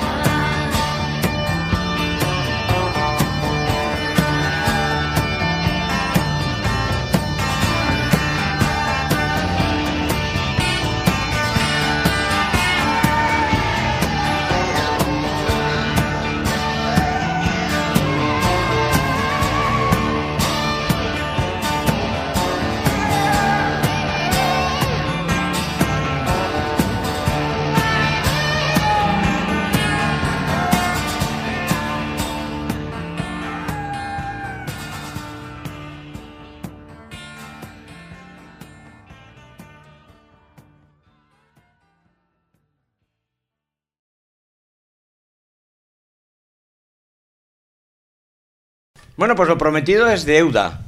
No duda, sino deuda. Seguimos con la deuda. ¿no? Y seguimos con la deuda externa. ¿Y lo que nos queda? Y entonces hemos dicho que íbamos a hablar de. ¿Cómo era esto? Cuatro carteles en Valdecierro, cuatro carteles en Vallecas. En Parque Goya 3, que ninguno sabe dónde está. Tres, llegué al 2. tres anuncios en Huesca. Bueno, Parque Goya 3 es Huesca. todo se resume en que fuimos a ver unos cuantos, no todos, porque Balvin no la ha visto. Pero ah, te jodes, vamos a soltar spoiler y de todo. Una película que de alguna manera u otra nos impactó a los que ahí estuvimos. Y decidimos el otro día, entre Manzanas y yo, tomando sendos pinchos, nos pusimos morados. Bueno, yo no comí ¿por qué ninguno. hablamos No- de no hables de sendos porque yo no Yo sí, participé. yo me puse morado. los sen- Ah, ¿tú no comiste? Sabina sí fueron sendos pinchos. Sendos. Yo sí también. Sí, que Sabina también estaba. Liaros contando lo de los pinchos. Bueno. eh. Hala, vamos a lo que Tres estamos. pinchos en las afueras. Y dijimos, no, era vamos, en el centro porque era, vamos a hablar de era- tres era un pinchos de- local Vamos a hablar de la película Tres carteles en las afueras. Tres o anuncios, tres anuncios en tres las anuncios. afueras, que ya me. me Por lo menos el- la traducción el do- eh, de- del, del título original es así, tres anuncios en las afueras. ¿Y por qué vamos a hablar de esta película? ¿Por qué? Por- Sí. Porque la fuimos a ver y nos gustó y queremos hablar de ella. Pues venga, impresiones de la película. que yo no me Porque, bueno, y además están los Oscar al caer. Si, oyente, escuchas este podcast eh, en febrero y no tardas mucho en escucharlo, no sabemos cómo va a ir la película, pero bueno, a ver, yo, si quieres, empiezo yo. Qué Bueno, también tenemos que decir una cosa y es que es que eh, hemos pensado si podemos hacerlo en, otros programas, en este lo queríamos empezar a hacer, que ya que vamos a hacer nuestras recomendaciones, como siempre hacemos nuestras recomendaciones al final, Eso, hacer bueno. una Ah, te recomendación referías a la motivación de la tertulia. La motivación de la tertulia, una exacto, que fuera una una sugerencia de todos los amañeceros para vosotros oyentes y podcaster que nos escucháis de algo que ver. Y nos pareció que una película muy buena para recomendar era tres anuncios en las afueras. Eso es. Y creíamos que un debate sobre la película podía ser del gusto del oyente. Exacto. Entonces, ¿por qué nos gustó tres anuncios en las afueras? Manzanas, ahí y ya retomamos. A mí me gustó, pero no me entusiasmó. Eh, y lo voy a razonar. Venga. Él propuso el debate, que lo sepáis. O sea, me gustó mucho. Me gustó la película, lógicamente, porque es una película muy. Es una película con un. ¿Vamos a intentar no destriparla o valen spoilers? Y vale, spoilers. ¿Valen spoilers? Valen Ojo, spoiler. Ojo, Ah, vale, pues entonces pondremos una advertencia de spoiler sobre la película. Que, vamos, yo creo que con lo que voy a decir no adelanto nada. La película tiene el trasfondo de la violación y muerte de una chica, la hija de la protagonista, La que protagonista. es el nombre McDormand, el apellido, Frances, Frances. Frances McDormand, Frances. que es la protagonista de la película. Y los tres anuncios eh, son relativos a una reivindicación de ella misma para hacia la policía eh, debido a la inactividad policial en torno al caso de su hija, ¿no? Eh, ha sido violada y asesinada y la policía no tiene ni la más remota idea de qué ha pasado. Ha transcurrido más de un año y según la protagonista ni saben lo que ha pasado ni tienen interés en ello. Y a mí la película me gustó por el trasfondo tan duro que tiene y en cambio lo liviana que es la película. Eh, los- la cantidad de momentos hilarantes que tiene, eh, que yo creo que en toda obra de arte o en, cualquier tipo de, de obra eh, se agradece muchísimo. O sea, cualquier obra que se quiera tomar en serio a sí mismo es imposible que no tenga nada de humor, si no es una obra ridícula en sí misma. Entonces a mí me gustó en- por ese lado, pero no me entusiasmó porque yo creo que el guion mm, había determinados recursos, para mí, en mi opinión, demasiado fáciles para buscar el- la, la risa fácil, ¿no? Eh, por ejemplo, por poner un ejemplo, lógicamente, eh, la escena de los cóctel Molotov, en las que Frances McDormand se sube a la- al edificio contiguo a la no, no contiguo sino enfrente de la comisaría de policía en el que empieza a tirar eh, tres o cuatro cóctel molotov e incendia la comisaría está dentro el eh, entre comillas tonto del pueblo o tonto de la policía con unos auriculares que ya los quisiera yo. Esos auriculares en el que No se oye nada. se estampan cuatro botellas y empieza a incendiarse la comisaría y él está escuchando la música El tan... molotov no suena tanto, es un cliff. Bueno, No es verdad, ¿cómo era Paco? ¿Cómo era? No me Es que tú acordaba, no era el... manifestaciones. Chin, nada, hijo. Él Era estuvo en las del chins. 87 y lo sabe. Chins. Que yo estaba en manifestaciones y tiraban cóctel molotov y no sé. Y entonces, bueno, y eso es un recurso para mí de guion un poco barato. Otro recurso también un poco, entre comillas, baratillo era también con el tonto del pueblo, que es el recurso fácil de la película, yo creo, en torno a los chascarrillos, en el que empieza a sonar la canción de ABBA Chiquitita. eh, Perdona, chiquitita, A mí me parece que El momento chiquitita Está bien, pero- es lo mejor de la película. pero que también eh, de repente por detrás de chiquitita eh, hay un tío tirando una silla, todos Todo están súper tristes. por algo que había pasado. Y él, y él, no sé, me pareció un poco recurso de guion fácil. Y otra de las cosas que creo que debería ten- haber tenido una mayor explicación, o al menos una mayor evolución, es el personaje de Woody Harrelson, que es el jefe de policía al que se refiere explícitamente McDormand con los carteles, con los anuncios en las afueras. Eh, creo que es todo demasiado. ocurre todo demasiado rápido. Mm, Desde que él muere hasta que deja las cartas, está todo como demasiado elaborado y no sé, creo que ocurre. Siendo las cartas fundamentales para el desarrollo de la película. Las cartas que él deja después de muerto, porque la película no se entiende, yo creo, sin las cartas que escribe el, el jefe de policía. Creo que ocurre todo demasiado precipitadamente y que debería haber tenido un mayor desarrollo en el guion, pero bueno, es solo una opinión personal, lógicamente. Y por eso digo que la película me gustó mucho, pero no me entusiasmó. No la veo. eh, quiero ver otras películas que son candidatas para los Oscar, como están ahora, por ejemplo, El héroe invisible de Paul Thomas Anderson.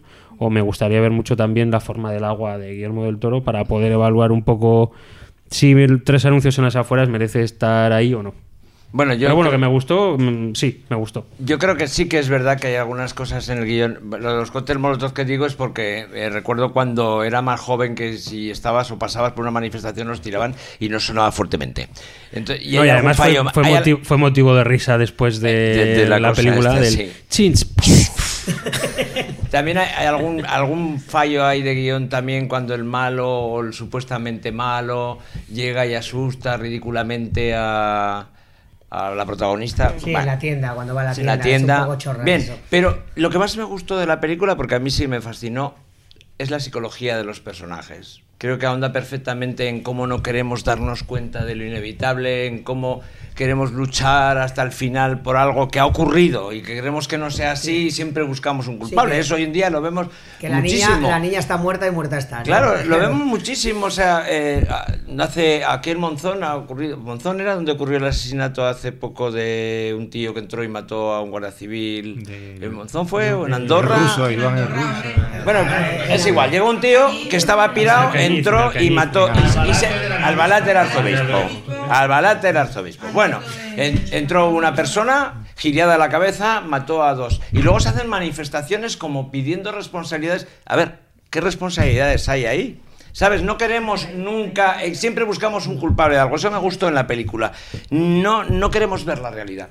Tu hija ha muerto, la han violado y no está. No tiene la culpa la policía que no ha encontrado nada. Pero ahí seguimos en esa lucha vacua y, y vacía de intentar negar la realidad. ¿no? Por un lado, me gustó eso. Y luego, por otro lado, como la novela negra lleva personajes de lo más común, de lo más normal. de Si nos recordaría un poquito a los Cohen, ¿no? En ese sobre, caso. sobre todo a mí lo que me gusta, que entronca mucho con, eh, con del tema que dices tú de la novela negra, que es la gestión del dolor.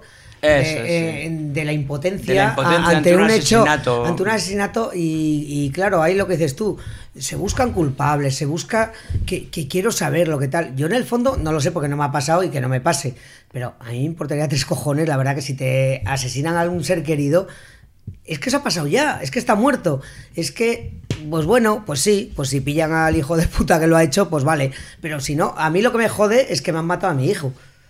Eso es lo importante. Pero luego eh, la gestión del dolor y luego sobre todo como en una comunidad pequeña que se ve mucho aquí, como la víctima es que se tiene que avergonzar de ser víctima porque la gente, claro, intenta seguir con su vida, eh, le hacen como eh, como el vacío, como diciendo, no, no, está señalado la madre de la víctima, coño, que es su hija, ¿no? Pero parece que, que- que es alguien ya que no hay que acercarse a ella. Entonces, es, es una reflexión sobre cómo somos las personas cuando pasa, tú has puesto el ejemplo. De hecho- lo, lo que has dicho de Andorra, pues vale, un grillao mata a alguien, pues coño, es un puto grillao que mata a alguien. A partir de ahí, ¿qué? ¿Qué? ¿Qué? Podemos, el tío está, encima el tío está detenido. ¿Y ahora qué hacemos? Ya está. O sea, es que no hay más que hacer. Sabina. Sí, de hecho el otro hijo del hermano quiere pasar página, es el que expresa... Como es lógico, yo me identifico más con el que hermano. está continuamente recordando el- el- el- lo que le ha ocurrido a su hermana y él quiere llevarlo adelante, él está en contra de lo que hace su madre. A mí me parece, a mí me encantó la película. Una película mm, que, que encanta, que te, te engancha desde el Fascina, primer ¿verdad? momento, te fascina. Te fascina primero porque es un melodrama eh, con una base terrible que, que parte de eso, el asesinato y violación de, de la hija de la protagonista, que combina muy bien con humor negro.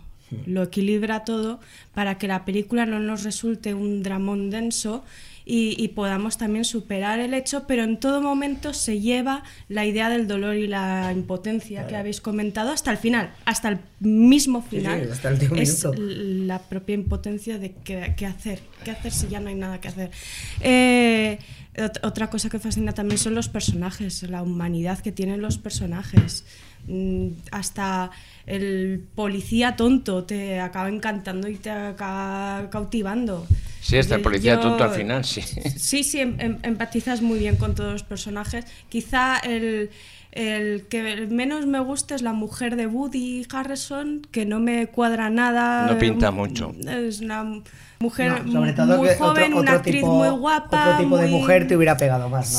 Sí, te hubiera pegado más eh, algo que estuviera en consonancia con todos los demás personajes. Pero, pero vamos, es- desde luego es- me parece una fantástica. yo- Recomiendas la película. Sí. Yo creo que, que con todas sus fallas de guion, como habéis dicho, sí que expresa lo que, podría, lo que puede ser un suceso así en una comunidad pequeña. Sí, y sobre, y lleva sobre- un poco al extremo, Sobre pero- todo a mí lo que, lo que decía ahora Sabina del personaje que es más tonto, más bruto, al final como se transforma en el aliado de la... Yo creo que es una película, fíjate, voy a decir esta palabra y no me gusta, muy humana. Sí, sí. Muy humana. Habla muy bien de Juan las... Carlos. Como Juan Carlos, muy, Juan muy Carlos, humano. sí. No, Juan Carlos es muy campechano. Ah, No, no, no, no, no. No. el emérito. Bi, bi, bi. eh, no, eh, ¿eh? ¿Hola? Eh, no sé qué está diciendo, pero... No, no, Juan Carlos es un vecino de aquí de San José, no. Ah, no, no, Sí, Un pues, vecino emérito. Perdón por la Hasta- interrupción que ha sido Hasta que no, hasta que, Prosigue, hasta que no salga M. Rajoy no vamos a hablar de Juan Carlos. Bueno, ¿Sale Juan Carlos en la yo creo, creo que nuestros oyentes más o menos se hacen una idea de que pueden haber una película porque están muy bien perfilados los personajes, porque la trama casi es una excusa para hablarnos de, de las confusiones internas que hay en cada uno, de cómo nos negamos la realidad, de cómo el, el que menos esperas en un momento dado puede ser el más débil y cómo el más débil y el más tonto al final puede ser nuestro mejor aliado. De hecho, Sabina. Porque la ahora vida es confusa. Sabina ahora con lo que me ha dicho me, me ha hecho me ha vuelto la cabeza un poco del revés porque re- no porque realmente el personaje con el que más me identifico es con el hijo porque realmente el papelón lo hace la madre porque me encanta con los carteles y tal pero si lo miras realmente es absurdo o sea su hija ha muerto eh, su reivindicación es justa, pero al fin y al cabo la del policía también. Pero si no hay ninguna pista, el que decide decir con- seguir con su vida es su hermano, que al fin y al cabo es lo que hay. Ella ha muerto ya, sigo con mi vida. Lo de la madre, su empecinamiento y tal, lo entiendo, pero ¿qué? Pero esa- esa se, es lo la dice, se, lo trama. dice, se lo dice el policía. Esa es la trama, no todo hay el pueblo. pista- no hay pistas, no hay ADN, no hay nada. La puede haber matado cualquiera. Y el hijo decide seguir con su vida. ¿Qué te gusta contar las películas enteras, eh? Le hemos avisado. Pero ¿eh? enteras. Le hemos avisado. Esta vez ha avisado Juchu, tampoco Es- nos avisó cuando nos contó el final antes de entrar en el cine. Gol de Zaragoza, por Cinco minutos, cinco minutos antes del final dijo, Juchu, no preocuparos porque es un final abierto. Pero, pero os dije que el, el enano no moría. No, os El- dije que el enano que- moría y era mentira. Bueno, Por- lo, por- del ena- por- lo del enano, cuidado y, y prestad Maravilloso atención ese a esto, personaje, porque- Peter Maravilloso. Dinklage. El Increíble. sí, ese actor Los es- personajes eh, adem- son muy, muy, muy profundos todos. Están muy bien perfilados. Ese actor, además, eh, es injusto recordarlo solo, yo creo, por su papel en Juego de Tronos, porque tiene un papel maravilloso El anterior a Juego de torero, Tronos, ay. que es en un funeral de muerte. Pe- En el película. que hace otro papelón y yo creo que es un actorazo este actor que no sé cómo se llama Y con esto. no quiero comentar una, Sí, vamos a cerrar ya, cosa antes de- muy rápidamente Sí. que es muy pertinente yo creo la referencia que ha hecho mm, Juchu en torno a las similitudes que puede haber de la película con los hermanos Cohen y no solo por la protagonista sino porque los hermanos Cohen en sus películas siempre intentan coger un hecho muy localista y, tra- y, eh, trasladar eso hacia un hecho global. No, ¿no? sinécdoque. Exactamente, justo eso. Con palabras cultas. Lo tenía Balvin en la Sabina. punta de la lengua. Sabina, Si comparamos- menos mal que estás tú aquí para dar el punto Menos- oculto a este menos programa. mal que hay si no, gente que conoce- Sabina, Bea y Pepa dan el punto oculto a este programa. Menos mal que hay claro. gente que conoce el castellano en, en su perfección. Y es eh, exactamente eso. Por ejemplo, si echamos la vista atrás y comparamos Fargo con tres anuncios en las afueras, podemos ejemplo. ver un montón de similitudes Por en, en ejemplo. torno a él, siendo, en mi humilde punto de Fargo vista, mejor. muy superior Fargo. Eh, pero sí que un hecho muy local, como es el asesinato en un pueblo, que es lo que sucede en Fargo y lo que sucede en esta película, luego es extrapolable hacia eh, hechos que le pueden pasar a cualquier persona, que es la muerte de un hijo, el asesinato, la violación y por qué se ha producido y el rechazo a eso. Por tanto, solo quería comentar que era muy pertinente eh, la comparación de esta película con los hermanos Cohen, siendo para mí superior la obra de los hermanos Cohen a esta del director que ahora mismo ni siquiera recuerdo. Muy bien, ya está. Eh, sí, ya está, yo ya pasó, ya está. Ya. Tranquilo, ya está. Yo iba, yo iba a abrir con la ficha de la película y como se me dio internet. pues nada, pues ya está. Pero podemos Bueno. apostar, ¿se va a llevar algún Oscar? Yo apuesto por un par. Vamos a vaya. Mejor actriz. Ese, ese lo doy por supuesto. Por Película supuesto. No, no lo Mejor tengo tan película claro. no tan claro, no, Pero actriz yo, creo que, que lo tiene ganado. Vamos a hacer un bet win de eso. No, no, no puedo aventurarlo porque Una porra, hacemos una porra. no lo sé porque no he visto las demás películas. Me vais a Yo no he perdonar. visto ninguna, Me, me- me vais a me vais, me vais a Hombre, si, si, Cuidado, si Fra- vamos a perdonar a Paco. si lo que decimos es sí. que Frances McDormand está de Oscar, sí, está de Oscar. Vale, me vais a perdonar. Si hay que hacer que las cosas duren 20 minutos, hay que cortar. A tomar por culo. Adiós. Vamos a poner una canción. ah. Vamos a poner una canción. Y como yo no he hecho alegato en sacrificio a este gran debate que hemos hecho, en el que Manzano nos ha explicado sus intereses sobre esta película, voy a recomendaros. Cuando yo creía que el rock and roll estaba muerto en los 80, los 80 fue una época difícil. El rock un de la cárcel, que ¿vas me recordó que todavía el rock seguía vivo. Él era un hombre que tenía todos los defectos físicos del mundo, pero que era maravilloso. Se llamaba Ian Dury y esto Says Rock. Says Drag and Rock and Roll.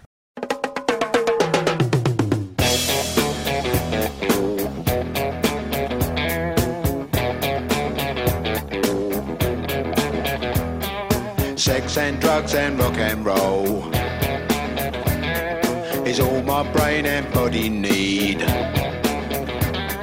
Sex and drugs and rock and roll.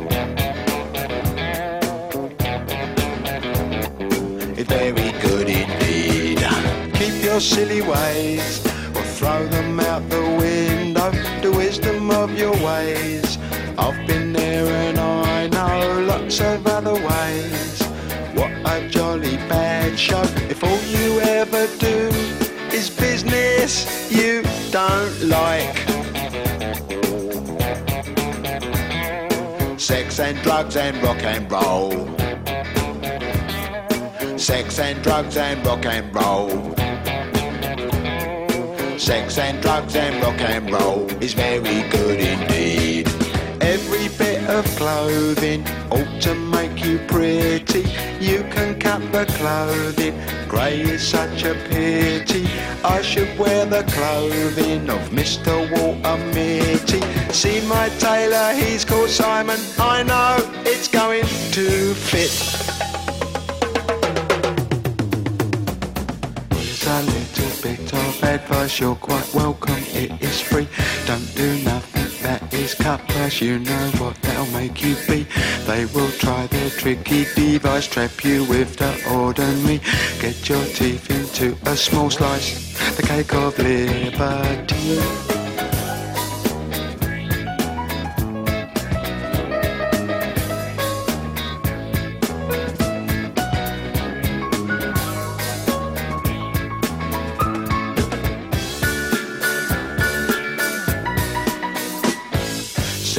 Drugs and rock and roll. Sex and drugs and rock and roll. Sex and drugs and rock and roll. Sex and drugs and rock and roll. Sex and drugs and rock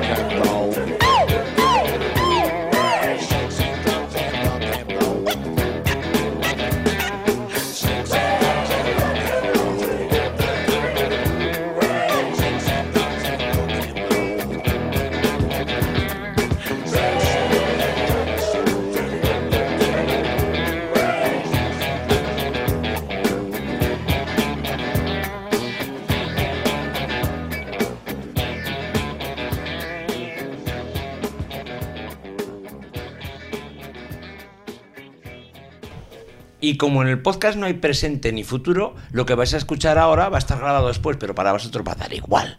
Sabina y esa sección hablándonos de las drogas. Hola, mañeceros. Os doy gracias por seguir aquí, dispuestos a escuchar mi humilde sección, pese a que os hemos adelantado que iba a ser grabada posteriormente. Pero esta es la magia del podcast. Vosotros no habéis tenido que esperar. Pues entonces voy a dar paso a la sección de historia, que como ya os hemos adelantado, se trata de un repaso a la historia de las adicciones. ¿Y de qué trata este repaso? ¿Voy a hablar de drogas? Bueno, sí, pero también de muchos otros tipos de estímulos que nos generan adicción. Y me gustaría centrarme en por qué el ser humano, siendo consciente o no, ha consumido ciertas sustancias o realizado actividades que provocan estos estímulos. ¿Con qué fines? ¿O qué estudios científicos se han hecho al respecto? Y ante todo, ¿qué nos lleva a buscar este tipo de estímulos adictivos?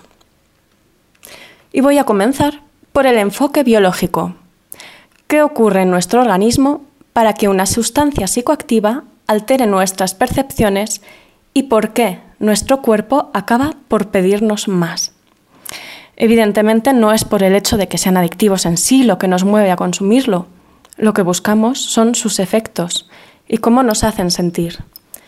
Ya se trate de analgésicos para anular el dolor, psicoactivos estimulantes como la cocaína, el alcohol o el azúcar, o sedantes como los ansiolíticos y benzodiazepinas, lo que hacen estas sustancias es provocar un sobreestímulo en un receptor neuronal que existe en nuestro cerebro, el sistema límbico. El sistema límbico es el circuito de recompensas del cerebro. Es un sistema muy primitivo, formado por varias áreas cerebrales, el hipotálamo, el hipocampo, y podemos decir que en él se encuentran los instintos, el hambre o el instinto sexual y las emociones, como el placer, el miedo o la agresividad. Lo que hace es regular nuestra capacidad de sentir emociones, mandando al resto del sistema nervioso una serie de neurotransmisores mensajeros, como son la dopamina, la oxitocina, las endorfinas, la adrenalina o la serotonina. Seguramente habréis oído hablar de ellas. Se trata de moléculas bioquímicas que se encargan de hacernos experimentar, entre otras cosas, placer y felicidad, pero también calman los dolores físicos o producen una explosión de energía, o nos hacen más extrovertidos o refuerzan nuestra, nuestra autoestima. Este sentir placer es una recompensa de nuestro sistema límbico, que nos motiva a repetir estos mismos comportamientos que han logrado estimularlo. Y eso ha sido fundamental para nuestra supervivencia, porque nos motiva a hacer cosas como reproducirnos, o aprender, o socializar. Por ejemplo, se activa mediante actividades vitales que en principio son muy saludables, como comer y relacionarnos, o practicar sexo, o hacer deporte, o reírnos, o jugar, o aprender. Pero también podemos hacer trampa y activarlo mediante ciertas sustancias psicoactivas que también lo estimulan. La mayoría de las drogas, directa o indirectamente, atacan al sistema límbico estimulándolo. Se comportan exactamente igual que los neurotransmisores, porque tienen una composición química muy similar. Debo insistir, sobreestimular el receptor no es algo que solo podamos hacer mediante el consumo de psicoactivos externos, también realizando esas actividades vitales mencionadas, pero en exceso.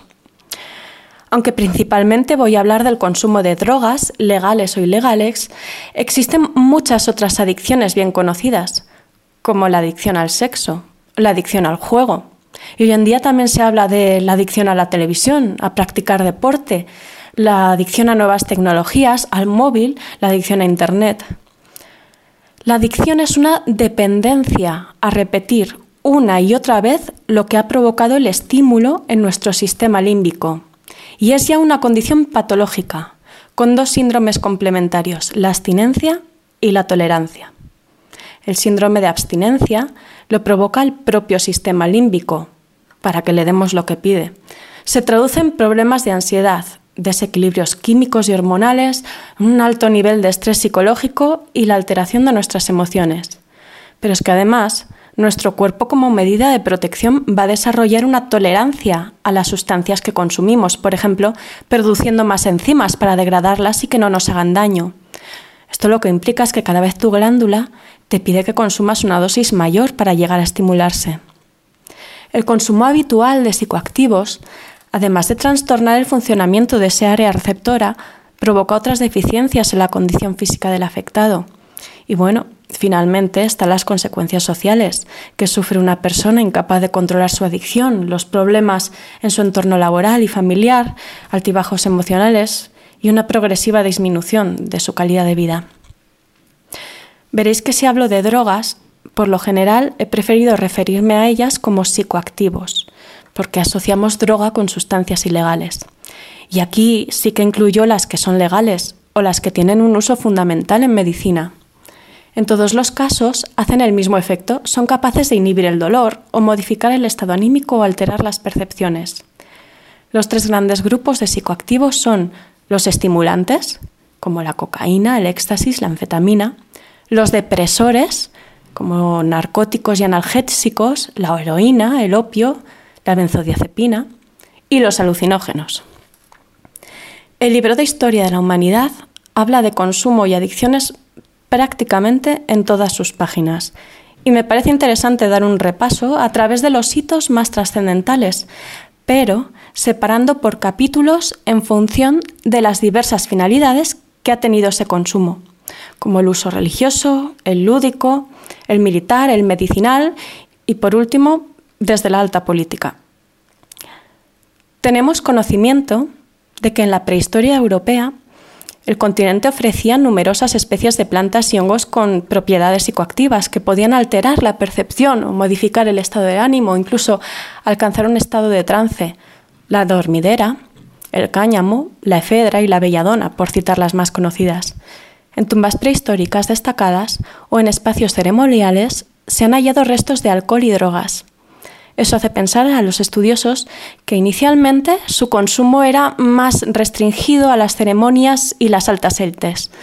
Pero si echamos la vista a las grandes civilizaciones de la antigüedad como Mesopotamia, ya se empieza a observar en los rastros arqueológicos una proliferación de tinajas que contuvieron vino y alcohol o sirvieron para su elaboración, lo que demuestra que gracias a la agricultura comenzó a extenderse su consumo entre toda la población, perdiendo ya su condición de producto suntuario o religioso. Aunque siempre ha permanecido muy ligado a las religiones a lo largo de los siglos venideros, ya sean ceremonias de grupo, como siguen practicando hoy los indígenas de la Amazonia con la ayahuasca, o el vino episcopal, con el que toman la comunión los cristianos. Las drogas desde los inicios han incentivado la creación de todo un abanico de ceremonias rituales de carácter místico y espiritual. No solo ha desarrollado nuestra espiritualidad, también ha sido una buena gasolina para alimentar nuestra creatividad. El mundo de las drogas y el arte siempre han estado muy ligados. Si hablamos del consumo lúdico en la población, ya habíamos tocado parcialmente el tema en un episodio anterior, donde dediqué la sección al caos controlado de las festividades donde abunda el alcohol y el descontrol organizado de la sociedad en momentos repartidos del calendario para desfogar a la población y mantenerla bajo control el resto del año. De ahí las bacanales y las saturnalias romanas, o las fiestas regionales actuales. Es un claro ejemplo de cómo los gobernantes descubrieron bien temprano que el control rígido del comportamiento de la población era más contraproducente que determinar unos días donde todo el estricto corset moral podía ser desatado y todo era permitido mirando a otro lado. Es el control del caos. ¿Y qué ocurre cuando se decide prohibir una de las pocas vías de escape legales para consumo lúdico?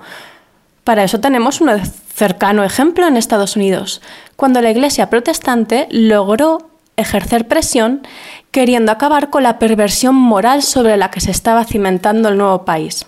Así, a comienzos del siglo XX habían llegado oleadas de inmigrantes italianos e irlandeses que el gobierno miraba con malos ojos porque causaban incidentes en estado de ebriedad y decidió intervenir, decretando la prohibición del alcohol y del juego durante más de una larga década, de 1920 a 1933 pero también era un momento de prosperidad en el que el país estaba exultante tras la Primera Guerra Mundial. El dinero había entrado a espuertas, vendiendo armas, produciendo recursos para la guerra, y muchos nuevos ricos querían celebrarlo en esos felices años 20. Así que tenemos la demanda. Y aunque es verdad que el consumo se redujo a la mitad, especialmente en las clases más pobres, se creó una poderosa industria clandestina y con ella bandas mafiosas que aumentaron la criminalidad y el número de asesinatos, extorsiones, amenazas y robos por todo el país, tomando el control de ciudades enteras. Todos sabemos por qué la medida fue un auténtico fracaso, pero enriqueció a muchísimas de las grandes dinastías americanas. A nuestros gobernantes siempre les ha preocupado el miedo de una masa enfurecida rebelándose contra lo establecido. Hoy en día se han ido retirando de las farmacias el acceso a medicamentos con psicoactivos estimulantes. La cocaína, por ejemplo, era un componente habitual en muchas fórmulas de nuestras boticas hace unas décadas, pero hoy ha ido desapareciendo o se ha controlado su consumo con remilgos por parte de los médicos a la hora de recetarlos. Sin embargo, las drogas represoras de la familia de los sedantes y los analgésicos, eso es otra historia. No es tan complicado tener acceso a un lorazepam para conciliar el sueño o el uso de antidepresivos para superar problemas emocionales. Bien, pues lo mismo ocurre con las drogas legales y las que no lo son. Y en principio el alcohol mm, no es un estimulante, aunque tenga un factor desinhibidor, lo mismo que el tabaco. Y luego está también la abierta tolerancia al consumo del cannabis, aunque sea ilegal, que bien puede ser alegadamente medicinal. Si pensamos en el uso de drogas en la guerra, podemos deducir que es un estupendo recurso para desproveer a un soldado del miedo, darle confianza, una buena dosis de energía y de sangre en sus músculos y hacerle prácticamente enloquecer. En numerosas civilizaciones los soldados iban a la batalla bien cargados de estimulantes, incluso alucinógenos. Tenemos en mente a los berserkers de los vikingos. O tenemos ejemplos más cercanos que prefiero saltarme. El pervitin, un medicamento que es básicamente speed, fue suministrado entre las tropas nazis durante la Segunda Guerra Mundial y fue crucial en su avance hacia Francia, pasando por Bélgica y Holanda, donde los soldados soportaban largas marchas de tres días sin dormir. También los altos mandatarios que han controlado el mundo han tenido sus escarceos y escándalos con las drogas. Uno de los personajes históricos sobre el que más se ha escrito es ese pequeño hombrecillo austríaco obsesionado con la pureza de raza, Adolf Hitler.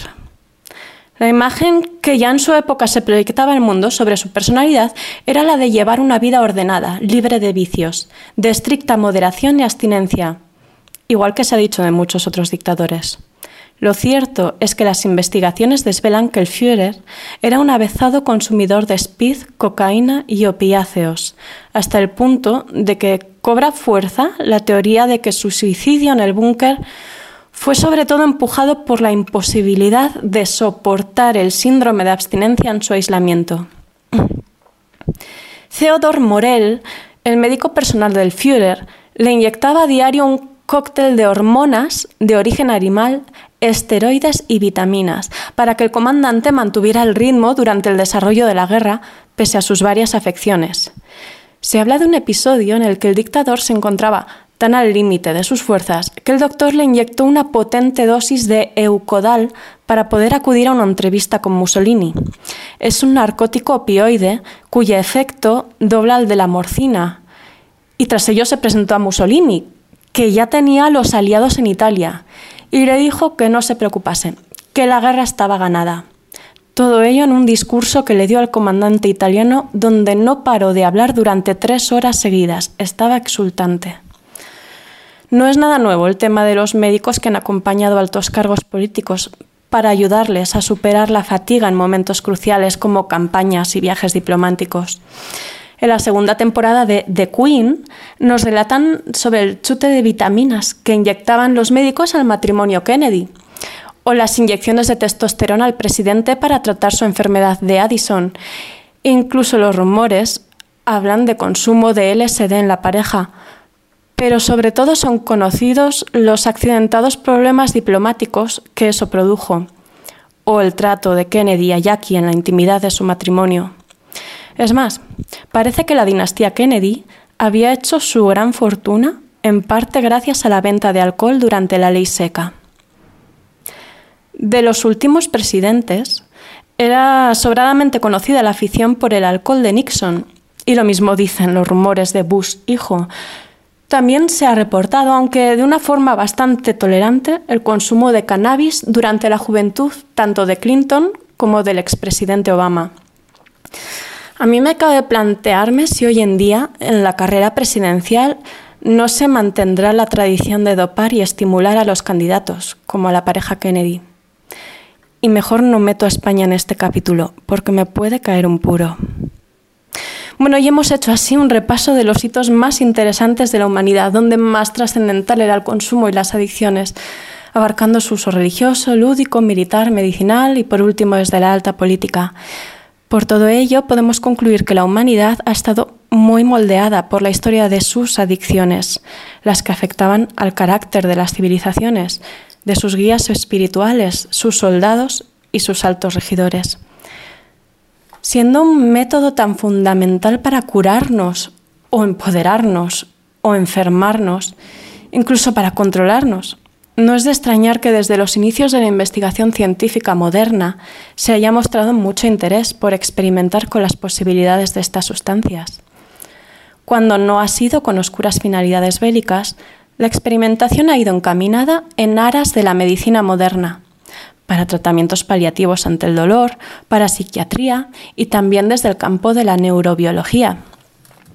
No podemos relacionar el uso de sustancias psicoactivas en medicina con adicción. Pero aunque es verdad que existe el alarmismo en nuestra sociedad a depender en exceso de los fármacos, en principio existe un control médico para que nos sanen y no nos causen más perjuicio. Además, aquí hay un nuevo factor que entra en escena. Cuando sanamos, nuestra recuperación nos devuelve a nuestra vida habitual, a rodearnos de nuestros conocidos y seres queridos y a nuestras actividades. Por alguna razón, nuestro sistema límbico no nos vuelve a pedir su chute.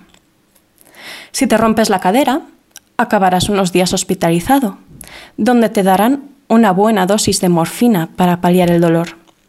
Esto no solo nos evitará el sufrimiento, también ayudará a nuestro cuerpo a recuperarse más rápido. Bien, pues la morfina no es otra cosa que heroína, un analgésico opiáceo extraído de la dormidera.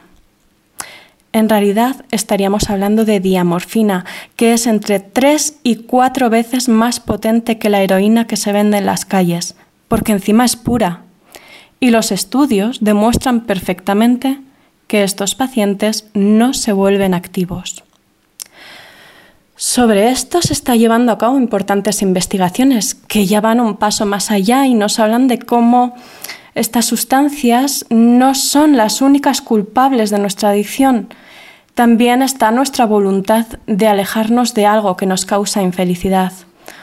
Una de las primeras teorías al respecto surge a partir de experimentos con la adicción en ratas de laboratorio. Consistía en poner una rata en una jaula con dos botellas de agua.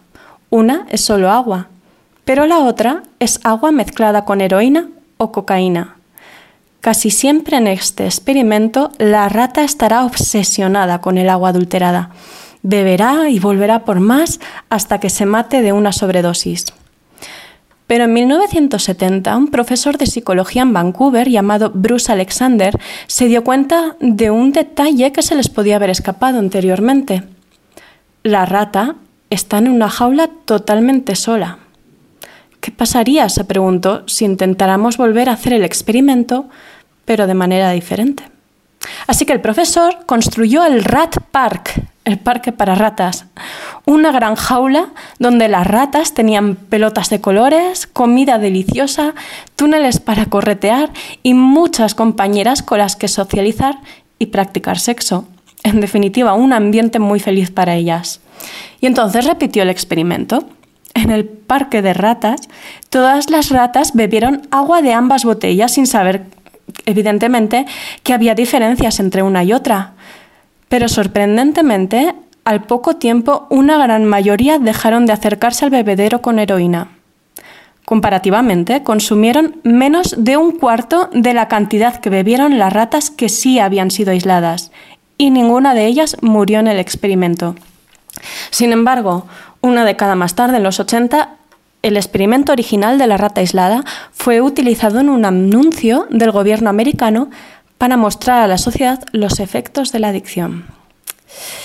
Eso significa que en la guerra contra las drogas nuestro entendimiento del proceso de las adicciones se basa en una premisa errónea, la de que la adicción es un desequilibrio químico en el cerebro, de modo que las políticas sociales derivadas de esta premisa son insuficientes para solucionar el problema.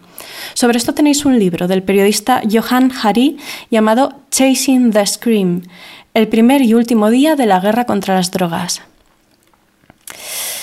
Tenemos un ejemplo muy cercano.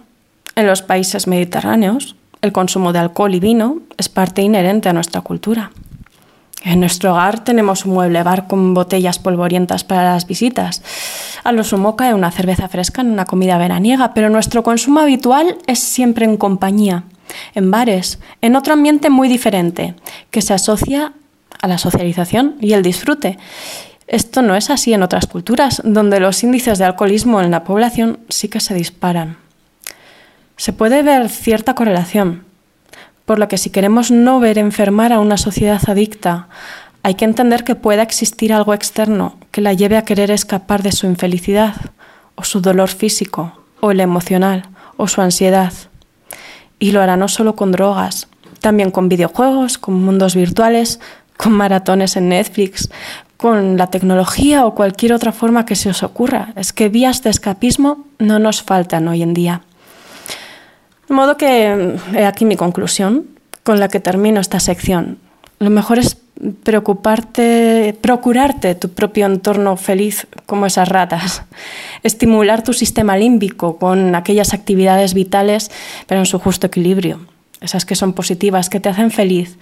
Sobre todo ayuda mucho estar rodeado de otros seres humanos. Y si sientes que algo está creando adicción en tu sistema de recompensas, vuelve a revisar ese entorno. Espero que os haya gustado esta síntesis, que ha intentado cubrir un poco por encima todo. Y sin más dilación, doy paso a mi canción escogida para el tema musical, que no es otro que el de las drogas. Es mi canción favorita de Pink Floyd, compuesta para The Wall, Comfortably Numb. En la historia narrativa de The Wall la canta el doctor al protagonista al que alivia del dolor. Esta canción se interpreta como una metáfora de la apatía, de no sentir nada, aunque la descripción que hace la letra a mí me recuerda a los efectos de la heroína o de la morfina. Recordemos que el antiguo vocalista, Sid Barrett, había sufrido un problema mental relacionado con el consumo de LSD. A él le dedicaron la canción Wish You Were Here. Doy paso a la sección y devuelvo la conexión al programa.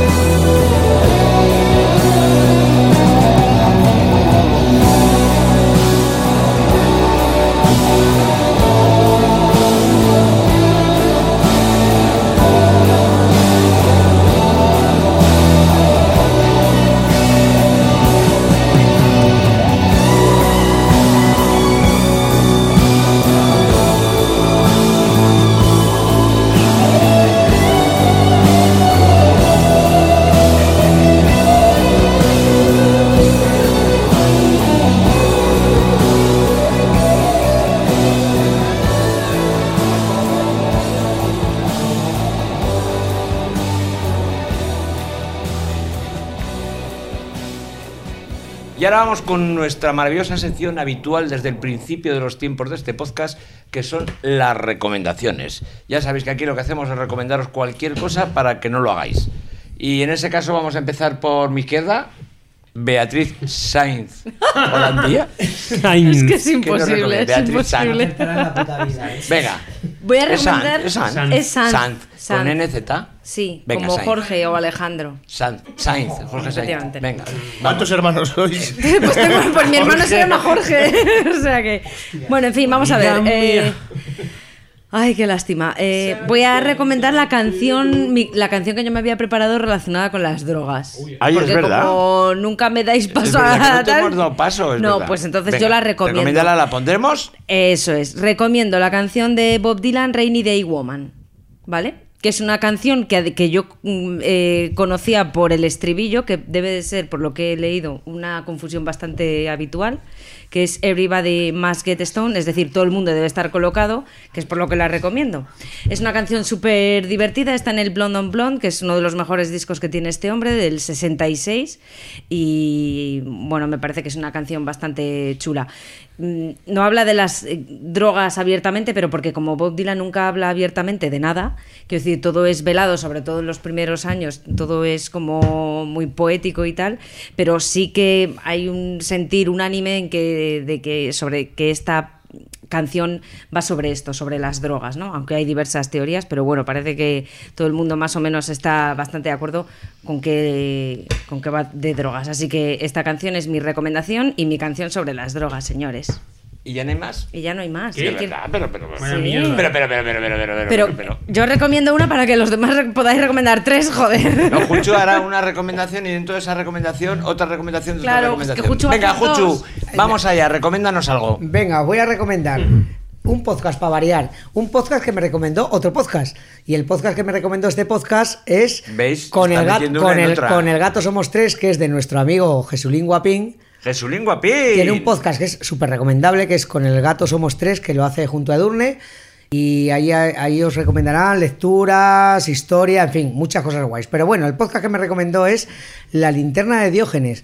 Y todos aquellos que estéis interesados en el movimiento libertario, este podcast tiene, tiene un montón de episodios muy bien documentados, muy bien narrados sobre él. Pues podréis Libertario saber... no es liberal. No, libertario es anarquista. Ah. Y sabremos por qué leches mm, esto no funcionó.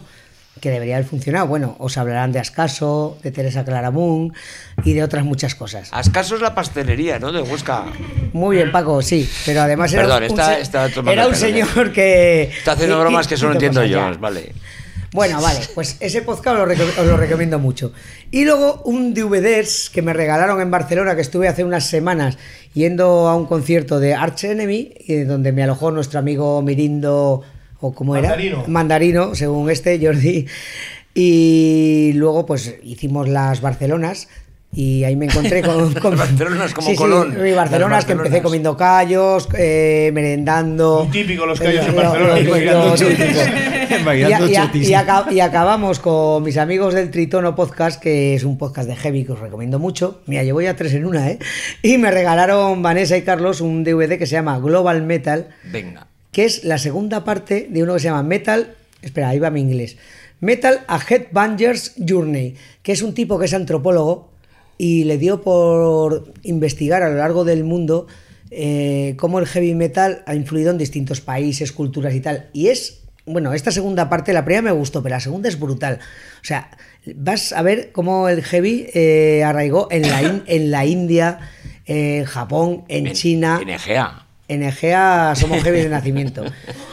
Pues este DVDs os lo recomiendo muy fuerte. Y ya está, Paco, ya ves, he sido breve, conciso. Pero ¿qué has recomendado? ¿Un podcast? He recomendado tres podcasts en uno y un DVD. sí, sí, la escuela como siempre. Pero, pero, pero en poquito tiempo, ¿eh? voy aprendiendo. Venga, pues. Sabina, ¿Tienes alguna recomendación por ahí? Bueno, la verdad es que no se me ocurría porque te- he tenido muy poquito tiempo últimamente, así que películas, series, poco tengo por ese lado. Así que voy a recomendar un episodio de un podcast que también os he recomendado a vosotros, que es un podcast que se llama Radio Ambulante. Mm, sí. Todo el podcast, lo recomiendo a los oyentes. Es un podcast sobre historias de Latinoamérica, historias que ocurren a gente corriente de, de Latinoamérica, de cualquier país, que no son historias nada corrientes, desde luego. Son muy interesantes, con un trabajo periodístico detrás. que es Increíble, sí. Ese podcast ese es todo lo que no es este y es que tiene un trabajo y una preparación increíble. Y, y se nota, eh, está liderado por Daniel Alarcón y Carolina Guerrero. El episodio que os recomiendo porque me gustó mucho es el de Wara, que es el último que hay publicado por lo menos en iBox, aunque creo que hay uno último Hay otro, más, hay otro más. Bueno, pues yo os recomiendo el de Wara, que es muy interesante, que va sobre mundos virtuales y una persona que salió adelante eh, dentro de un mundo mundo virtual. Mm, Sí, sí, lo escuché anoche y es fascinante. La verdad es que es una historia. Ese podcast, cualquier capítulo es bueno. Hay algunos que son durillos y tristes Sí. porque trata de la realidad de Latinoamérica, además, que es como se presenta el podcast. Está muy bien parido. es Pero está muy bien hecho. Es un, un- sí, sí, es un ejemplo claro de buena documentación, buen periodismo y de buscar las historias. Además, no las historias que buscaría cualquiera por conocidas o de conocidos, sino de gente que teóricamente es anónima. Bueno, teóricamente sí, teóricamente. Bueno, el caso este no vamos a explicar todo porque si no explicaríamos una No, parte de claro. la historia. Pero sí que son historias anónimas que además de alguna manera o, u otra influencian en Latinoamérica. Entonces hay Sí. que oírlo, de verdad, hay que oírlo. Es un Sí, podcast sí. muy, muy recomendable. Alejandro, ¿nos vas a recomendar comprar muñequitos o algo? No, no, pero ya que he venido por lo del coleccionismo, voy a recomendar un par de libros del mismo autor Genial. que conocemos tú y yo, que es Vicente Pizarro. Ah, claro que sí. Es compañero de eh, fatigas Es un compañero de, de profesión, fatigas además, mía también. Por Sí. la mañana madrugamos para ir al rastro y hacemos estos viajes extraordinarios para buscar nuestras mierdas. Y canta la canción de Mazinger Z en el camino. Sí. Cuando ha dicho mierdas, vosotros no habéis visto, pero ha mirado a Marzanas, que es la palabra favorita de Marzanas, nuestras mierdas. De hecho, mi primo es un amañecero más. ¿eh? Expresión- Sí, sí, habla, habla ya Bueno. como un amañecero, sí. Ha hecho un par de libros preciosos. eh, uno recopila todo lo que salía en nuestras meriendas de cuando éramos pequeños, todos los cromos del tigretón, de todos los cromos de los pastelitos Cropán, etcétera. Eh, el libro se llama Anda la merienda. Sale el niño de los donuts que decía Anda, Anda los donuts. Y eso es precioso, son doscientas y pico páginas a todo color, satinadas y hechas una a una con todo el cariño por él. Recomiendo comprarlo, pero si ¿Eso tenéis dónde- la oportunidad... dónde se vende eso? Perdona. Es- Es de la editorial Diabolo, que es una editorial eh, que se dedica un poco al mundillo de este tipo de libros, pues el Ana Enciclopedia o a cosas decir, así que un poquitín... pinta un eh, poco local, o sea, hay que, hay- tiene una web donde Sí, poder sí, comprarlo. editorial Diabolo, pero vamos, que en la FNAC está Ah, y, vale, en, cual- y en el corte inglés es un libro bastante distribuido. Eh, es un libro precioso, aunque sea para ojearlo, ¿eh? si no os queréis gastar el dinero, aunque solo, solamente decir, oye, y esto me recuerda tal. Y ahora va a editar uno que sale a publicar la semana que viene, que es sobre todo lo que serían los chicles.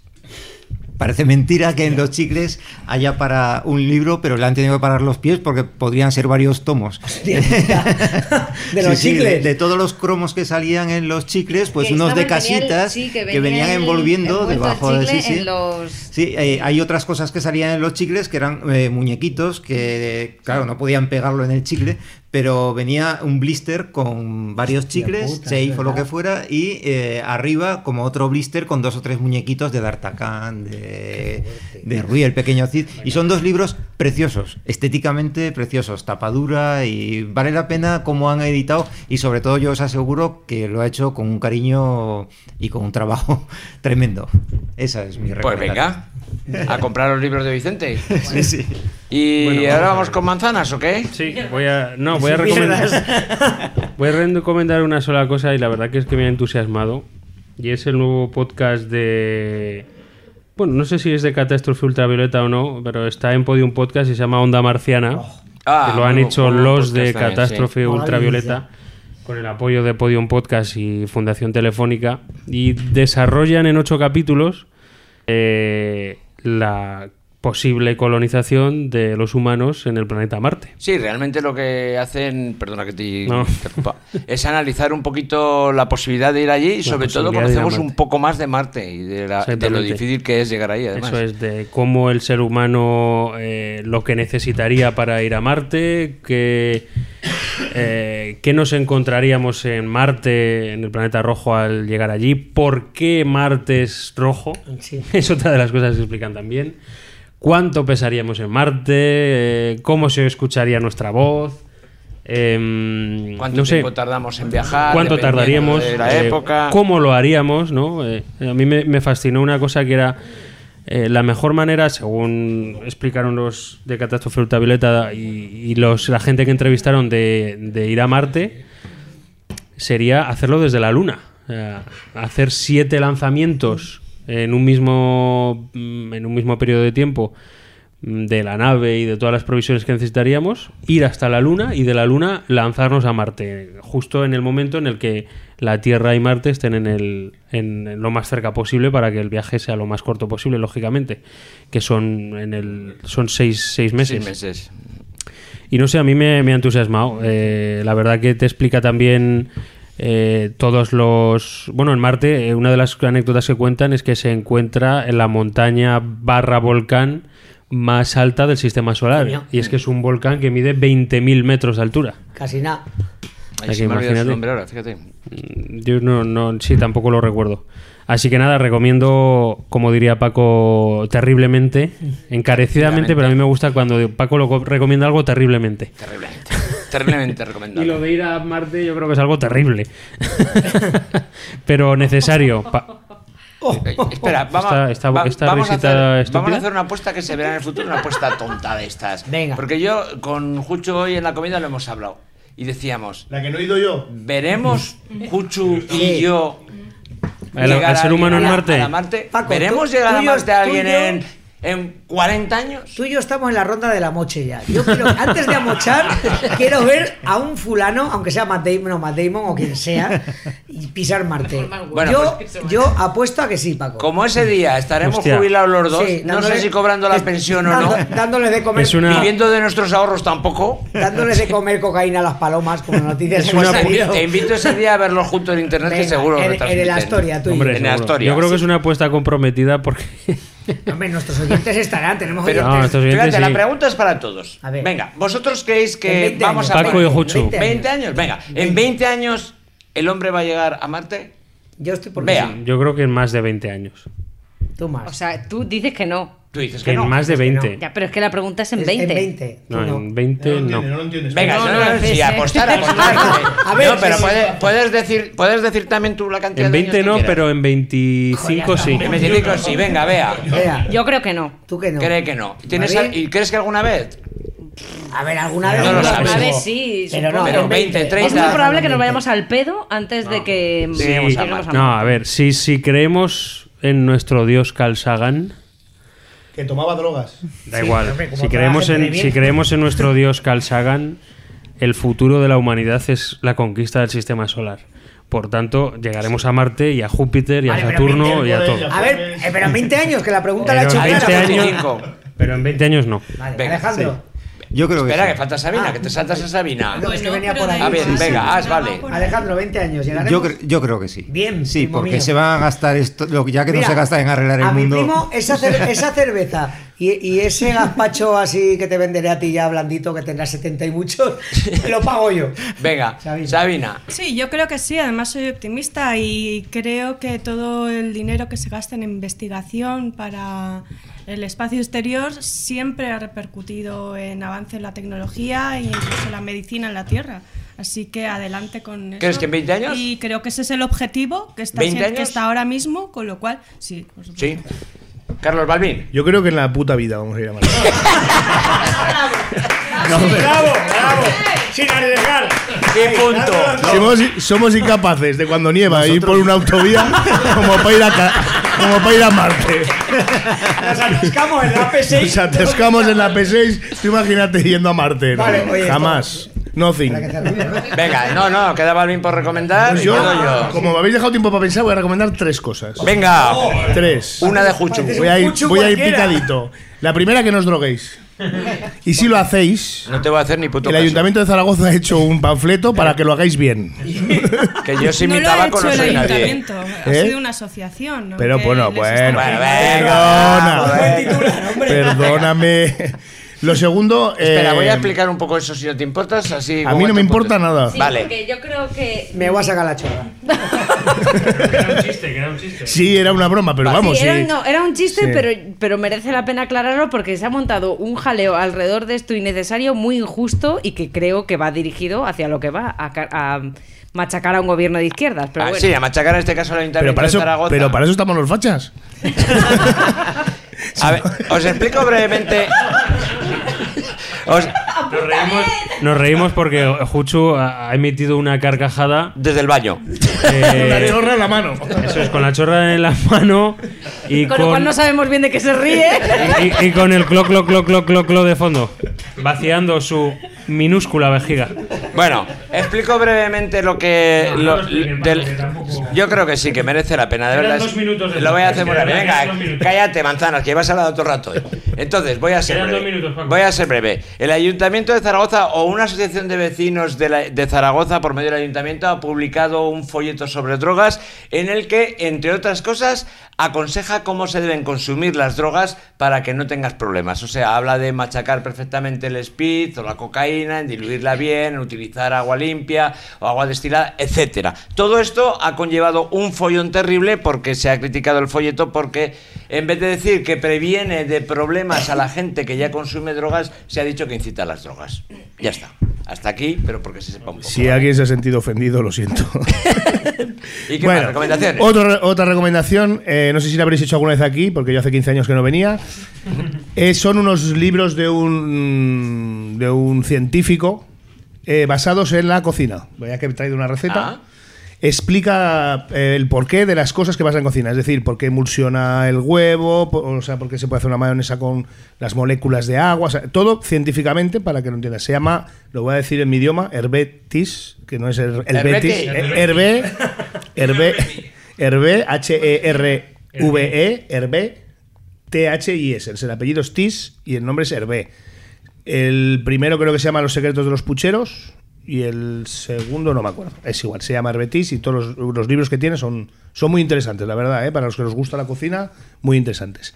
Y la tercera y última, como la cabra tira al monte, y estamos en febrero, el día 14 de julio, Ah, mira. 14 de julio, Yo, esta- yo estaré viendo los Maiden. en no sé. Mazaleón, provincia de Teruel, comarca del Matarraña, se hace la Nit en Blanc, la Noche en Blanco. Es una es una un festival que empieza a las 8 de la tarde, acaba a las 4 o 5 de la mañana, es en las calles del pueblo, en los mejores rincones. Es el cuarto año que se hace ya, en los mejores en los rincones más bonitos del pueblo. Y hay teatro, hay danza, hay, hay clown, hay un montón de cosas. ¿no? Y allí se consumen drogas sin El conocimiento. 14 de julio. 14 de julio Igual, igual publicamos antes. en Mazaleón. Yo por si acaso lo suelto ahora.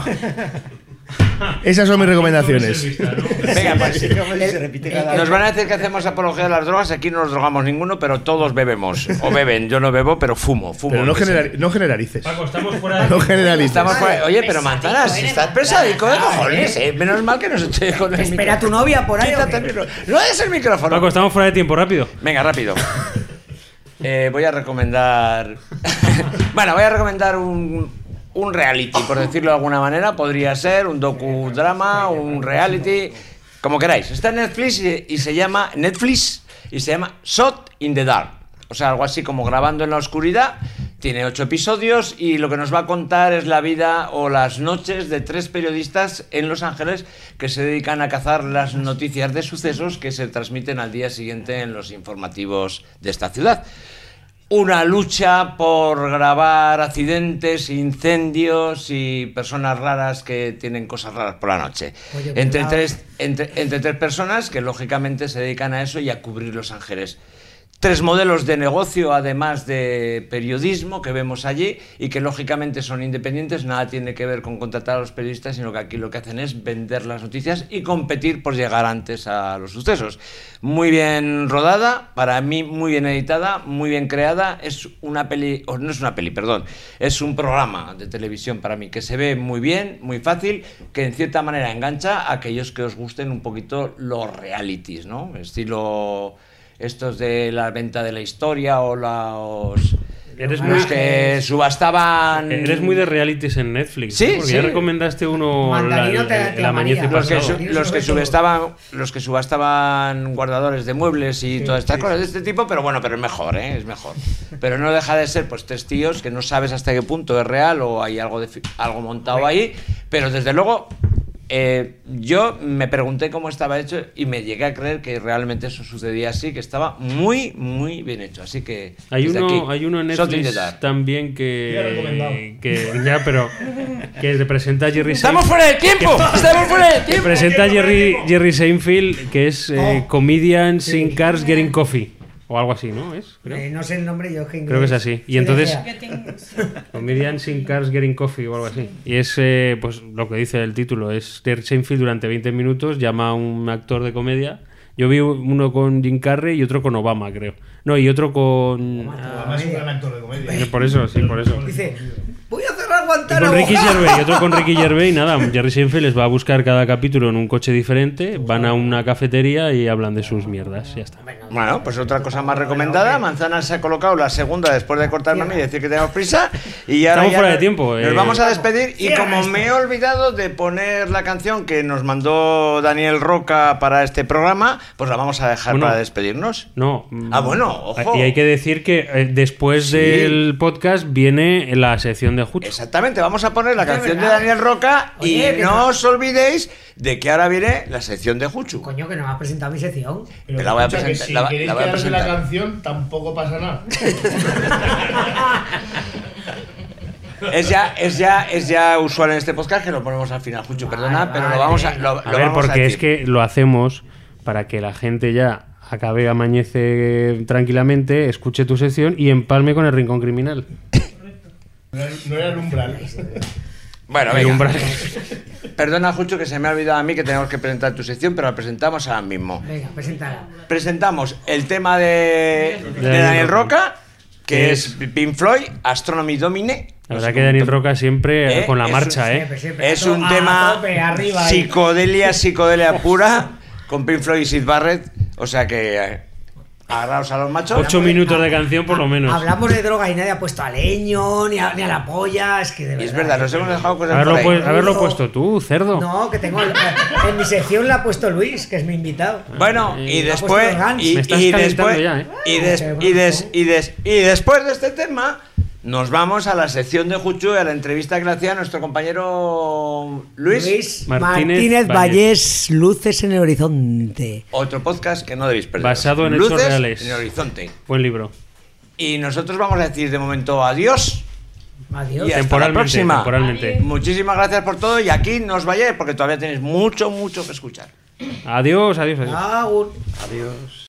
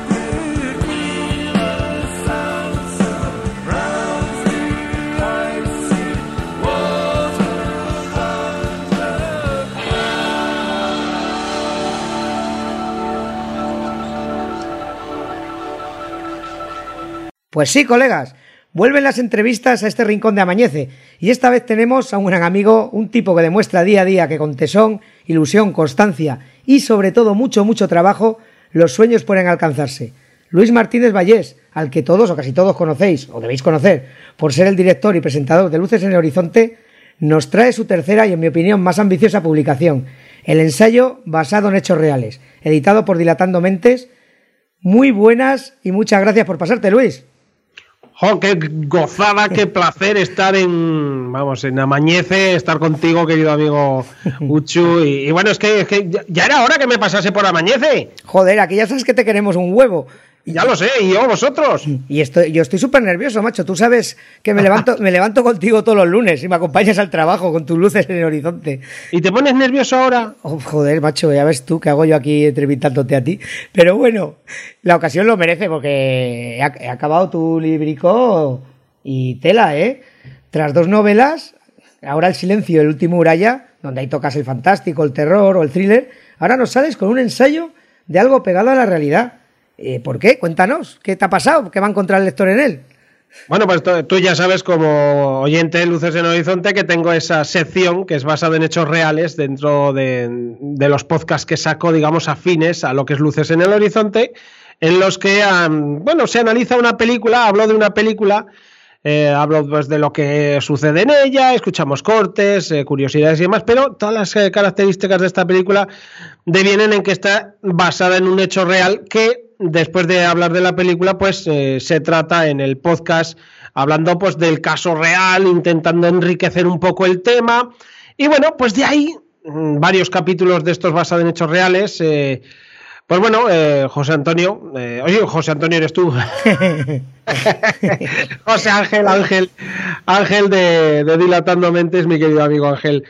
Pues bueno, pues me propuso, oye, a mí me encanta basado en hechos reales, me encanta cómo lo haces, eh, cómo te crees capaz de, de llevarlo a un, a un libro. La verdad que no me lo había planteado, fíjate, no sé si lo he dicho alguna vez, pero si es posible, si alguna vez me había planteado hacer un ensayo, hubiera sido más tipo Videoclub El Sótano, que ya sabes que es Ajá. otro de los podcasts que suelo hacer yo, hablando de esas pelis de videoclub antiguas y que tanto me gustan a mí.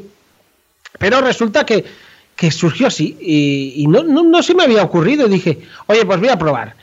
Cogí un caso que me gusta bastante, eh, dije, pues a mí me gustaría que fuese así. Pues analicé un poco la peli, busqué cosas del caso, busqué unas fotitos, busqué cómo fue aquello, ¿no? La cronología del caso.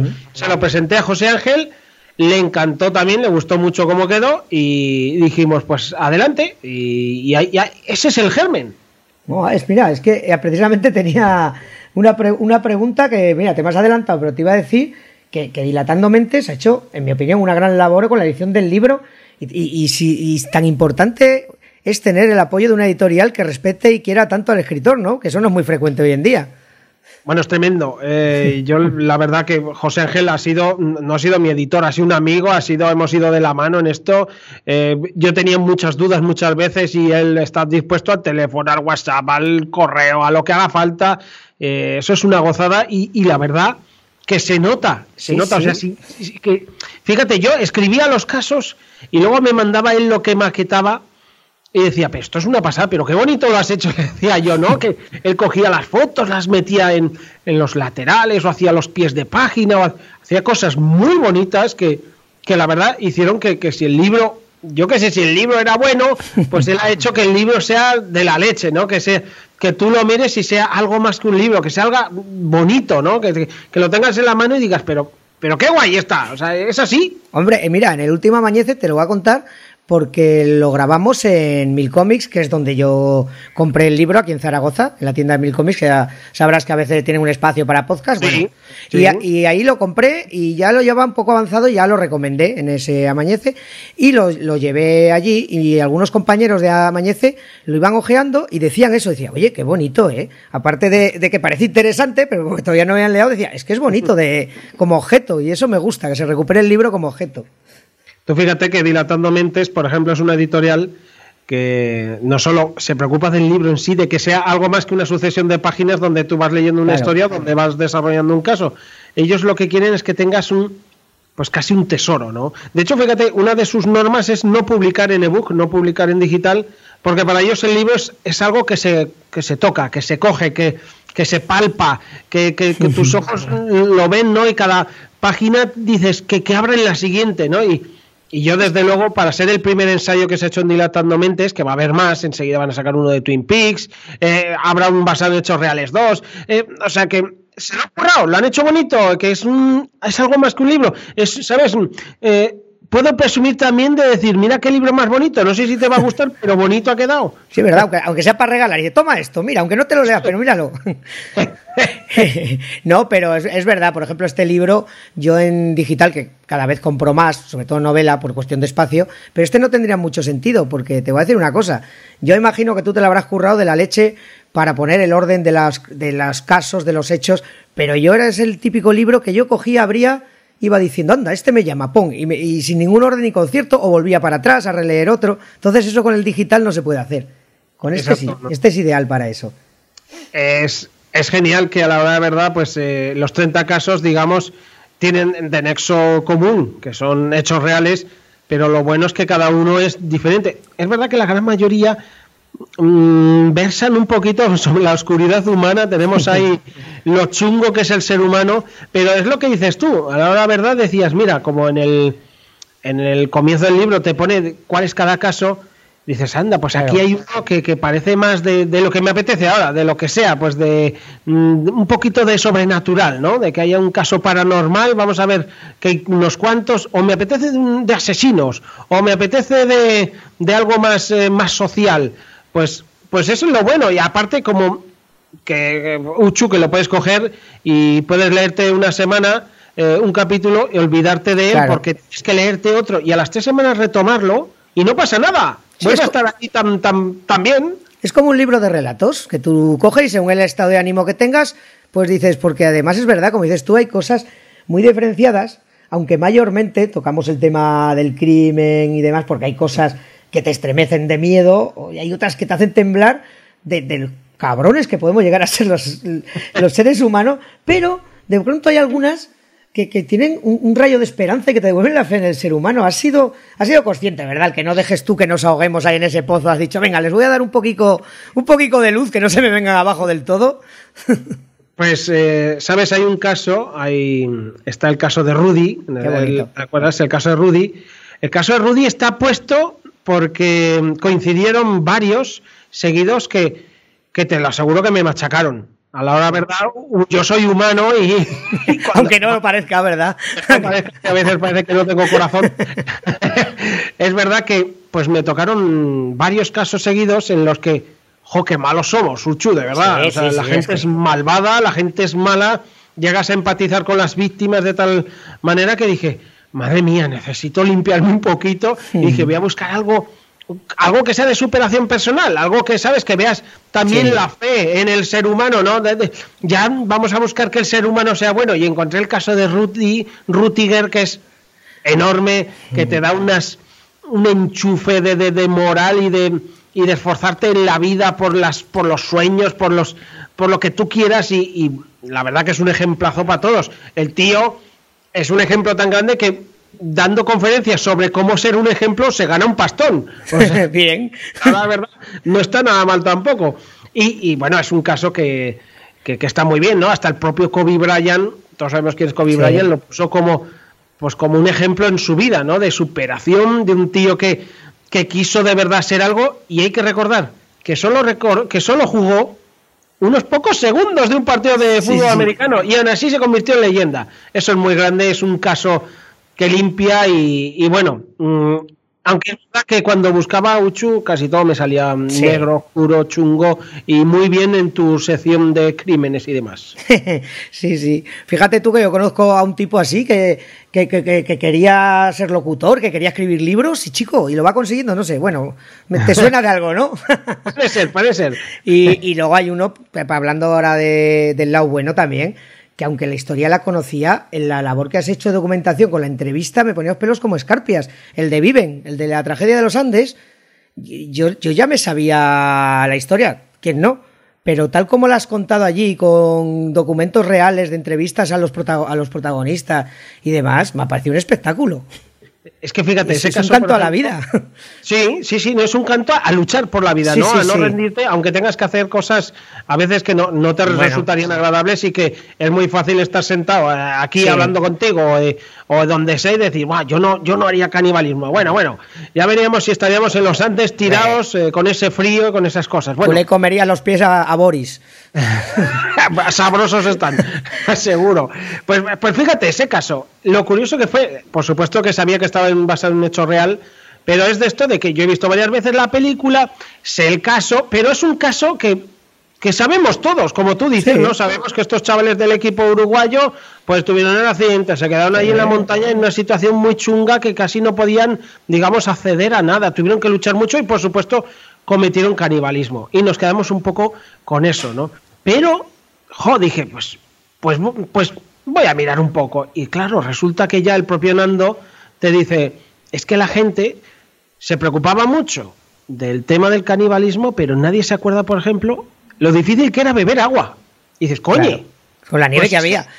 Claro, pero es difícil porque tú no puedes beber esa agua. sí, tienes, sí. Que congel- tienes que descongelarla y cuando estás a menos 7 o a menos 8 o a menos 11 que estaban ellos, no es nada fácil. Sí, sí. Y entonces, pues, pues el ir un poco por ahí, el buscar el factor humano, que muchas veces se nos olvida, y encontré pues esas entrevistas, cómo se Son maravillosas. me encantó eh, el escritor del libro, eh, Hagar, eh, Habar, Habar, creo que es, eh, que, que bueno, que, que de repente mm, te relataba en, en su página web cómo fue el encontrarse con ellos, el, el ver cómo se preocupaban el hecho de, de cómo se va a tomar esto la gente, cómo... Fue fantástico acercarme a ellos de esa forma, Uchu, o Sí, sea, sí. porque es que te queda- me quedaba un poco que, si esto lo dividimos como en una diana, me quedaba con el círculo de fuera y me dejaba todo de dentro. Sí, sí, sí. Yo cuando vi el título dije, lo, lo iba dejando porque digo, ah, esta historia me la sé, esta historia. Y ya cuando me puse, digo, coño, esta historia no me la sabía. Solo sabía que se cayó un avión, pero todo lo que había. Eh, es, que. muy es- bueno. Sí, sí. He de decir, he de decir en honor a la verdad que yo al principio no pensaba meter ese caso, pero José Ángel me dijo, "Ah, es un caso que me gusta y tal, y dije, bueno, pues voy a darle una vuelta. Y claro, me encontré que, que todo esto en cuanto indagas, eh, la realidad es, es enorme. O sea, es lo que, lo que digo yo en el libro varias veces, la realidad supera la ficción y por mucho además. ¿eh? Eso es lo que te iba a decir. Tú aquí, porque yo te conozco, te sigo por tus programas de radio, haces 20.308 cada semana y algunas semanas alguno más.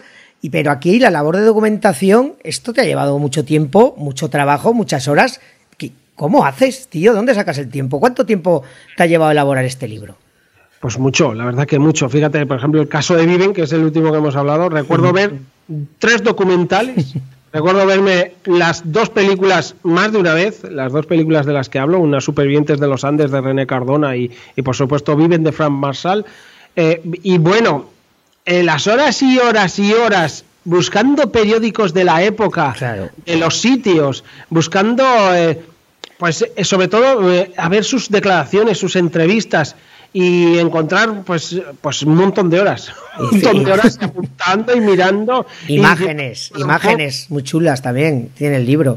y además que cuando uno busca, cuidado que se encuentran cosas que no, no se olvidan fácilmente, ¿eh? Sí, cuando uno se va un poco más allá de la Wikipedia, deja la Wikipedia y se tira un poco más para el fondo, ¿no?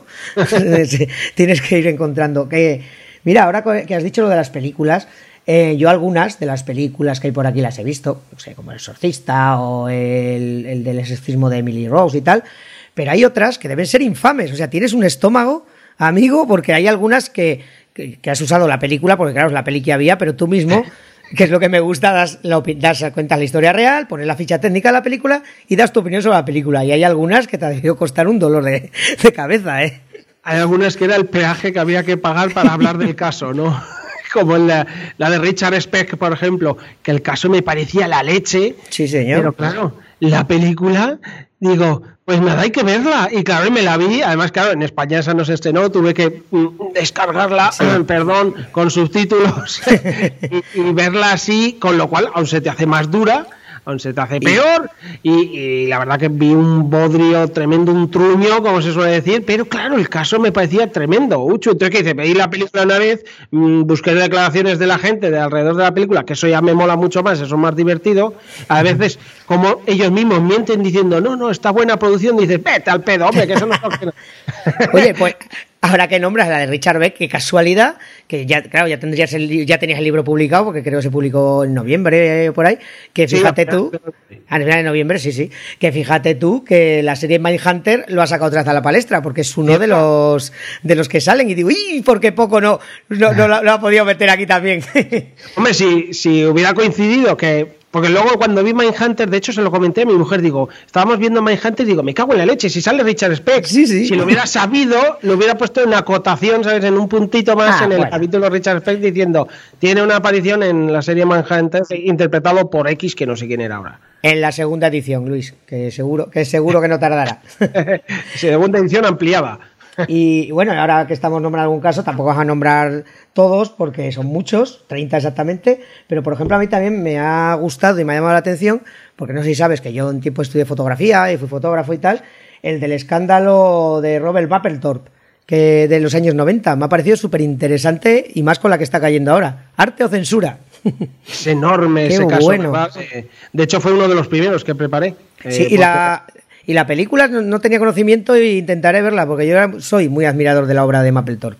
Es complicada de encontrar, pero Ya. se puede. Se puede encontrar rebuscando, ya sabemos por dónde. Sí, sí, Porque ya. no se ha editado nunca en DVD en España, nunca. Se editó en VHS, salió directa en alquiler y creo que, por ejemplo, nunca salió en edición de venta. O sea que es complicada de encontrar, pero se puede encontrar gracias a los samaritanos que hacen montajes y demás, que está muy bien que lo hagan Claro. también. Aunque yo he de decir que, yo la tengo porque, mm, como sabía que era una edición única en VHS, con muchas de estas ediciones, pues me hice mm, su correspondiente copia en DVD para guardarla en la colección y esta la tenía ahí.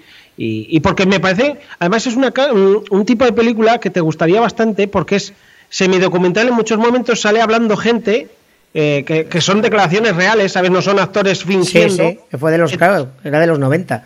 Claro, te, te enriquece bastante la película, es como una especie, como el libro, ¿sabes? Donde por un lado te ficciona la historia y por otro lado te, te cuentan la historia tremenda de cómo en Cincinnati, con esa censura, que, que fíjate, y además lo bueno del caso es que yo flipaba, Uchu, porque me puse a investigar y claro, te metes con la gente que defendía que no se hiciese esta exposición de, de Robert Mapperson y de repente te das cuenta que, que en, en Cincinnati no había ni, ni pip shows, ni, ni tiendas donde se vendiese porno, ni, ni cines X, ni, los videoclubs alquilaban porno, cosas que dices, pero bueno. Pero eso que era Salt Lake, del de los mormones. Que, ¿Sabes? Además dices que esto no estamos hablando de, de 1915, estábamos hablando pues de finales de los 80. Sí, sí. Entonces dices, leche. Entonces, claro, a mí todo esto me impacta mucho. Entonces, buscabas periódicos, buscabas las declaraciones que hicieron la prensa, porque, claro, la prensa pues estuvo muy presente porque esto llegó a nivel nacional, fue un escándalo. De hecho, en el- la película se ve, creo que es a George Bush padre, padre o. Sí, creo que es a George sí, Bush en padre. el 90, el de la Primera Guerra del Golfo, sí. Eso es, sí, y él pues eh, se metió en el... eh, hasta tuvo que dar su opinión y todo porque fue un caso tremendo. Y ojo, luego esa exposición, pues fíjate, mm, estuve mirando y en, y en España estuvo, que si en Málaga, que si en Valencia. Lo que pasa que en Cincinnati pues se montó aquel follón con, con este hombre que se llamaba, no me acuerdo ahora, que lo interpreta James Boots, que oye, que se empeñó en decir que aquello eran fotografías de arte, que, que bueno, y eso que el museo pues dijo, vamos a apartar las que creamos que son un poco esto para, bueno, pues para que la gente sepa que lo... Pero a la hora de verdad, pues bueno, uno decide si ve o no ve, Claro. pero que no nos lo censuren. Sí, sí, pues fíjate tú, esto era en los 90 y mira cómo estamos ahora. Que parece que hay que ir con pie de plomo con muchas cosas. Pues Desde bueno, Luis, ah, hablando de fotos, que tengo por aquí apuntado, una curiosidad, la foto de la portada no es casualidad, ¿verdad? Que lleves en las manicas la serpiente y el arco iris de Wes Craven, esa no la cogiste a voleo de la estantería. No, no, no. Esa está, hecha con idea porque es un caso real que me fascina. Lo que pasa es que pues, se quedó fuera como tantos otros, ¿no? Pero el caso real de Wade Davis, cómo fue a investigar a, a Tahití para buscar qué pasaba con esos polvos que convertían a la gente zombie, y se metió ahí en todo ese mundillo que lo convirtieron a él en zombie y un montón Sí, de sí. cosas. Yo es que esa peli era de las que alquilé el videoclub en tiempos, cuando iba al videoclub, y todavía la tengo en la, en- en la cabeza, que, que luego la vería ahora igual me daría risa, ¿no? Pero en su época... Buena, hostias, sigue siendo impactaba. buena. fíjate. Sigue siendo buena, sí, sí, sí, sí. La vi yo hace dos o tres años que la hice para el programa y sigue siendo una película más que decente y tiene un mal rollo de esos que son, ¿sabes? De los que dices, coño, como Sí, sé que sí. esto es real, cuidado, ¿eh? Ojo. cuidado. Sí, señor. Así que está hecha con idea, sí. De hecho, me hizo la foto mi mujer y dije, no, no, voy a coger ese pinte arcoíris. Pues mira, te voy a hacer una última pregunta, que sé que tienes mucho lío, que tú tienes 20.000 cosas. Y esta, esta es una peli que hace, o sea, una peli, una pregunta que hace siempre un tipo de la radio al que admiro mucho y te la, se la voy a plagiar, qué cojones, que no nos estará escuchando. Tú Seguro cuando te pones a escribir necesitas algo especial, música, un lugar especial, silencio. Cuéntame, cuéntame cómo escribes. Pues es diferente hacer el ensayo a hacer una novela. Es muy diferente porque con el ensayo lo que hago es rodearme de todo lo que sea el caso del momento, ¿no? El estar un poco ahí metido en el, en el fregado, digámoslo así, y muchas veces, Mm. ay, he encontrado esto, apuntarlo a no sé qué, y luego cuando ya lo tengo todo puesto, pues lo organizas. Pero cuando escribo novela, normalmente me pongo o una de dos, o me pongo musiquita de fondo o podcast que me gustan bastante escuchar programas antiguos de La Rosa a los Vientos, de Milenio Ah. 3, o me pongo de fondo, soy así de, de raro, películas que haya visto muchas veces. Ah, hay muchas películas sí. que yo, yo las conozco de pe a pa, entonces digamos que son más que... Para que más no te distraigan demasiado, ¿no? son películas que me acompañan en ese momento, ¿sabes? Entonces muchas veces me puedo perder media hora de la película porque te concentras en lo que estás escribiendo, pero da igual. Me puedo poner, yo qué sé, mm, pues películas como eh, Depredador, mira que tiene ruido, ¿no? Pero como la he visto tantas veces, Ya. no pasa nada. Pues eh, así de raro soy, ¿qué le vamos a hacer? Oye, oye, ahora que, ahora que dices Milenio 3, el prologuito bien, ¿no?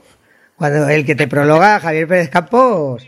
Fíjate con Javi que, Joder. que es que súper majo. Yo suelo hablar alguna vez con él y, y sé que le gustan mucho estos temas. Eh, De hecho, su podcast se llama No Ficción, precisamente porque le gusta mucho el, el tema de, de que en las películas muchas veces o en las historias de los libros eh, los hechos reales estén tan presentes, ¿no? Y se lo propuse y él mismo me dijo, jo, es que vas a escribir el libro que, que yo quisiera escribir. Y de hecho, Joder. cuando salió, él en sus eh, redes sociales lo dijo, mi amigo Luis ha escrito el libro que yo siempre quise escribir.